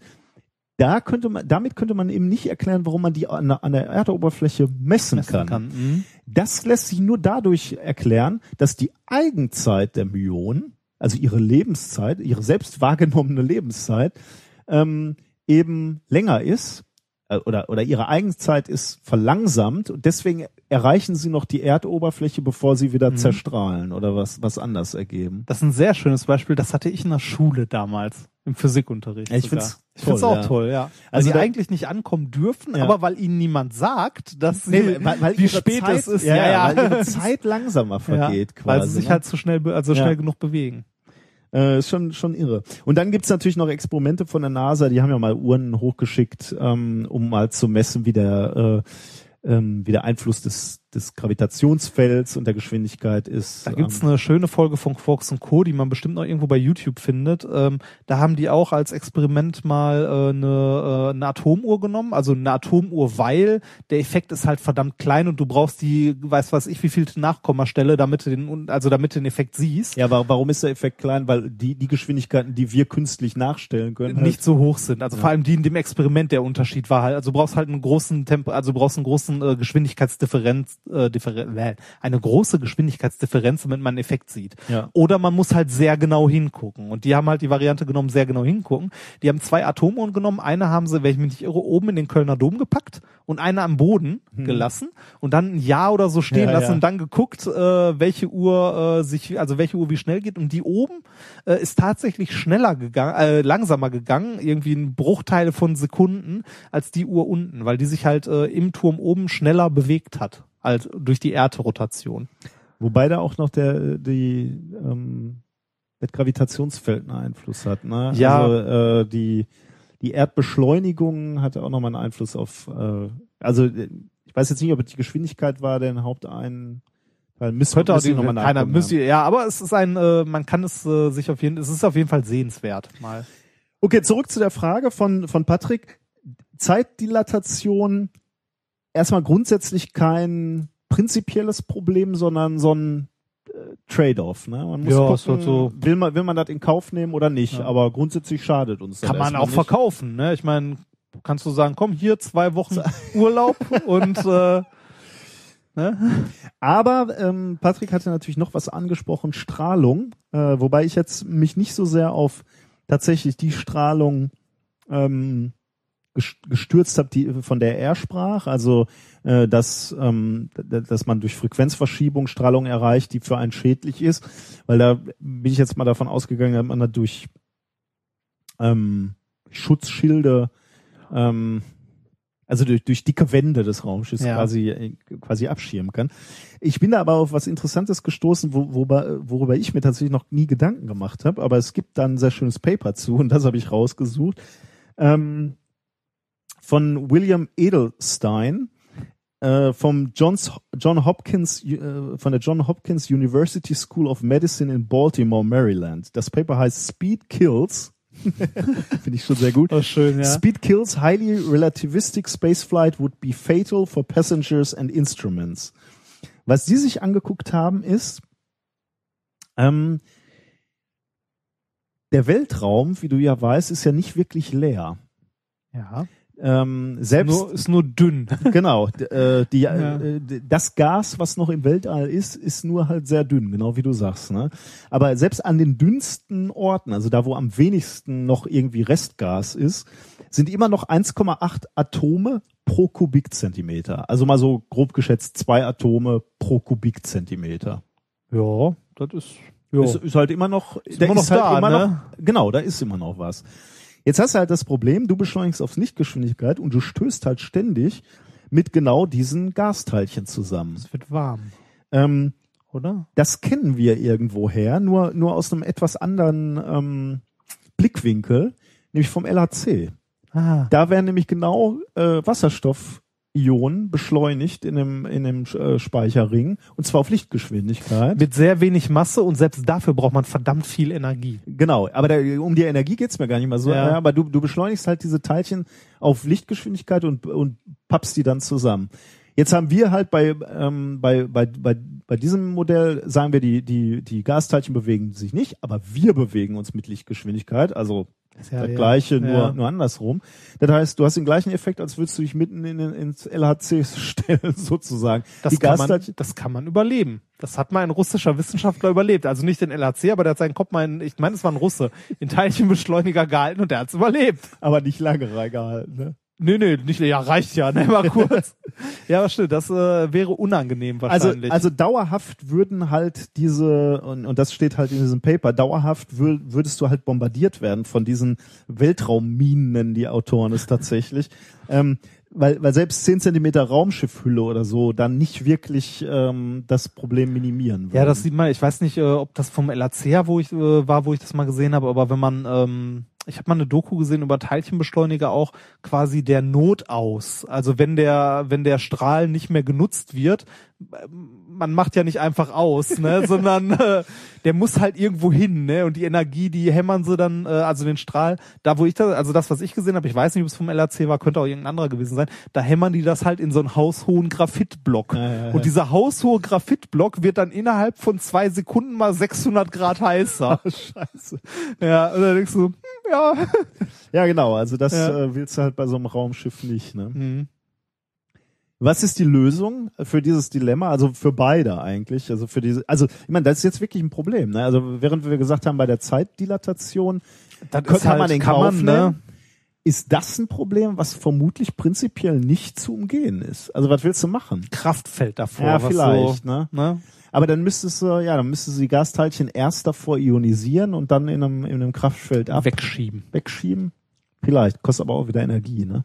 Wir haben den. Warp-Antrieb. Ist kein Problem. Das ist genau darauf wollte ich hinaus. Das ist die Lösung, ne? Raumkrümmen. Wenn grundsätzlich Lichtgeschwindigkeit ein Problem ist, sollte man sich überlegen, und das ist ja das, was Enterprise macht, gar nicht mit Lichtgeschwindigkeit fliegen, sondern den Raum vor dir krümmen, also quasi den Raum zusammenziehen, direkt Mhm. vor dem Raumschiff, dass, dass du also nur noch äh, kleinere Distanzen zurücklegen musst und jetzt auch mit kleineren Geschwindigkeiten fliegen kannst, aber dadurch, dass der Raum so sehr gekrümmt ist, du also nur noch einen Katzensprung machen musst, um, ähm, um ans andere Ende des Universums zu kommen. Der Warp-Antrieb, das müssen wir entwickeln. Da sind doch hundertprozentig schon Leute in der Garage dabei.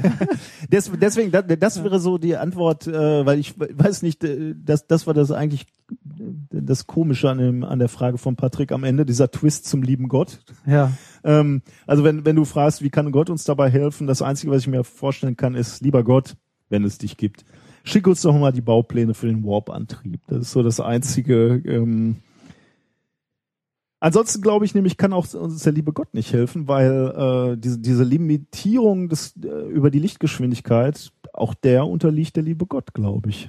Der hat sich das ja mal irgendwann ausgedacht. Nichts kann schneller als das Licht. Ja. Ah, Einstein gegen, äh, gegen den lieben Gott, das nächste Rap-Battle. ah, ja. Oh, das wäre wirklich mal schön. Aber Einstein hatten wir ja schon. Hatten wir schon, ja. Ja. Und äh, einer der besten übrigens von den Epic Rap Battles of History. ja, Wir haben es mal wieder. wir haben es wieder. Juhu. Ähm, haben wir denn was gelernt auch heute? Ja, du hast uns das äh, Who is Who der Gibbons näher gebracht.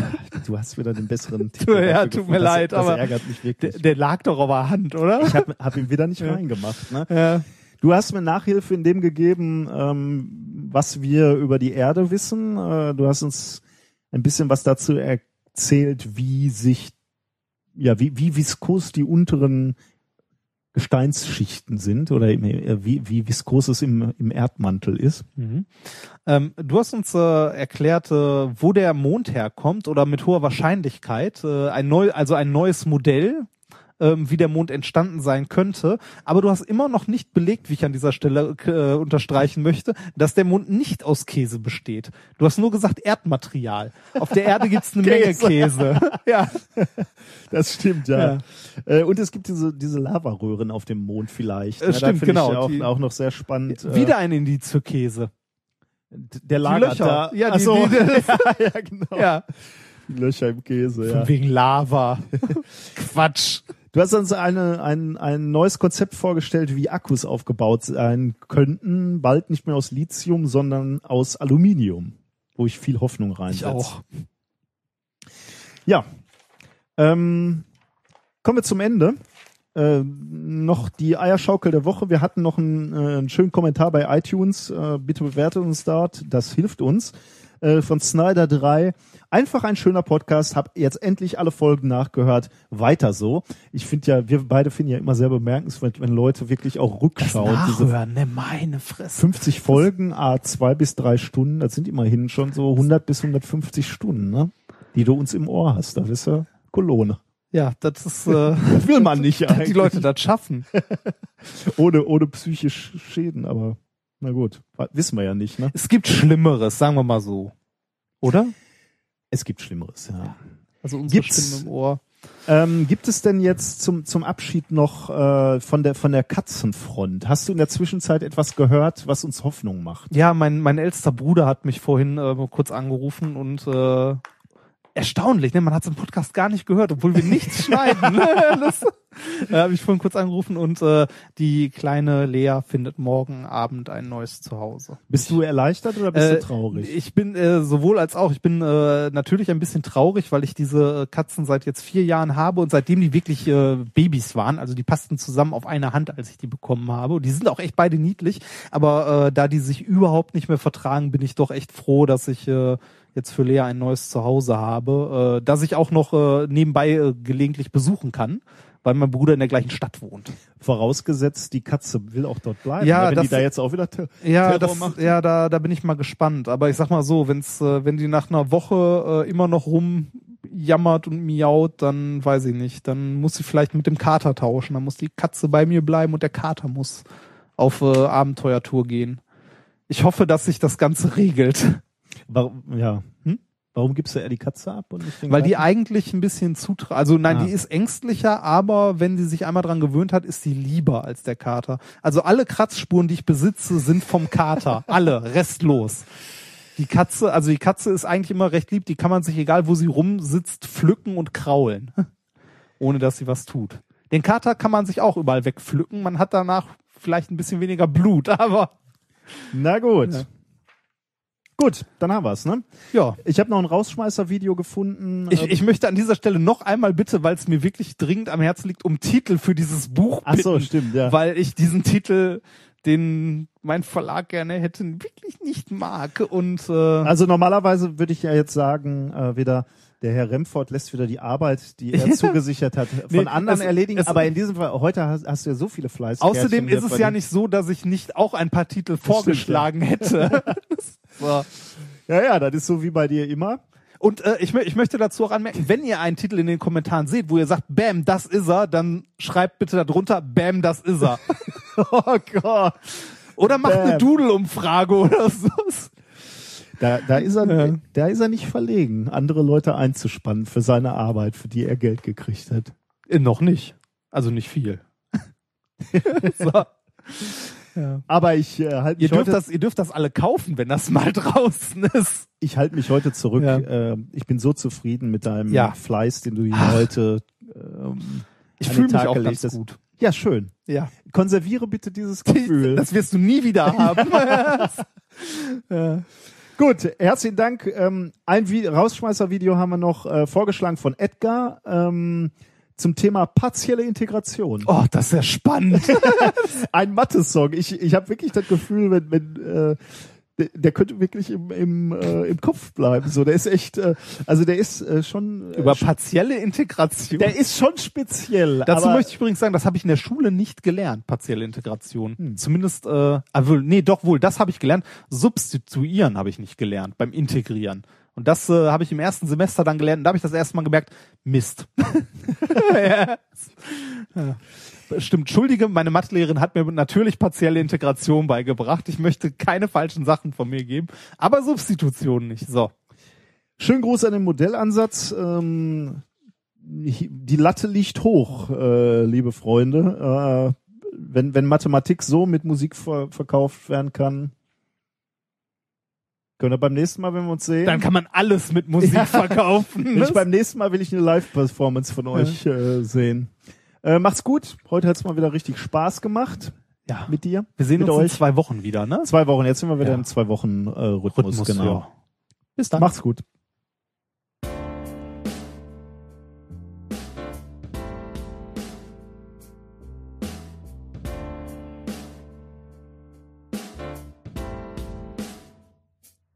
Während du beim Ableiten fast immer eine Regel hast, die passt, gibt es beim Integrieren keine Methoden, mit denen du alles schaffst. Klar, wenn man sich eine Summe anguckt, dann ist das ziemlich einfach, doch anders ist es bei einem Produkt. Hier gibt es keine Regel, wie das allgemein geht, doch eine Umformung, bei der ein anderes Integral hier steht. Und manchmal hilft das weiter und man ist damit froh. Und das Ganze geht so. Du suchst dir von einer der Funktionen eine Stammfunktion und bildest das Produkt mit der anderen Funktion minus das Integral von der Stammfunktion mal die Ableitung der anderen Funktion. Und löst du jetzt mal dieses Integral, dann hast du es bis zum Ergebnis geschafft und damit partielle Integration gemacht. Du suchst dir von einer der Funktionen eine Stammfunktion und bildest das Produkt mit der anderen Funktion minus das Integral von der Stammfunktion mal die Ableitung der anderen Funktion. Und löst du jetzt mal dieses Integral, dann hast du es bis zum Ergebnis geschafft und damit partielle Integration gemacht. Wie du siehst, wird in dem neuen Integral je einmal Stammfunktion und Ableitung. Und du hast die freie Wahl, welchen der beiden Faktoren du jeweils differenzierst und integrierst. Vielleicht merkst du, was gut geht, indem du rumprobierst. Es bietet sich beispielsweise an, Polynome zu differenzieren. Und Cosinus, Sinus und e hoch x sind gut zum Integrieren. Es braucht halt Übung, bis du dein Vorgehen weißt. Zum Beispiel hier rechnest du plötzlich mal eins und du suchst dir von einer der Funktionen eine Stammfunktion und bildest das Produkt mit der anderen Funktion minus das Integral von der Stammfunktion mal die Ableitung der anderen Funktion. Löst du jetzt mal dieses Integral, dann hast du es bis zum Ergebnis geschafft und damit partielle Integration gemacht. Du suchst dir von einer der Funktionen eine Stammfunktion und bildest das Produkt mit der anderen Funktion minus das Integral von der Stammfunktion mal die Ableitung der anderen Funktion. Du siehst dieses Mal hier wieder das gleiche Integral. Da stellst du das um und hast es geschafft und damit partielle Integration gemacht. Nimm dir mal das Produkt groß f mal klein g und differenziere jetzt diese Funktion. Okay, löst du die Ableitung jetzt durch ein Integral wieder auf, da kommt da bis auf eine Konstante die Funktion wieder raus. Nimm für die Ableitung die Produktregel u'(v) plus uv'. Ganz genau. Und jetzt wird das zweite Integral subtrahiert, wodurch man übrigens auch die Konstante verliert. Denn die steckt ja in dem unbestimmten Integral drin. Also stimmt diese Formel. Und jetzt schauen wir mal hin. Produkt mit der Stammfunktion minus das Integral von Stammfunktion mal Ableitung. Genial. Du suchst dir von einer der Funktionen eine Stammfunktion und bildest das Produkt mit der anderen Funktion minus das Integral von der Stammfunktion mal die Ableitung der anderen Funktion. Und schaust du jetzt mal auf das Integral dann siehst du dieses Mal steht dein Produkt hier also alles nochmal. Du suchst dir von einer der Funktionen eine Stammfunktion und bildest das Produkt mit der anderen Funktion minus das Integral von der Stammfunktion mal die Ableitung der anderen Funktion. Und löst du jetzt mal dieses Integral dann hast du es bis zum Ergebnis geschafft und damit partielle Integration gemacht.